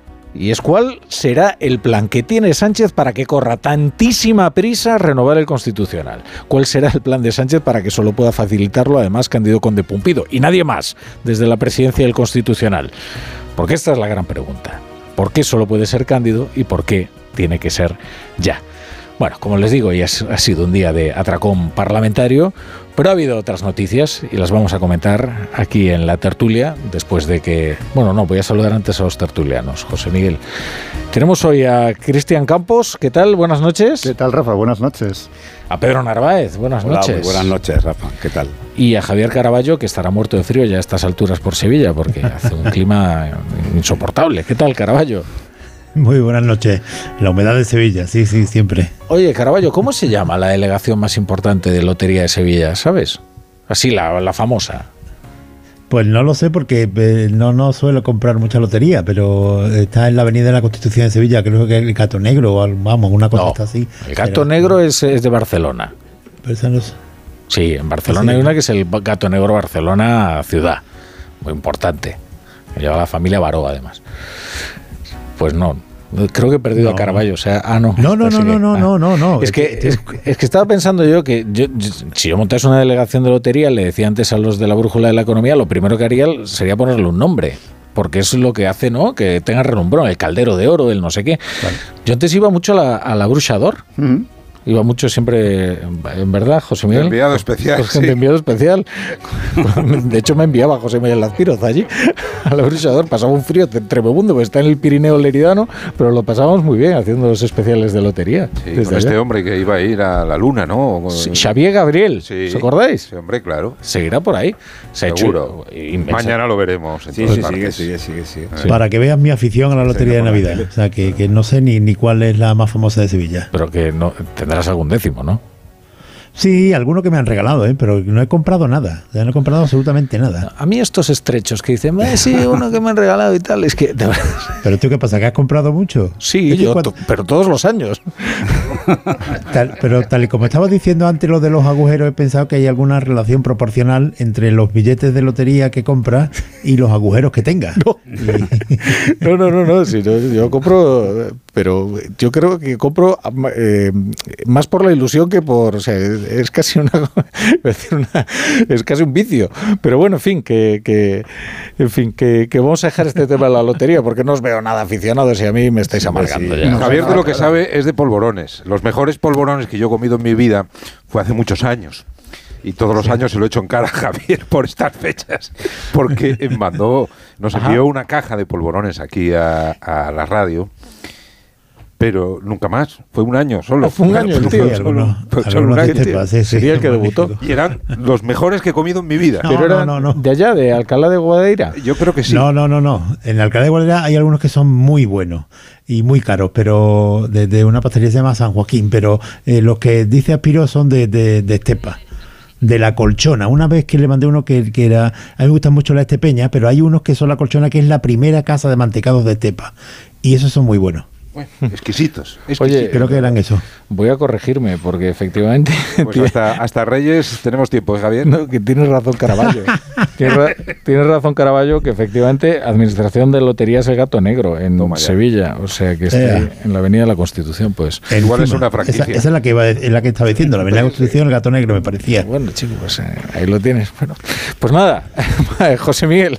Bueno, ya eh, quitamos la música de la lotería, ponemos la música del menú de la tertulia. Vamos a ver de qué vamos a hablar en esta tertulia de hoy. Pues hoy ha habido, aparte de lo que has contado, ha habido más temas, la ley trans que mañana se vota en el eh, Congreso, pero que ya hoy todos los portavoces parlamentarios han mm, dejado claro que va a salir adelante. Tenemos a Zelensky, al presidente ucraniano, eh, con traje de faena visitando la Casa Blanca y el Capitolio, pero hoy ha sido día de sobredosis parlamentaria. Sesión matiné en el Congreso que nos deja esta interacción entre Pedro Sánchez y Gabriel Rufián. Bienvenidos, bienvenidas a la guerra judicial. Que ustedes quieren aquí presentar una ley que recupere las enmiendas tumbadas. Que ustedes quieren dignificar el Tribunal Constitucional. Que ustedes quieren dignificar al Consejo General del Poder Judicial. Háganlo. Que allí estaremos. En efecto, la democracia española tiene un problema. Cuando tenemos al principal partido de la oposición que no reconoce el resultado electoral, tenemos un problema. Y en sesión vespertina, el cara a cara Sánchez Feijón en el Senado. Y señor Feijó, ustedes han llegado demasiado lejos. Ustedes lo están intentando, pero a pesar, a pesar de que intenten que el Parlamento no hable, ya les garantizo yo que el Parlamento va a hablar. Y va a hablar claro y alto. Es evidente, señor Sánchez, que todos los que discrepamos con, con usted ponemos en riesgo la democracia. Ahora bien, rebajarle las penas a los corruptos, eso cohesiona la democracia. Señoría, deje ya, deje ya, deje ya de tomarle el pelo a los españoles, señor Sánchez. Déjelo ya, déjelo ya, deje de provocar. Compra la tertulia la denuncia del presidente de ese complot entre el Partido Popular y el Tribunal Constitucional para enmudecer al Congreso. Se le está poniendo a Sánchez cara de Junqueras o Puigdemont, como decía por la mañana Cuca Gamarra. Escuchando a Rufián, asume el gobierno el argumentario independentista en su choque con el Poder Judicial. Lo que sí encaja, el gobierno, es que fue un error el trámite parlamentario para modificar las leyes del CGPJ y el TC, y lo hace al anunciarse que PSOE y Podemos presentarán ahora una proposición de ley específica sobre el asunto que se cursará por la vía de urgencia. 32 días, recordaba Rafa. El debate sobre las formas ha desviado la atención sobre el fondo del asunto. Esta tarde se ha vuelto a reunir el TC, esta vez para resolver el escrito de impugnación que ha presentado el Senado contra las medidas cautelarísimas que han congelado la votación de las enmiendas en disputa. Ahora ha entrado en escena también la Fiscalía del Constitucional, que apoya la recusación de dos magistrados conservadores por ser incuestionable, dice, que las reformas suspendidas afectarán a su situación profesional barra personal. Mismo argumento utilizado por PSOE y Podemos. ¿Hay elementos para cuestionar la imparcialidad de esos dos miembros del TC o es una maniobra más para frenar decisiones y cuestionar la legitimidad del garante constitucional?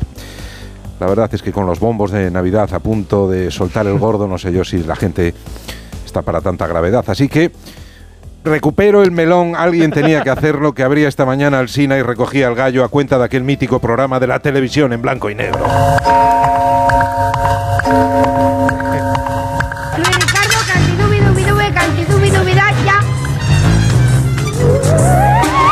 Pues sí, El monstruo de Sanchestein, 1977.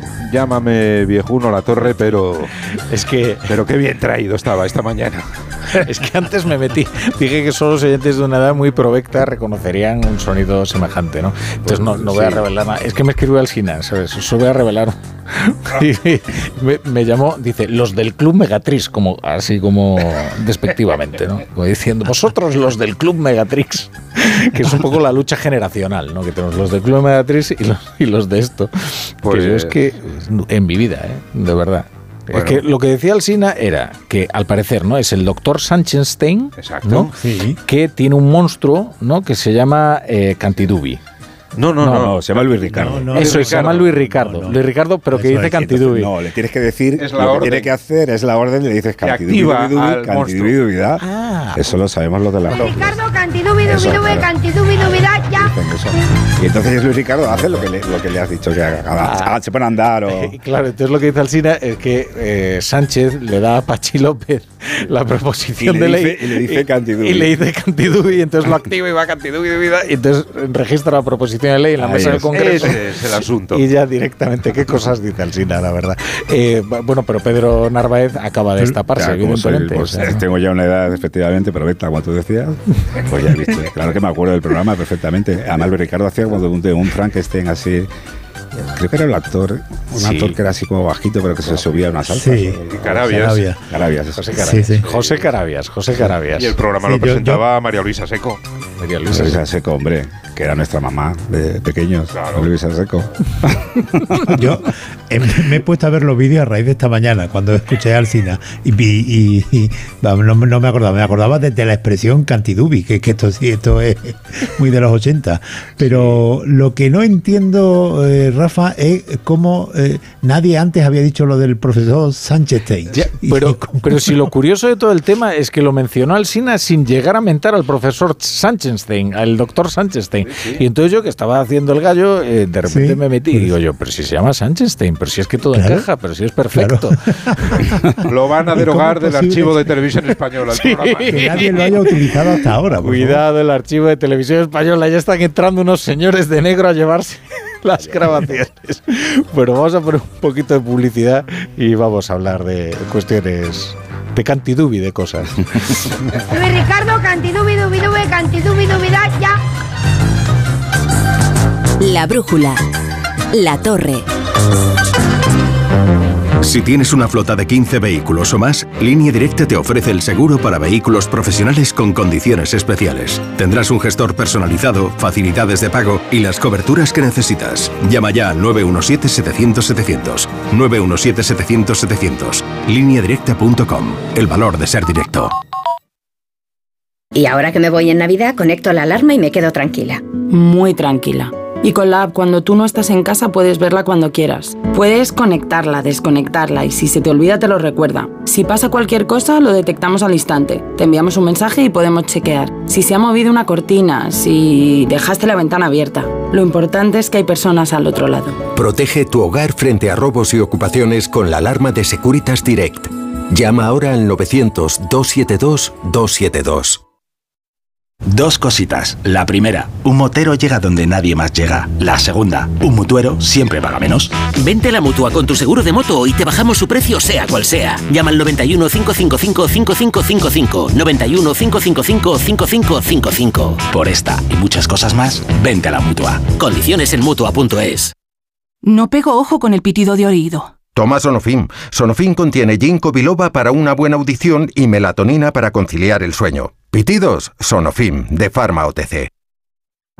Oye, que estaba por el centro y había tan buen ambiente navideño que me he dejado llevar y he comprado nuestro número. No sé si nos tocará, pero nos toque o no, tengo claro que este año nos independizamos. Lo tengo clarísimo. De este año no pasa. En Telefónica acercamos toda nuestra tecnología para seguir formando a personas para el empleo y así todos tengamos más oportunidades. Telefónica, cuanto más cerca estemos, más lejos llegaremos. Una ola de frío es mucho más fría cuando tienes gripe o resfriado. Para combatir los síntomas, cuenta con Farmagrip Forte de Cinfa, que te cuida eficazmente ante la fiebre, la congestión y la secreción nasal, incluso cuando hace más frío. Elige estar bien, elige Cinfa. A partir de 14 años, lea las instrucciones de este medicamento y consulte al farmacéutico. Nací libre, pero me encerrasteis para combatir la oscuridad. Ahora solo pido una cosa, libertad. Presentamos la gama Jeep híbrida y 4xE híbrida enchufable. Electricidad en libertad. Aprovecha ahora los Electric Freedom Days. Ofertas irrepetibles para vehículos de entrega inmediata. Solo hasta fin de mes. Entra en jeepstore.es. Buenas noches. En el sorteo del Eurojackpot de ayer, la combinación ganadora ha sido 6, 11, 26, 43 y 49 soles para el 5 y el 8. Recuerda, ahora con el Eurojackpot de la 11, todos los martes y viernes hay botes millonarios. Y ya sabes, a todos los que jugáis a la 11, bien jugado.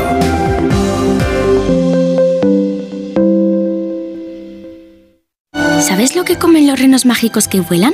Sea lo que sea, espero que esté tan rico como todo lo que comemos en mi casa por Navidad. En el Club del Gourmet y en el supermercado del Corte Inglés encontrarás los productos más especiales para disfrutar estas fiestas. Descárgate nuestra app y disfruta del servicio de tarifa plana de envíos El Corte Inglés Plus. Es magia, es Navidad, es el Corte Inglés.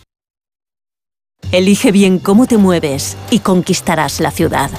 Peugeot i 2008 100% eléctrico. Toma el control desde su iCockpit y disfruta de hasta 345 kilómetros de autonomía. Ahora tu nuevo Peugeot 2008 con entrega inmediata. Condiciones en peugeot.es.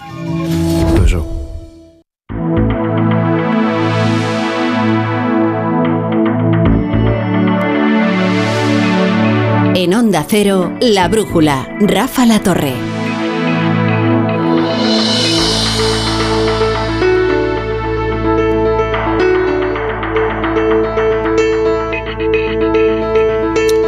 Bueno, hoy hubo dos citas eh, parlamentarias en dos cámaras diferentes, en la Cámara Alta y en la Cámara Baja. Para ser más precisos, en la Cámara Baja y en la Cámara Alta, porque en el Congreso eh, la sesión de control fue durante la mañana y en sesión vespertina, pues asistimos al enfrentamiento entre Alberto Núñez Feijóo y el presidente del Gobierno, Pedro Sánchez.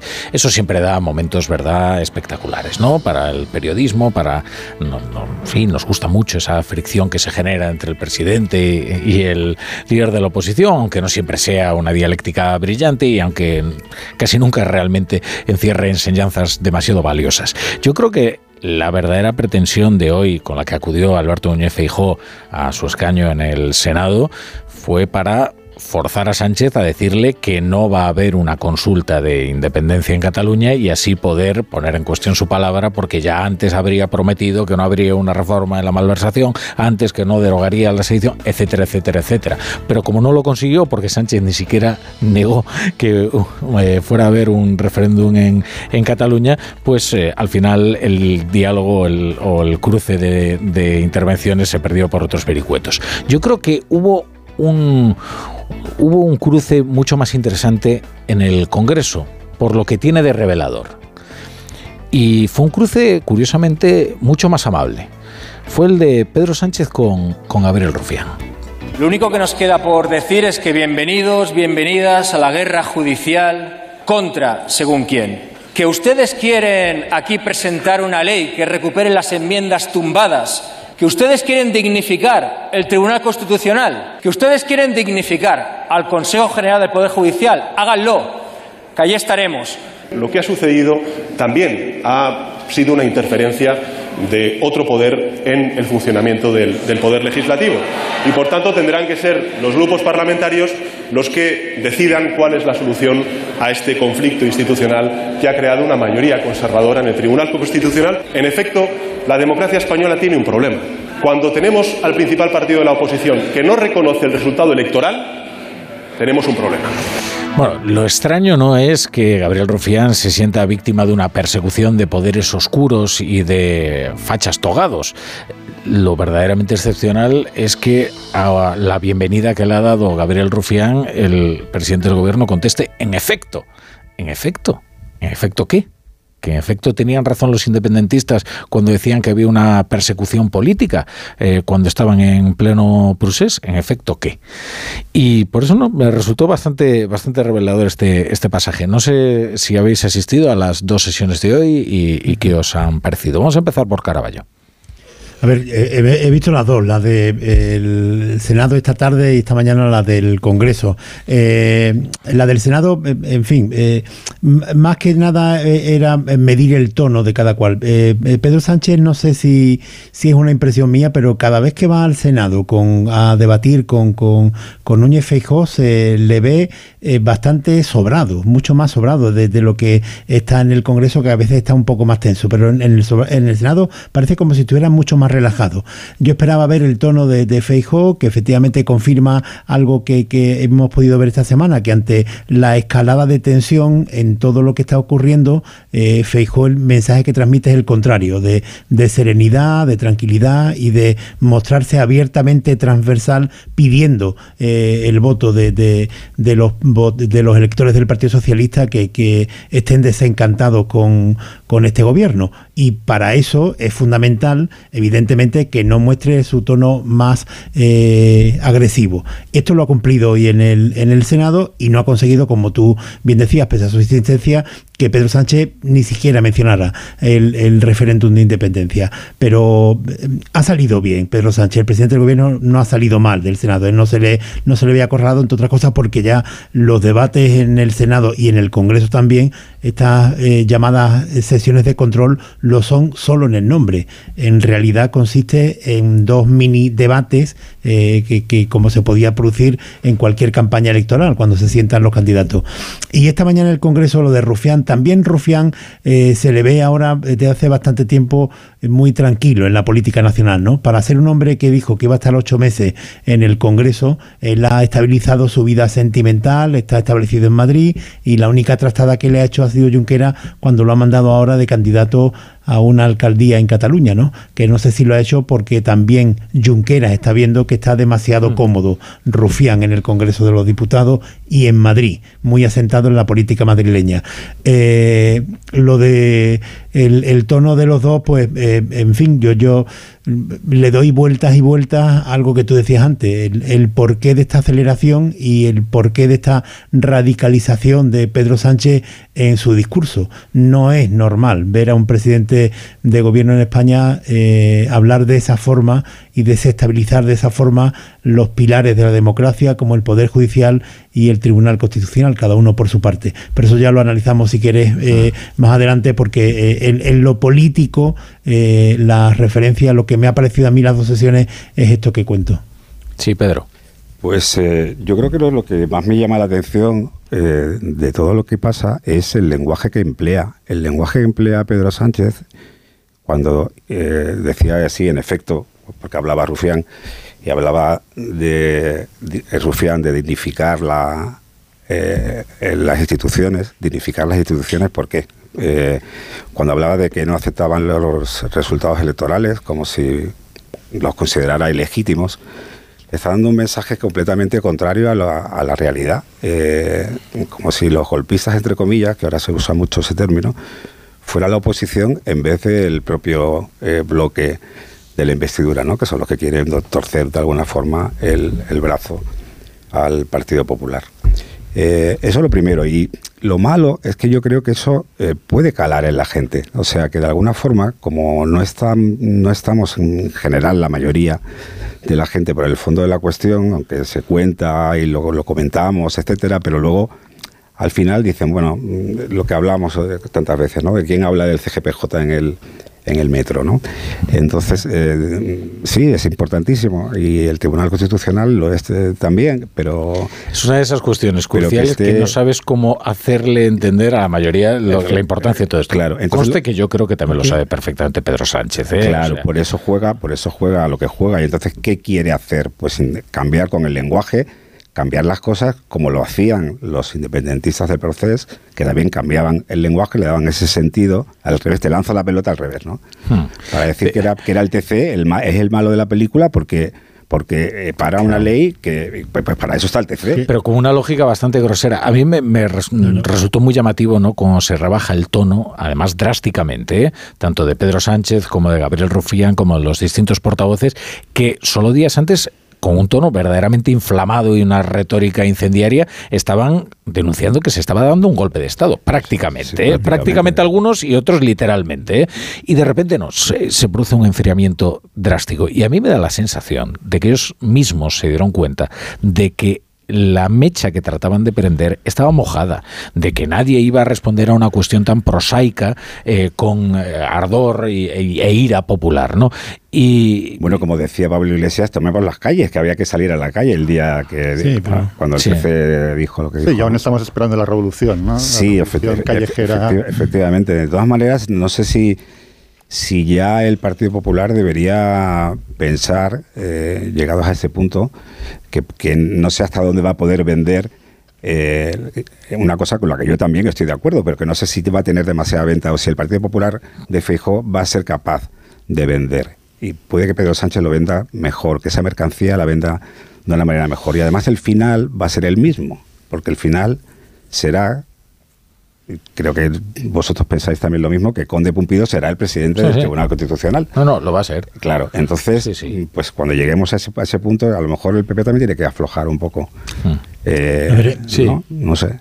Exacto, es que, yo, creo que estamos confundiendo, eh, la, o alguna gente confunde, la batalla eh, no, perdón, la táctica con la estrategia. La táctica de Pedro Sánchez es controlar el Tribunal Constitucional pero eh, la estrategia, el plan a largo plazo, es acabar con los consensos, eh, con el consenso, con las reglas de las mayorías cualificadas, que son las que garantizan, en el fondo, son la piedra de toque de, la separación de poderes en España. Tú acabas con las mayorías y ya no hace falta que el PP y el PSOE lleguen a ningún consenso más, porque el PSOE puede llegar a modificar las mayorías del Tribunal Constitucional o del Consejo General de Poder Judicial sin que le haga falta para nada el PP, simplemente con Esquerra Republicana, con cuatro partidos más y ya está. Es decir, las mayorías cualificadas son mucho más importantes de lo que, de lo que la gente cree. No es simplemente un procedimiento más, eh, un poquito más complejo. Es que obligan a un consenso que es eh, como digo, es la, clave de bóveda de la separación de poderes en España. A mí, como, como a ti, Pedro, lo que me llama la atención es lo chocante eh, lo chocante del lenguaje utilizado por, Pedro Sánchez, que es exactamente el mismo que utilizaban los nacionalistas catalanes en 2017.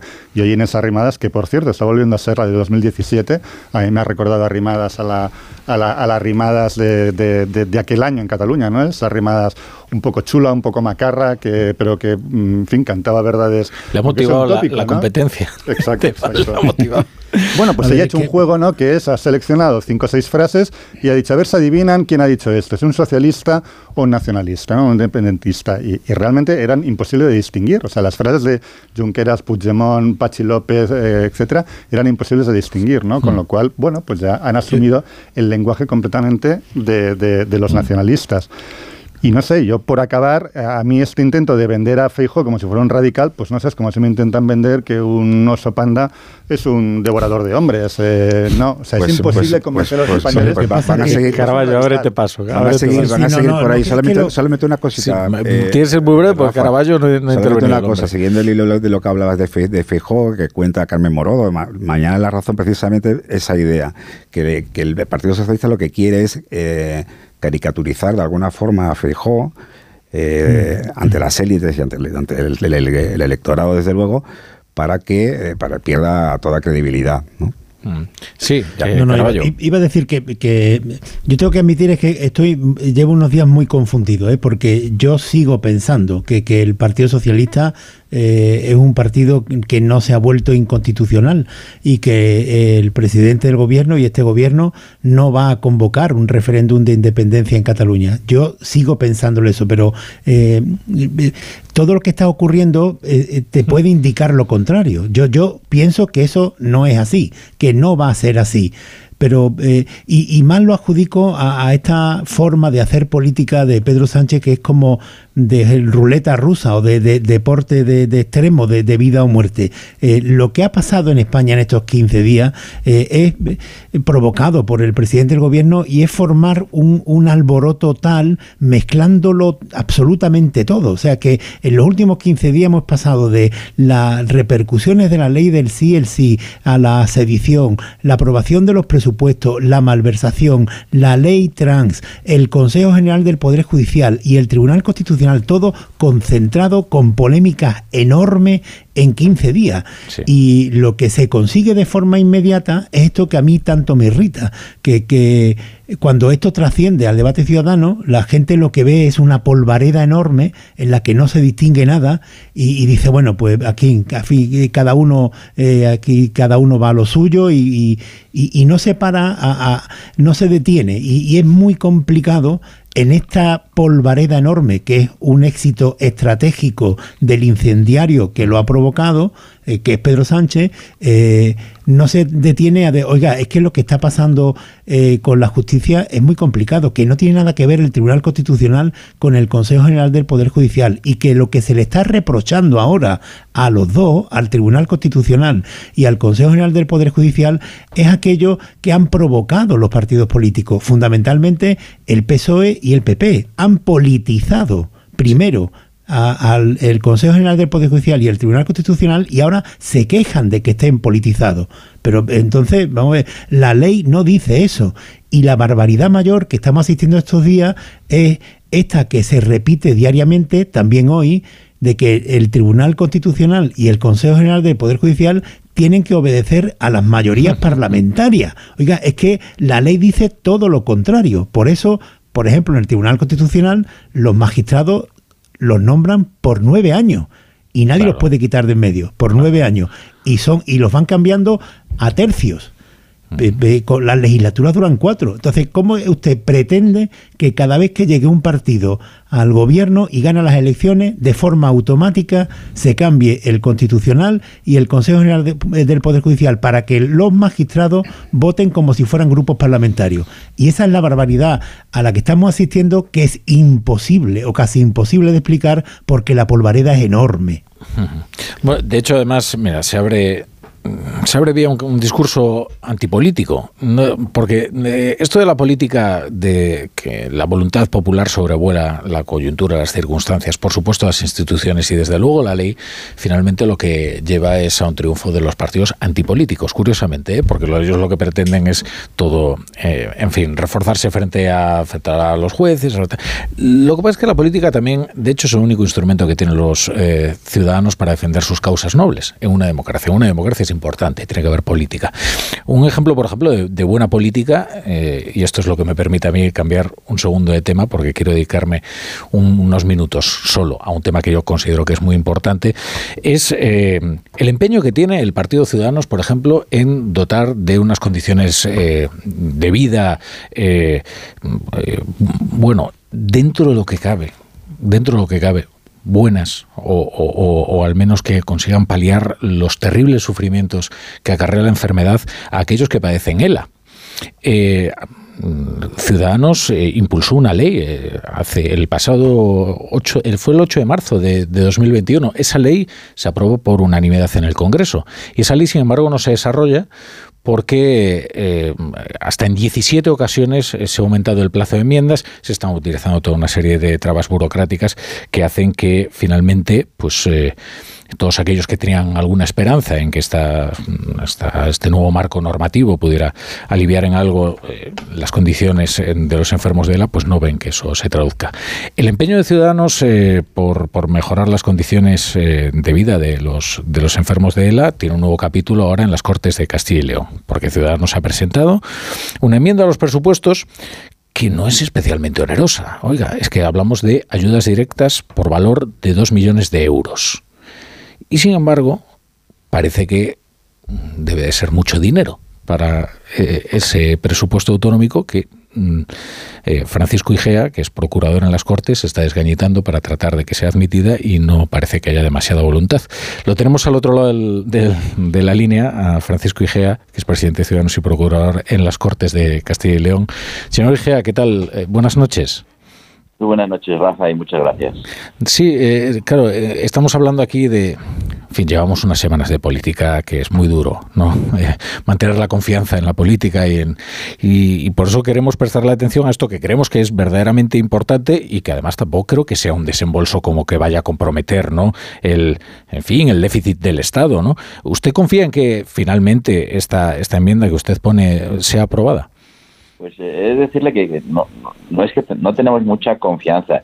Nuestra confianza se basaba básicamente en que esto es una propuesta que ni siquiera es nuestra, es del Partido Popular en Galicia y que la ha sacado eh, adelante el gobierno gallego. Entonces, nosotros pensamos que esta era una buena oportunidad para que el Partido Popular y Vox aquí, bueno, pues, pues apoyara una medida que es tan sencilla como, como dotarles de una ayuda directa de mil euros al mes a unas personas que eh, me van a permitir que lo resuma, eh, su gasto, su gasto calculado al año son de 35.000 euros para poder vivir. ¿no? Son personas que tienen que hacer obras en su casa, que tienen que hacer obras en su baño, de repente ven que necesita una persona al lado suyo todos los días para llevarle al baño, para cuidarle la peg, algunos para mantenerle con vida en un respirador mientras mantienen su, su cabeza, sus funciones cerebrales superiores perfectamente íntegras. Son personas plenamente conscientes y plenamente capaces de, disfrutar de las cosas.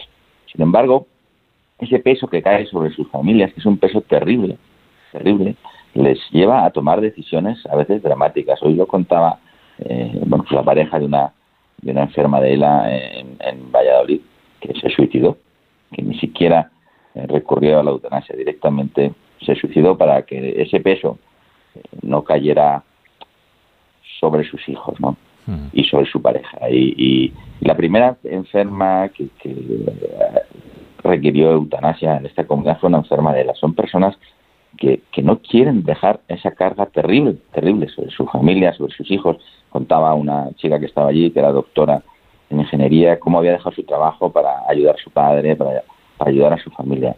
Son cargas económicas terribles que, obligan a, los pacientes a tomar decisiones definitivas, ¿no? Y, y si la política no sirve para esto, pues la verdad es que la política no sirve para, Luego, para Ocurre otra cosa también, que hace poco hablábamos con ah, algunas asociaciones precisamente que, que luchan por, por el bienestar de estas, de estas personas y por mejorar sus condiciones de vida y nos decían, bueno, usted imagina una familia española cómo está sufriendo ahora con el incremento de los precios de la energía, ¿no? el gasto energético en los hogares españoles. Y luego usted imagínese una persona cuya vida depende de estar conectada a una máquina.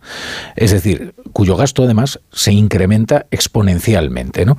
Porque eso es lo que está ocurriendo, ¿no? Que están sufriendo muchísimo más eh, la inflación, todos estos fenómenos que, claro, dependen de la electricidad, dependen de tener una temperatura adecuada en su casa.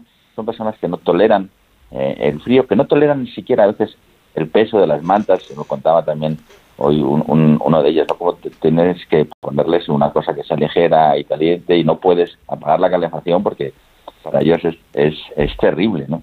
Y, y, y, la verdad es que son muy poca gente, desgraciadamente son muy poca gente, yo lo dije el otro día en la comisión, la, iba a decir un taco, ¿no? La, vergüenza de esto es que eh, son 200 personas, 160, no son muy poquitos votos, ¿no? Al, final.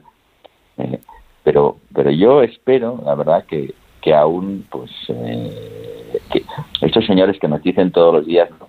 que es que esto de la eutanasia es terrible, ellos son la gente de la vida y que la gente tiene que vivir y, lo que haces cuando no les ayudas es empujar a esta gente a, tomar las decisiones que tomaríamos cualquiera para, que esto no cayera sobre nuestra familia. es, una situación dramática, la verdad es que hoy hemos tenido un día muy, muy, muy dramático y muy impresionante. Yo les conozco desde hace mucho tiempo porque nosotros nos hemos dedicado a esto desde el primer día que yo fui diputado, en 2015, ya tuvimos reuniones con ellos. Y, la verdad, eh, yo espero, espero conseguir en estas 48 horas el Partido Popular y Vox aquí, pues, pues cambien de opinión y lo hagan suyo y se lo apunten. Si mm. esto, la tristeza de la política es que muchas veces todo depende de, de, quién se apunta mm. un tanto a una victoria política. Y a mí esto me importa poco, ¿no? Lo que importa es conseguir de vez en cuando que en este triste oficio de la política, como estamos viviendo estas semanas, volvamos la vista a, nuestros ciudadanos y hagamos algo útil, por pequeño que sea. Bueno, pues nosotros desde luego saludamos que, un partido como Ciudadanos esté dedicado a estas personas que, como dice usted, no es que sea una fuerza electoral precisamente vigorosa, pero bueno, también son españoles, ciudadanos y merecen eh, que, sean atendidos por la política. Eh, yo creo que la, política precisamente se expresa en su versión más noble eh, con estas iniciativas. Así que, bueno, esperemos que, salga adelante esa, esa enmienda que usted ha, ha presentado. Francisco Igea, procurador en las Cortes de Castilla y León, presidente allí de de Ciudadanos. Gracias por estar hoy en la brújula. Muchísimas gracias de su parte, de parte de los enfermos a todos. Gracias. ya me disculparán que nos hayamos despistado un momento de las cuestiones y las procelosas luchas políticas para hablar de esto, que para muchas familias es lo único importante. Lo sí, está muy bien, está muy bien, Rafa, porque es que sucede además eh, que tiene mucha conexión con lo que hablamos, ¿no?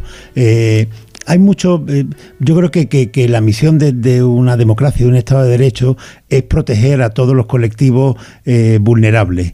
Y, lo que ocurre en España, en la política española, es que hay algunos colectivos vulnerables que no voy a mencionar para no entrar más en polémica, que están diariamente en el, en el debate político. Y se van acumulando ley sobre ley sobre ley para algunos determinados colectivos, pero hay otros que sufren una doble marginación, porque son colectivos vulnerables, pero que parece que no le importa a nadie.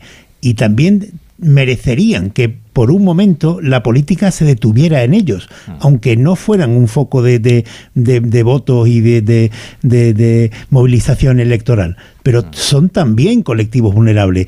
Y este ejemplo que tú acabas de poner es clamoroso. Lo malo, Javier, es que no está ideologizado, ¿sabes? Entonces yo creo que eh, cuando se va por otros colectivos, como el colectivo trans o el colectivo LGTBI, etcétera, hoy que se ha gastado la ley, se está hablando yo en el Congreso, como si se apunta el partido que sea, un, tanto ideológico ahí, pues eh, entran en la polvareda de la que tú hablabas antes, en también el fango del Tribunal Constitucional y el CGPJ, etcétera, se queda la polvareda. Pero cuando se habla de otros colectivos, como por ejemplo los enfermos de ELA, no tienen no, no hay ideología detrás, simplemente hay una, una enfermedad grave y que, y que el, trabajo de los diputados debería, debería ser eh, hacérsela más leve, hacérsela lo, lo más llevadera posible, pero como no tiene una pegatina ideológica, pues no se habla de ello. Pedro, que expresamente no he querido mencionar nada porque no quiero decir que no sean eh, colectivos vulnerables que merezcan atención y que, que su, lo suyo sea una batalla ideológica. No quiero entrar en ningún debate de comparación. Simplemente digo que objetivamente hay otros muchos colectivos vulnerables en España a los que no se les presta atención.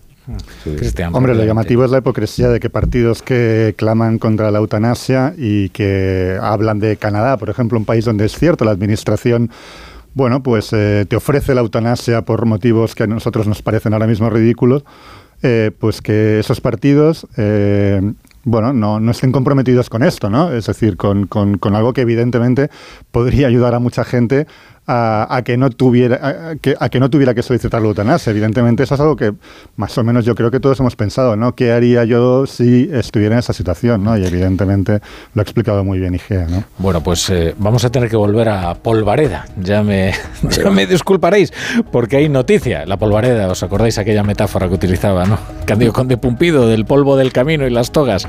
Bueno, tenemos que hablar de las togas porque hay, hay noticias. Sabéis que había un recurso presentado por el Senado para poder aprobar mañana las dos enmiendas impugnadas por el Partido Popular. Bien, pues ya tenemos resultado. Eva Llamazares, ¿qué tal? Buenas noches. Buenas noches y la noticia es que todo sigue igual, que el TC rechaza la pretensión del Senado. La reforma con la que el Gobierno lograría de manera express un tribunal constitucional con una mayoría de magistrados progresistas, de magistrados próximos, no se puede votar mañana en la Cámara Alta. Se mantiene esa medida cautelarísima decretada el lunes por el Constitucional para garantizar los derechos de la minoría y a petición del PP.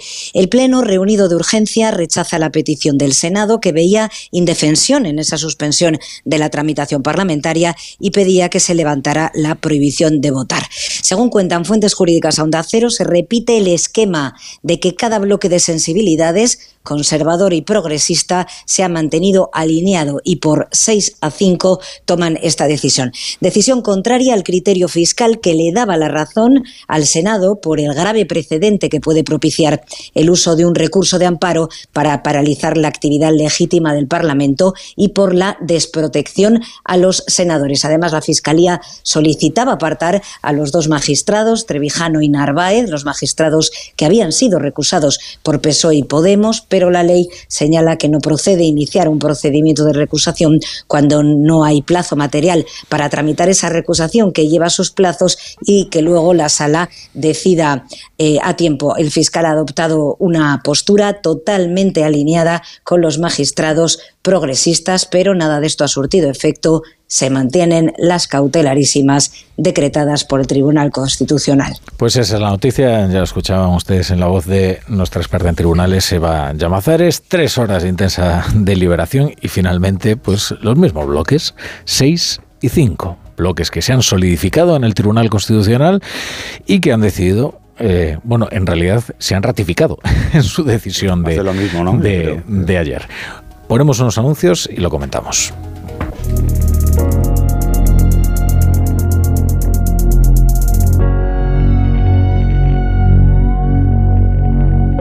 La brújula. La torre.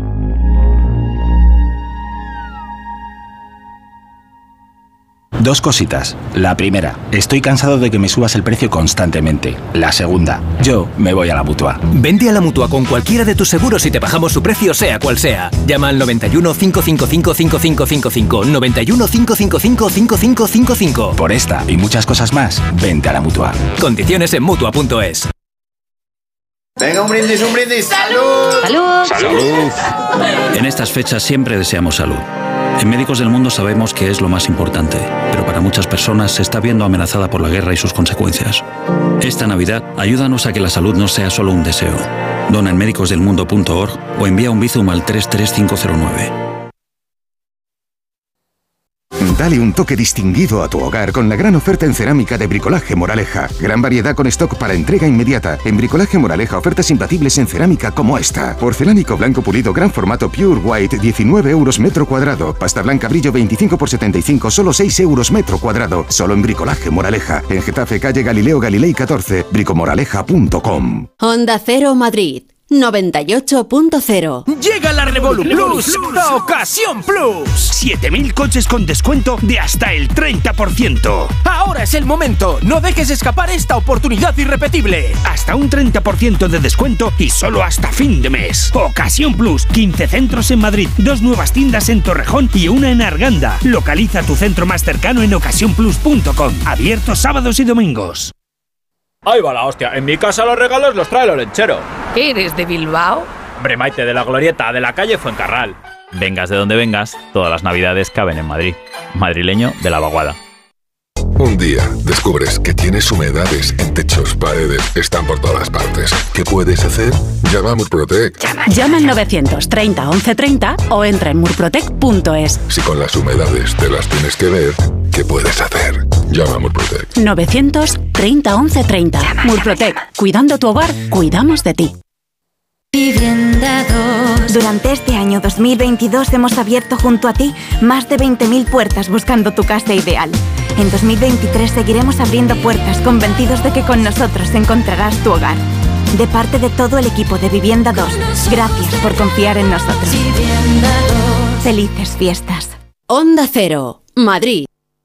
Disfruta de lo más auténtico de estas fechas, la Navidad, Madrid y sus luces y el verdadero sabor de Bermud Cecchini. Deleítate con el genuino sabor de Madrid, con los amigos, con la familia, en casa o en los bares, siempre en compañía de tu gente. La Navidad sabe mejor con Bermud Cecchini. Bermud Cecchini te desea feliz Navidad. bermudcecchini.com este jueves, desde las 8 de la mañana, la Lotería de Navidad en Onda Cero. Un paréntesis para soñar. Síguelo en directo con Javier Ruiz Taboada, Begoña Gómez de la Fuente, Javier Hernández, Paco de León y los servicios informativos de Onda Cero. Además, el humor de Goyo Jiménez, Carlos Latre y sus mil voces y Agustín Jiménez. Y también puedes seguir la retransmisión en directo por streaming en la web y en la app de Onda Cero. Comprobar tus números en tiempo real y consultar toda la información del sorteo minuto a minuto. Este jueves, desde las 8 de la mañana, la Lotería de Navidad en Onda Cero. Te mereces esta radio. Onda Cero, tu radio.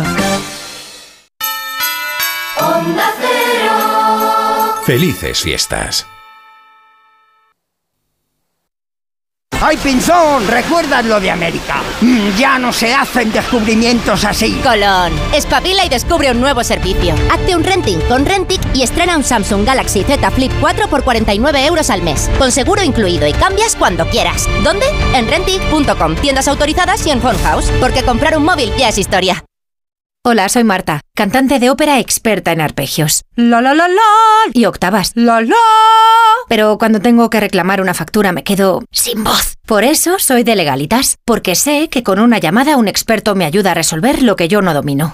Hazte ya de Legalitas. Y ahora por ser oyente de Onda Cero y solo si contratas en el 91661, ahórrate un mes el primer año. Legalitas y sigue con tu vida. Y ahora que me voy en Navidad, conecto la alarma y me quedo tranquila. Muy tranquila. Y con la app, cuando tú no estás en casa, puedes verla cuando quieras. Puedes conectarla, desconectarla y si se te olvida, te lo recuerda. Si pasa cualquier cosa, lo detectamos al instante. Te enviamos un mensaje y podemos chequear. Si se ha movido una cortina, si dejaste la ventana abierta. Lo importante es que hay personas al otro lado. Protege tu hogar frente a robos y ocupaciones con la alarma de Securitas Direct. Llama ahora al 900-272-272. Esta Navidad pide tus regalos a mi Movistar. Smart TVs, portátiles, smartphones, tablets, consolas y mucho más desde 0 euros al mes. Y lo mejor, te lo enviamos gratis en 72 horas. Además, si llevas tu antiguo smartphone o tablet a una tienda Movistar para reciclar, te lo recompran. Esta Navidad es mejor. Infórmate en movistar.es o en tiendas Movistar. Muchas mujeres mayores de 65 años se han acostumbrado al control, la amenaza y la humillación. Hoy mismo es el día para jubilarse de este maltrato. Llevar muchos años aguantándolo no es una razón para seguir sufriendo. Pide ayuda, da el primer paso. A3 Media Televisión, la televisión de un gran país. Antena 3 Noticias y Fundación Mutua Madrileña. Contra el maltrato, tolerancia cero. En Onda Cero, La Brújula, Rafa La Torre.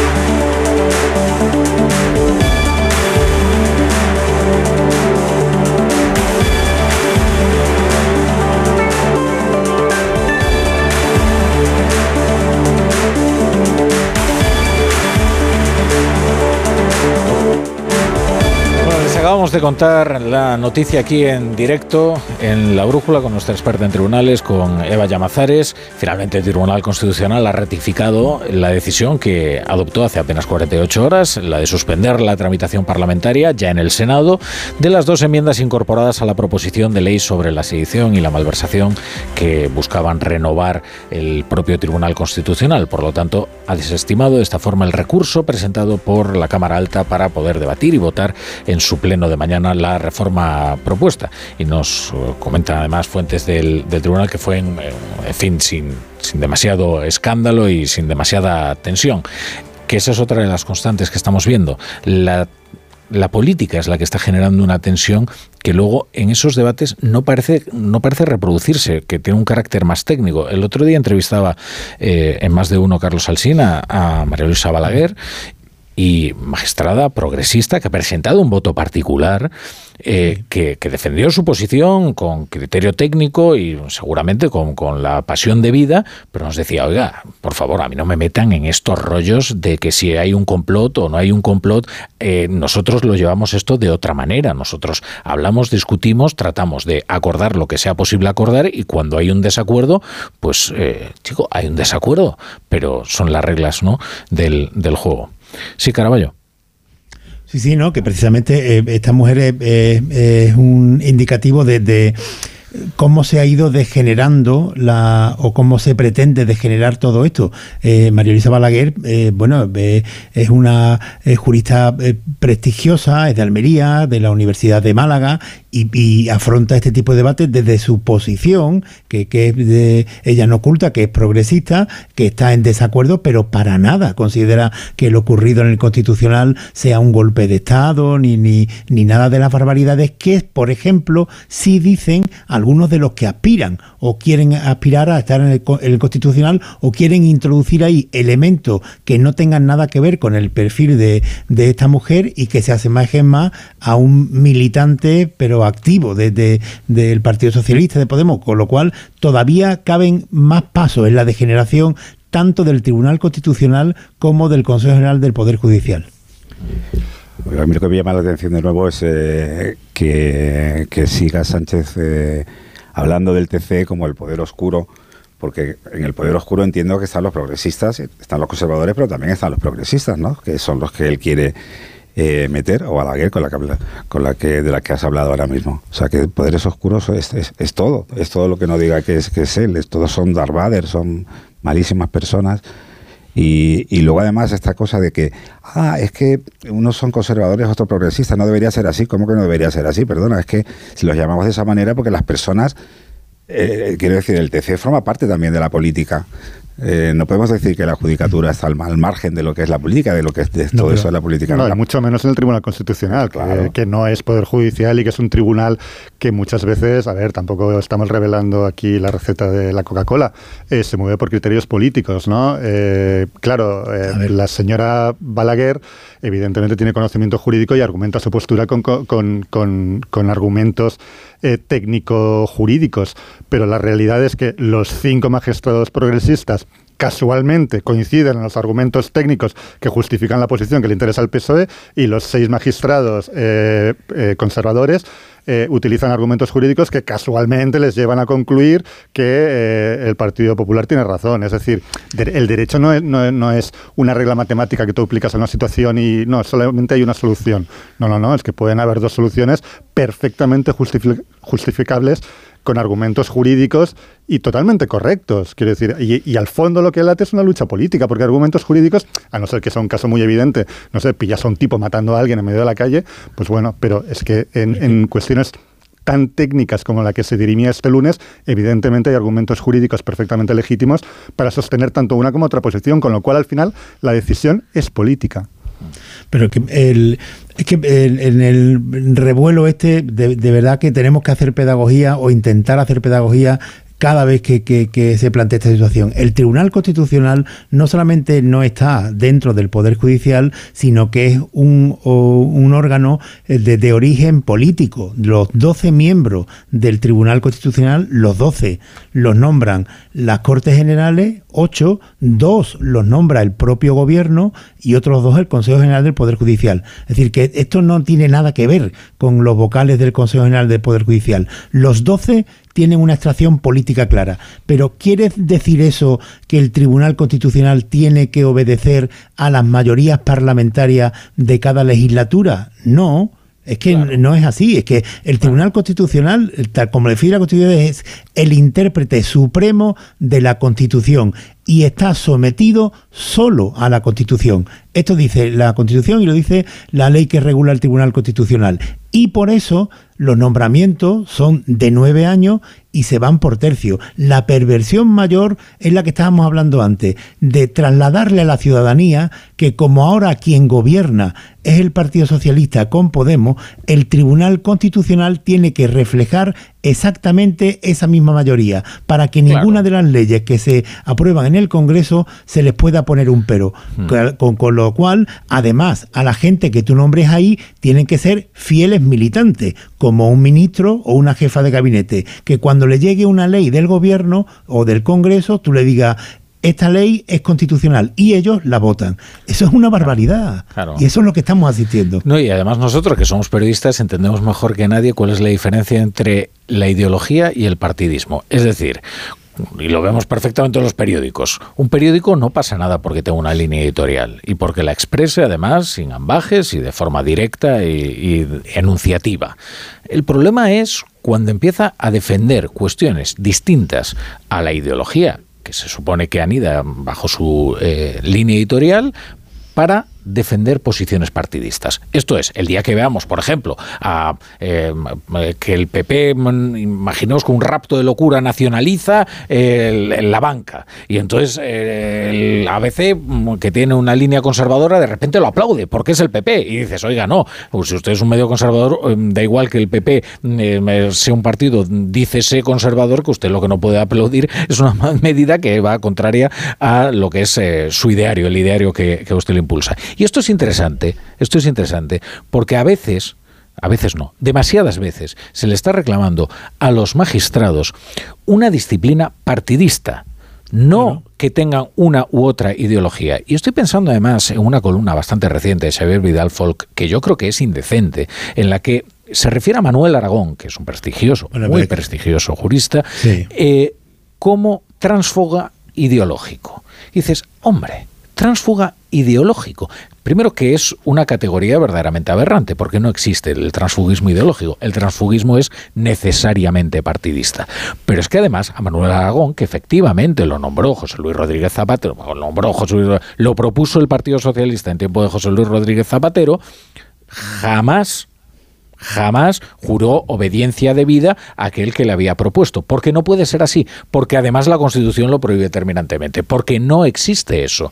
Y y sin embargo ahora, porque resulta que toma decisiones que son acorde a lo que él cree que es eh, la filosofía del derecho y cuál es su idea de cómo debe, en fin, discurrir este tipo de deliberaciones, ahora es un tránsfuga ideológico. Ah, es que lo que queríamos mm. era que votase como, como, como quiere Vidal Folk que vote, ¿no?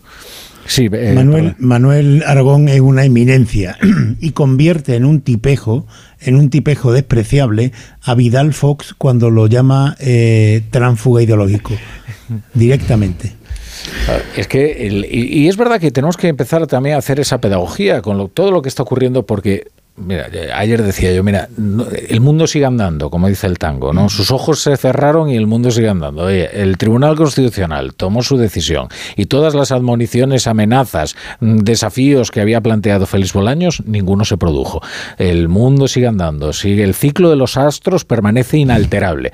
Ahora, eso no significa que nada haya pasado. Y sí que nos hemos dejado algunas, ah, en fin, sí que hay ha quedado un, rastro, una herida, y yo creo que efectivamente eh, no sale indemne completamente la democracia española de estos episodios verdaderamente lamentables, como de algunos debates, porque hay declaraciones desde luego de las que no se vuelve.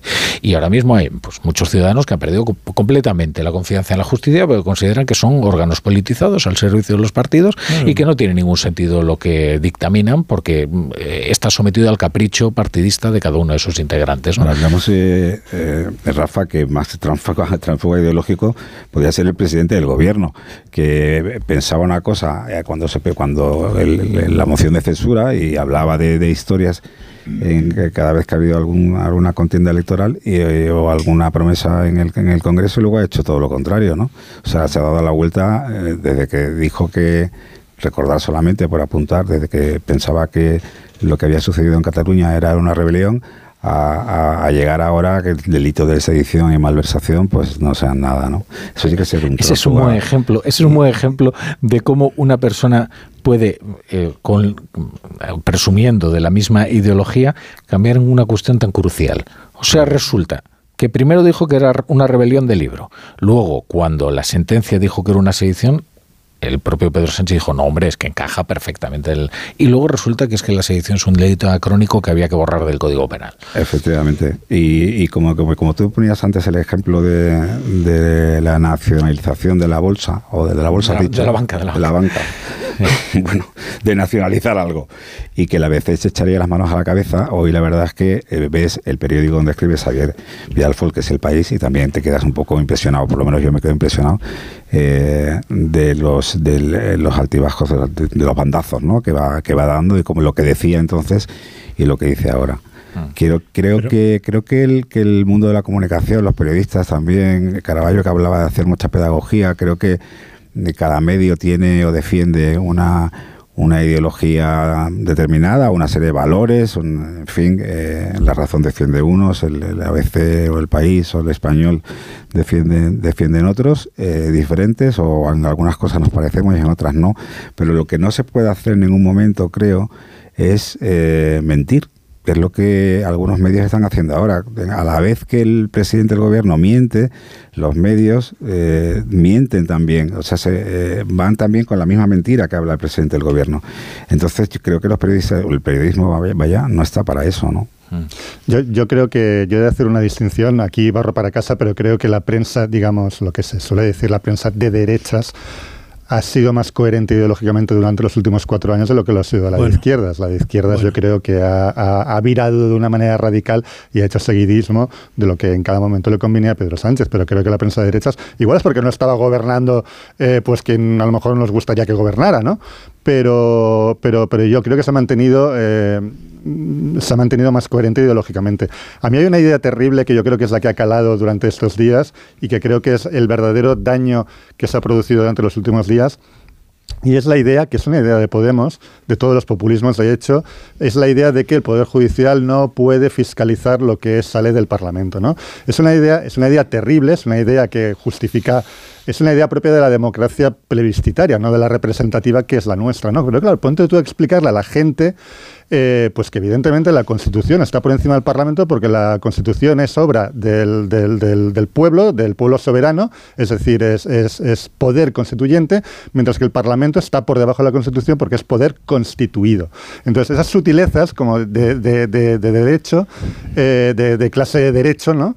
de derecho constitucional son terriblemente difíciles de transmitir a la gente, ¿no? Y lo que cala es, pues eso, la idea de que el Poder Judicial no se puede oponer a lo que dice el Parlamento, porque el Parlamento es la voz del pueblo, ¿no? Esa es la idea realmente terrible que ha calado y que, y que va a quedar al final, el pozo que va a quedar de todo esto que se va a olvidar en, nada. Quiero objetar algo, en, esto, Sí, sí, no, no, en esto que dices de, la prensa, vamos, no vamos a empezar aquí a pegar zarpazos, pero eh, una cosa es que, que, que lo que yo considero legítimo desde el punto de vista profesional, que la prensa tenga una, determinados periódicos, radios, televisiones, tengan una línea editorial que con un carácter ideológico marcado y otra cosa que sea una prensa de partido, que esto es muy distinto. Para mí esto no es admisible, la prensa de partido. Y esto es lo que se da mucho en España. Y en el terreno que estamos abordando, por ejemplo, pues a mí me parece que es absolutamente reprobable y no se ha hecho así la estrategia que ha seguido el PP, que ya abiertamente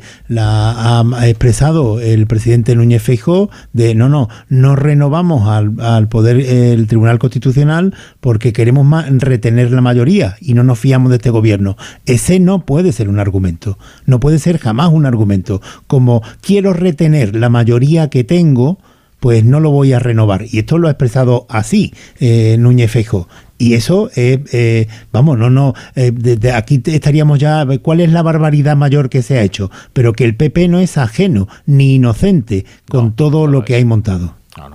Respecto de la prensa sí que hay algo bastante sano en el hecho de que muchos ven una conspiración cuando se critica, por ejemplo, a Alberto Núñez Feijóo, eh, no sé si os acordáis aquel episodio, ¿no? Se saca una portada y dice, no, es que a usted le están marcando la agenda y le están diciendo, oiga, es que lo que es sano precisamente es que los periódicos que se dirigen a un público que se encuentra ya, oye, en, la misma órbita, pongamos que el electorado de, pues lo critiquen especialmente, ¿no? Porque, eh, digamos, se sienten especialmente aludidos, ¿no? Por, por, sus políticas. Bueno, vamos a leer ahora precisamente la prensa, a ver si llega toda y así podemos leer la de derechas y la de izquierdas. Pero no vamos a sexarlo, porque ya estamos sexando ya por encima de nuestras posibilidades y ya estamos sexando magistrados, vocales y en fin, tampoco vamos a hacer eso con los editorialistas.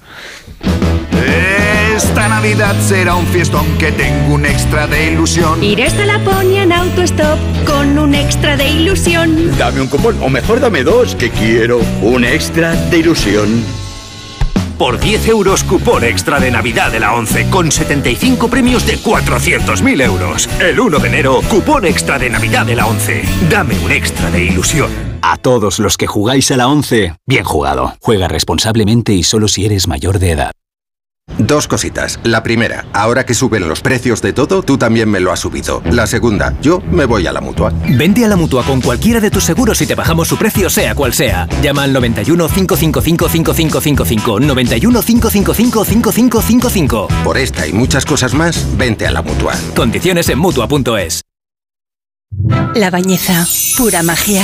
Ven a conocer La Bañeza, iluminada, entrañable y navideña. Descubre nuestros comercios y nuestra deliciosa gastronomía, aromas y sabores con los que paladear la vida. La Bañeza, una perla al sur de la provincia de León. Pura magia. Ayuntamiento de La Bañeza. Y ahora que me voy en Navidad, conecto la alarma y me quedo tranquila. Muy tranquila y con la app, cuando tú no estás en casa, puedes verla cuando quieras. Puedes conectarla, desconectarla y si se te olvida, te lo recuerda. Si pasa cualquier cosa, lo detectamos al instante. Te enviamos un mensaje y podemos chequear. Si se ha movido una cortina, si dejaste la ventana abierta. Lo importante es que hay personas al otro lado. Protege tu hogar frente a robos y ocupaciones con la alarma de Securitas Direct. Llama ahora al 900-272-272. La brújula.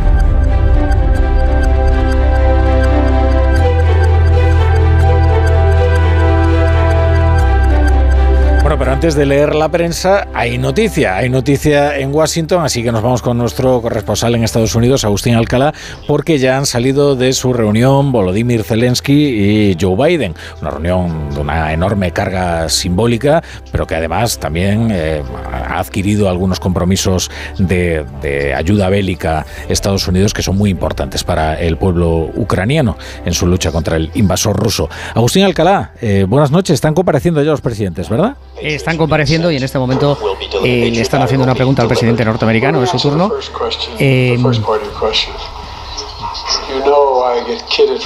está, el presidente está respondiendo a una pregunta que, que le ha hecho la cadena CNN sobre, sobre eh, si era necesario este viaje, arriesgar eh, el riesgo que ha corrido eh, Volodymyr Zelensky para venir a, a, Washington y acaba de contestar diciendo que es muy importante no solamente el hablar por teléfono, sino también el poder saludarse personalmente, el poder mirar a la cara después de tantas conversaciones telefónicas que hemos tenido. Este viaje, Zelensky ha comentado que es para agradecer a Estados Unidos, al pueblo norteamericano, al Congreso norteamericano, el apoyo que ha ofrecido desde el comienzo de la contienda, estos 300 días transcurridos, y también de hablar del futuro, eh, de lo que va a ocurrir el próximo año en su país. Me quedo con dos frases uh, largas de ambos presidentes. Eh, una de ellas es del presidente norteamericano, que ha dicho que en este momento Rusia está atacando intencionadamente la infraestructura civil más importante de Ucrania. Está utilizando el invierno como arma. Esta es una de las frases que vamos a ver en todos los medios informativos eh, mundiales y que se va a repetir mucho. Eh, Rusia está utilizando, Rafa, el invierno como arma, dejando a los ciudadanos sin electricidad, sin calefacción, congelando a la gente, haciéndola morir de hambre, separando a las familias. Estas acciones son un ejemplo más, ha dicho Biden, de las atrocidades que está cometiendo Moscú contra la población civil. Y por parte del presidente Zelensky, eh, a una pregunta que le ha hecho uno de, sus, de los reporteros de la televisión ucraniana, eh, que, que, él calificaría como una paz justa. Y eh, él se ha preguntado, no sé lo que es una, una paz justa, no sé lo que significa. No vamos a aceptar nada que no sea un compromiso que garantice la integridad territorial y la soberanía de Ucrania, que haya pago de las reparaciones que podemos recibir por la destrucción que Rusia ha provocado en nuestro país. Y también ha dicho que el enemigo debe ser responsabilizado ante los tribunales correspondientes de los actos y de la barbarie que ha cometido. Oye, Agustín, y ahí hay una clave política que también es muy interesante, ¿no? Que después de las elecciones del midterm cambia la mayoría del Congreso y eso puede afectar también al compromiso de los Estados Unidos con, con Ucrania. Está claro, este viaje que se ha eh, realmente preparado en cuestión de, una, eh, de una semana eh, tiene como objetivo por una parte, demostrar a Putin que eh, Estados Unidos sigue unido y convencido del apoyo a Ucrania, pero sobre todo también de la Casa Blanca, Rafa, de demostrar a la mayoría republicana que a partir del día 3 de enero eh, controlar el Congreso de que es necesario que siga apoyando a los ucranianos. Algo que, algo que en este momento no está garantizado porque hay muchos miembros del ala más eh, ultraconservadora, trumpista del de, Partido Republicano que no quieren darle a Volodymyr Zelensky un cheque en blanco y apoyarle para todas las cosas que está solicitando. que dentro de aproximadamente unas dos horas y diez minutos, el presidente Zelensky se va a dirigir al, al Congreso. Vamos a ver cuántos republicanos eh, se presentan a este, a este discurso y sobre todo si él ha dicho que todavía confía en que recibirá el apoyo de los dos partidos por la importancia y lo que hay en juego en esta contienda y veremos lo que sucede porque en este momento el liderazgo republicano en, en el Congreso no tiene los votos suficientes para que si la Casa Blanca solicita más ayuda para Ucrania el año que viene, eh, esta ayuda pueda ser aprobada. Bueno, pues esta noticia noticia en Washington que nos trae nuestro corresponsal en Estados Unidos, Agustín Alcalá. Esta importante visita de Volodymyr Zelensky a, Joe Biden, a los eh, Estados Unidos. 301 días de guerra, ¿eh? 301 días desde que comenzó la invasión de, de Rusia, que además la guerra ahora se ha transformado en una sucesión de operaciones de castigo para destruir las infraestructuras críticas de las ciudades ucranianas, es decir, para hacerlas inhabitables. Son ya directamente actos terroristas contra su población, porque no se en el frente para tratar de conquistar este terreno, este otro, tantas eh, millas o no, sencillamente consiste en castigar a su población allí donde más duele y dejarla sin sustento y sin energía en este duro invierno. Vamos a, vamos a abrir los periódicos. Eh, ya me perdonará Juanjo de la Iglesia, que es que... ya has venido perdonado de casa. Aquí pendiente, pero es que estaba aquí con los periódicos. Pero llama la noticia a la puerta, pues hay que abrirle. Bueno, ¿qué tenemos por aquí? las portadas a la puerta. Pues mira, mm, eh, vamos a, voy a empezar por el asunto que acabamos de escuchar. El, el eh, ABC abre con esta información con un titular por lo menos curioso, porque dice ABC, eh, en su primera portada. Zelensky se planta en la Casa Blanca para volver con los misiles anti-Putin. Da la sensación de que ha dicho, he visto luz y he dicho, voy a subir, a ver si me dan... Me gusta lo de los misiles, anti-Putin, ¿no? Los Patriots son los anti-Putin. Eh, 20 minutos, abre con información nacional. Sánchez y Fijó mantienen el pulso y se acusan ambos de vulnerar la Constitución. El diario La Razón el mismo asunto, pero con, desde otro punto de vista, desde otro, con otro enfoque.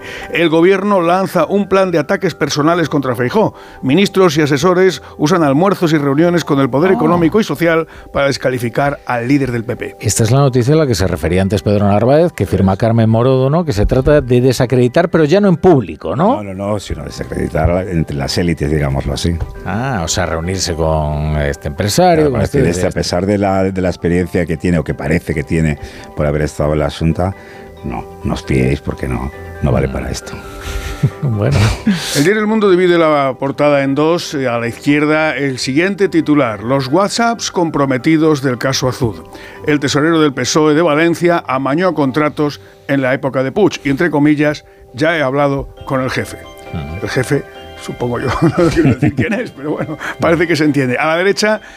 Biden arma a Zelensky para conseguir una paz justa y a pie de página los funcionarios serán evaluados cada año y podrán perder sueldo.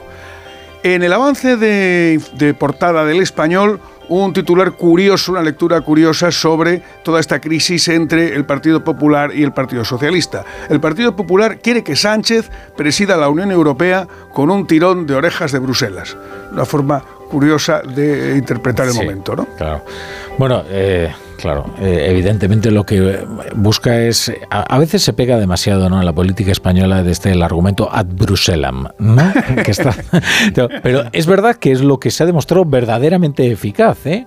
Contra planes, ¿verdad? Me, estaba yo pensando en la primera, la reforma dura de la ley orgánica del Poder Judicial, aquella que decía, no, y ahora, a partir de ahora basta con una mayoría de gobierno para nombrar a todos los magistrados del Consejo General del Poder Judicial. Eso no lo paró desde luego la oposición, ¿eh? porque estaba en marcha la tramitación de esa ley. Eh, también por la vía de la proposición de ley, si os, acordáis, ¿verdad? La Unión, Europea es el primo de zumosol de, de, en fin, de, todas las esperanzas, ¿no? Eh, de, los que nos fiamos de ella, ¿no? Lo que pasa que el problema es poner demasiadas esperanzas en la Unión Europea, porque es cierto que en el tema de, en todo el tema eh, de las reformas del sistema de elección de los jueces y tal, la, Unión Europea mm, se puede mostrar más dispuesta a intervenir, sobre todo por los precedentes de Polonia y de Hungría, pero es cierto que en otros temas, por ejemplo en el tema de los fondos, de economía, etcétera, no se van a meter en absoluto. No. Pero, pero, fíjate, eh, pues si es que tampoco creo que se tengan que meter en eso. O sea, hay que decir, esto es suficiente. Si, vamos a la, Unión Europea es una comunidad moral y, la separación de poderes es algo eh, sensible, nuclear.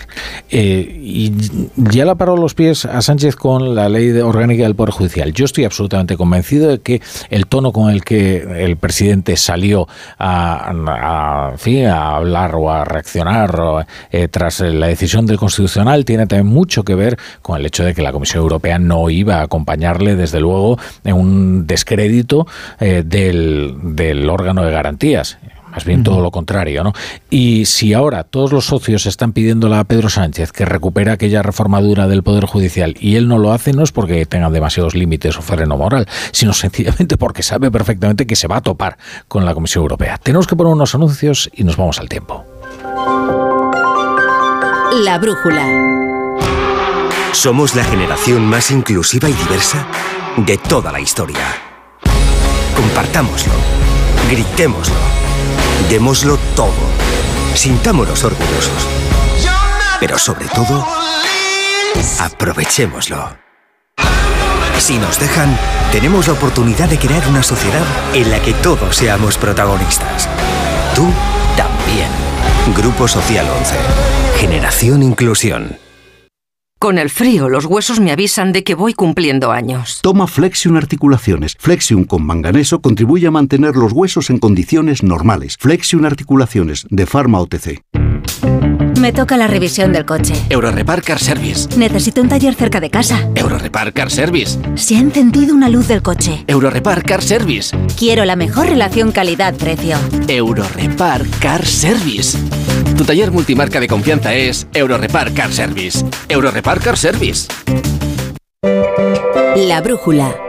La torre.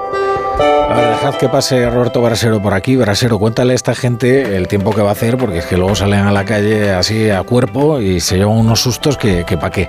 Roberto Brasero, buenas noches. Rafa La Torre, muy buenas noches. Ya habéis contado algo y seguro que, que hemos sentido algo a las 10 y 48 minutos, no hace mucho, esta noche, en el momento en el que hemos estrenado el invierno. Sí, el, el solsticio acaba de pasar. Es ese momento astronómico que marca el inicio de la estación. El invierno aquí en el hemisferio norte, el verano en el hemisferio sur. Así que arrancamos una nueva estación, Rafa, y en sus primeros minutos lo que comprobamos es que que frío, frío no hace mucho, aunque bajen las temperaturas, lógicamente, por la noche. Mañana, mañana incluso van a ser más altas que las de hoy. Hombre, no podemos hablar de calor en estas fechas, pero mañana 22 de diciembre y que estemos a 22 grados en Valencia, en Alicante y Murcia y en Gijón, desde luego es noticia. Sí, sí, por el Cantábrico también se van a notar temperaturas máximas de superiores a los 20 grados, además de las del Mediterráneo y las Islas Canarias. En el interior peninsular, más bajitas, Castilla y León, Madrid, 14-15 grados. Ojo, que estamos hablando de temperaturas elevadas para las fechas en las que estamos. Eso va a ser lo característico de este inicio de la estación. Las lluvias mañana se quedan en Galicia y además más débiles que las de hoy, y de nuevo pueden repetirse las nubes y nieblas en Extremadura, Madrid, Castilla-La Mancha o Andalucía por el Valle del Guadalquivir. El viernes todavía pueden subir un poquito más las temperaturas y avanzarán las nubes por el noroeste, que es el panorama que vemos para el fin de semana. Lluvias, Galicia, Asturias, Castilla y León un poquito, en el resto no debería llover. Temperaturas, pues frías, ¿no? Mira, como todo este año, el año más cálido desde que registros, este 2022, según ha confirmado hoy la EMET. Y parece que el invierno va a seguir en la misma tónica, desde luego en su inicio sí, que acaba de comenzar. 89 días por delante nos quedan de esta estación recién estrenada. Gracias, Brasero. Bueno, ya escucháis la noticia, ¿eh? Ha llegado el invierno, así que no podéis salir a cuerpo. A cuerpo gentil. Qué bonita expresión, ¿verdad? A cuerpo gentil. Y empiezan a ser los días más largos, Rafa. Hay que indagar eso de a cuerpo gentil. Claro, ¿de es el viene? comienzo ya del verano. alguna forma. Qué bonito. Pero lo que pasa es que Car- Caravaggio vive en un invierno perpetuo, ¿sabes? Bueno, vamos a ver, eh, Gijón mañana frío. 22 grados, en Sevilla 18 de, de máxima mañana. Fíjate. Bueno, bueno, en el invierno de nuestro descontento. Eh, querido Chapu, ¿qué tal? Buenas noches. Buenas noches, Rafa La Torre. Chapu a Paolaza. Bueno, ahora que ha llegado el invierno, en el primer cuaderno del invierno, ¿qué nos traes anotado ahí? Pues en este cuaderno de invierno traigo la sesión de control a la oposición en el Senado. Sánchez a tope, arribísima. Se parte de, de risa con Feijó a punto de darse palmetazos en el muslo. A Sánchez, con los golpes de Estado del Poder Judicial que amordaza al Parlamento, dice, le entra un descojono que no vea. Para conocer el estado de ánimo del presidente hay que mirarle siempre las manos. Si Sánchez tiene las manos quietas, mosqueo, malo. Si Sánchez en cambio está contento, mueve las manos como hoy y dibuja en el aire volutas neoconstitucionalistas y bosqueja como a carboncillo una españita en la que Rufián es un tipo de fiar y Feijó un golpista. Al fondo de la sala alguien ha cantado soberanía popular, sí, hombre y voluntad del pueblo por encima de la ley. Y tú me dirás que la soberanía nacional, los poderes del pueblo están sujetos a complejos contrapesos, de manera que se vigilan entre ellos, pero la soberanía popular es cuando el pueblo está en el derecho de decidir lo que quiera, imbuido de una legitimidad más fuerte que la ley. Eso de que la mayoría se convierte en despótica y te nombra a los jueces porque es la voluntad del pueblo. Oh, claro, cualquier majadero se puede tomar por el pueblo. El Consejo Popular, que no es el del Poder Judicial, pero casi, dice que si no tiene libros en su casa, no deberías asumir con esa persona un compromiso emocional, el que sea, por apasionado que fuera el contexto. Y si dice esa persona la voluntad del pueblo, tampoco te lo quiero decir que no asuma sus principios políticos con tanta alegría, porque este es un populista de libro. No se apure tanto, mañana seremos todos ricos. A ver si es verdad, Chapu. Que oigan, que te oigan. Por de pronto hasta mañana. Siempre amanece. Pues nos conformaremos con que amanezcas. Y bueno, y si no somos ricos, pues seremos felices. La salud, la salud. Sí, Caraballo. bueno, Caraballo, no salgas a cuerpo gentil, ¿eh? Por ahí por Sevilla. Pedro, Pedro Narváez. Cuidaré. Buenas noches. Gracias por estar aquí. Cristian Muy buenas Campos. noches. Como siempre, Juanjo de la Iglesia. Hasta Buenas mañana. noches.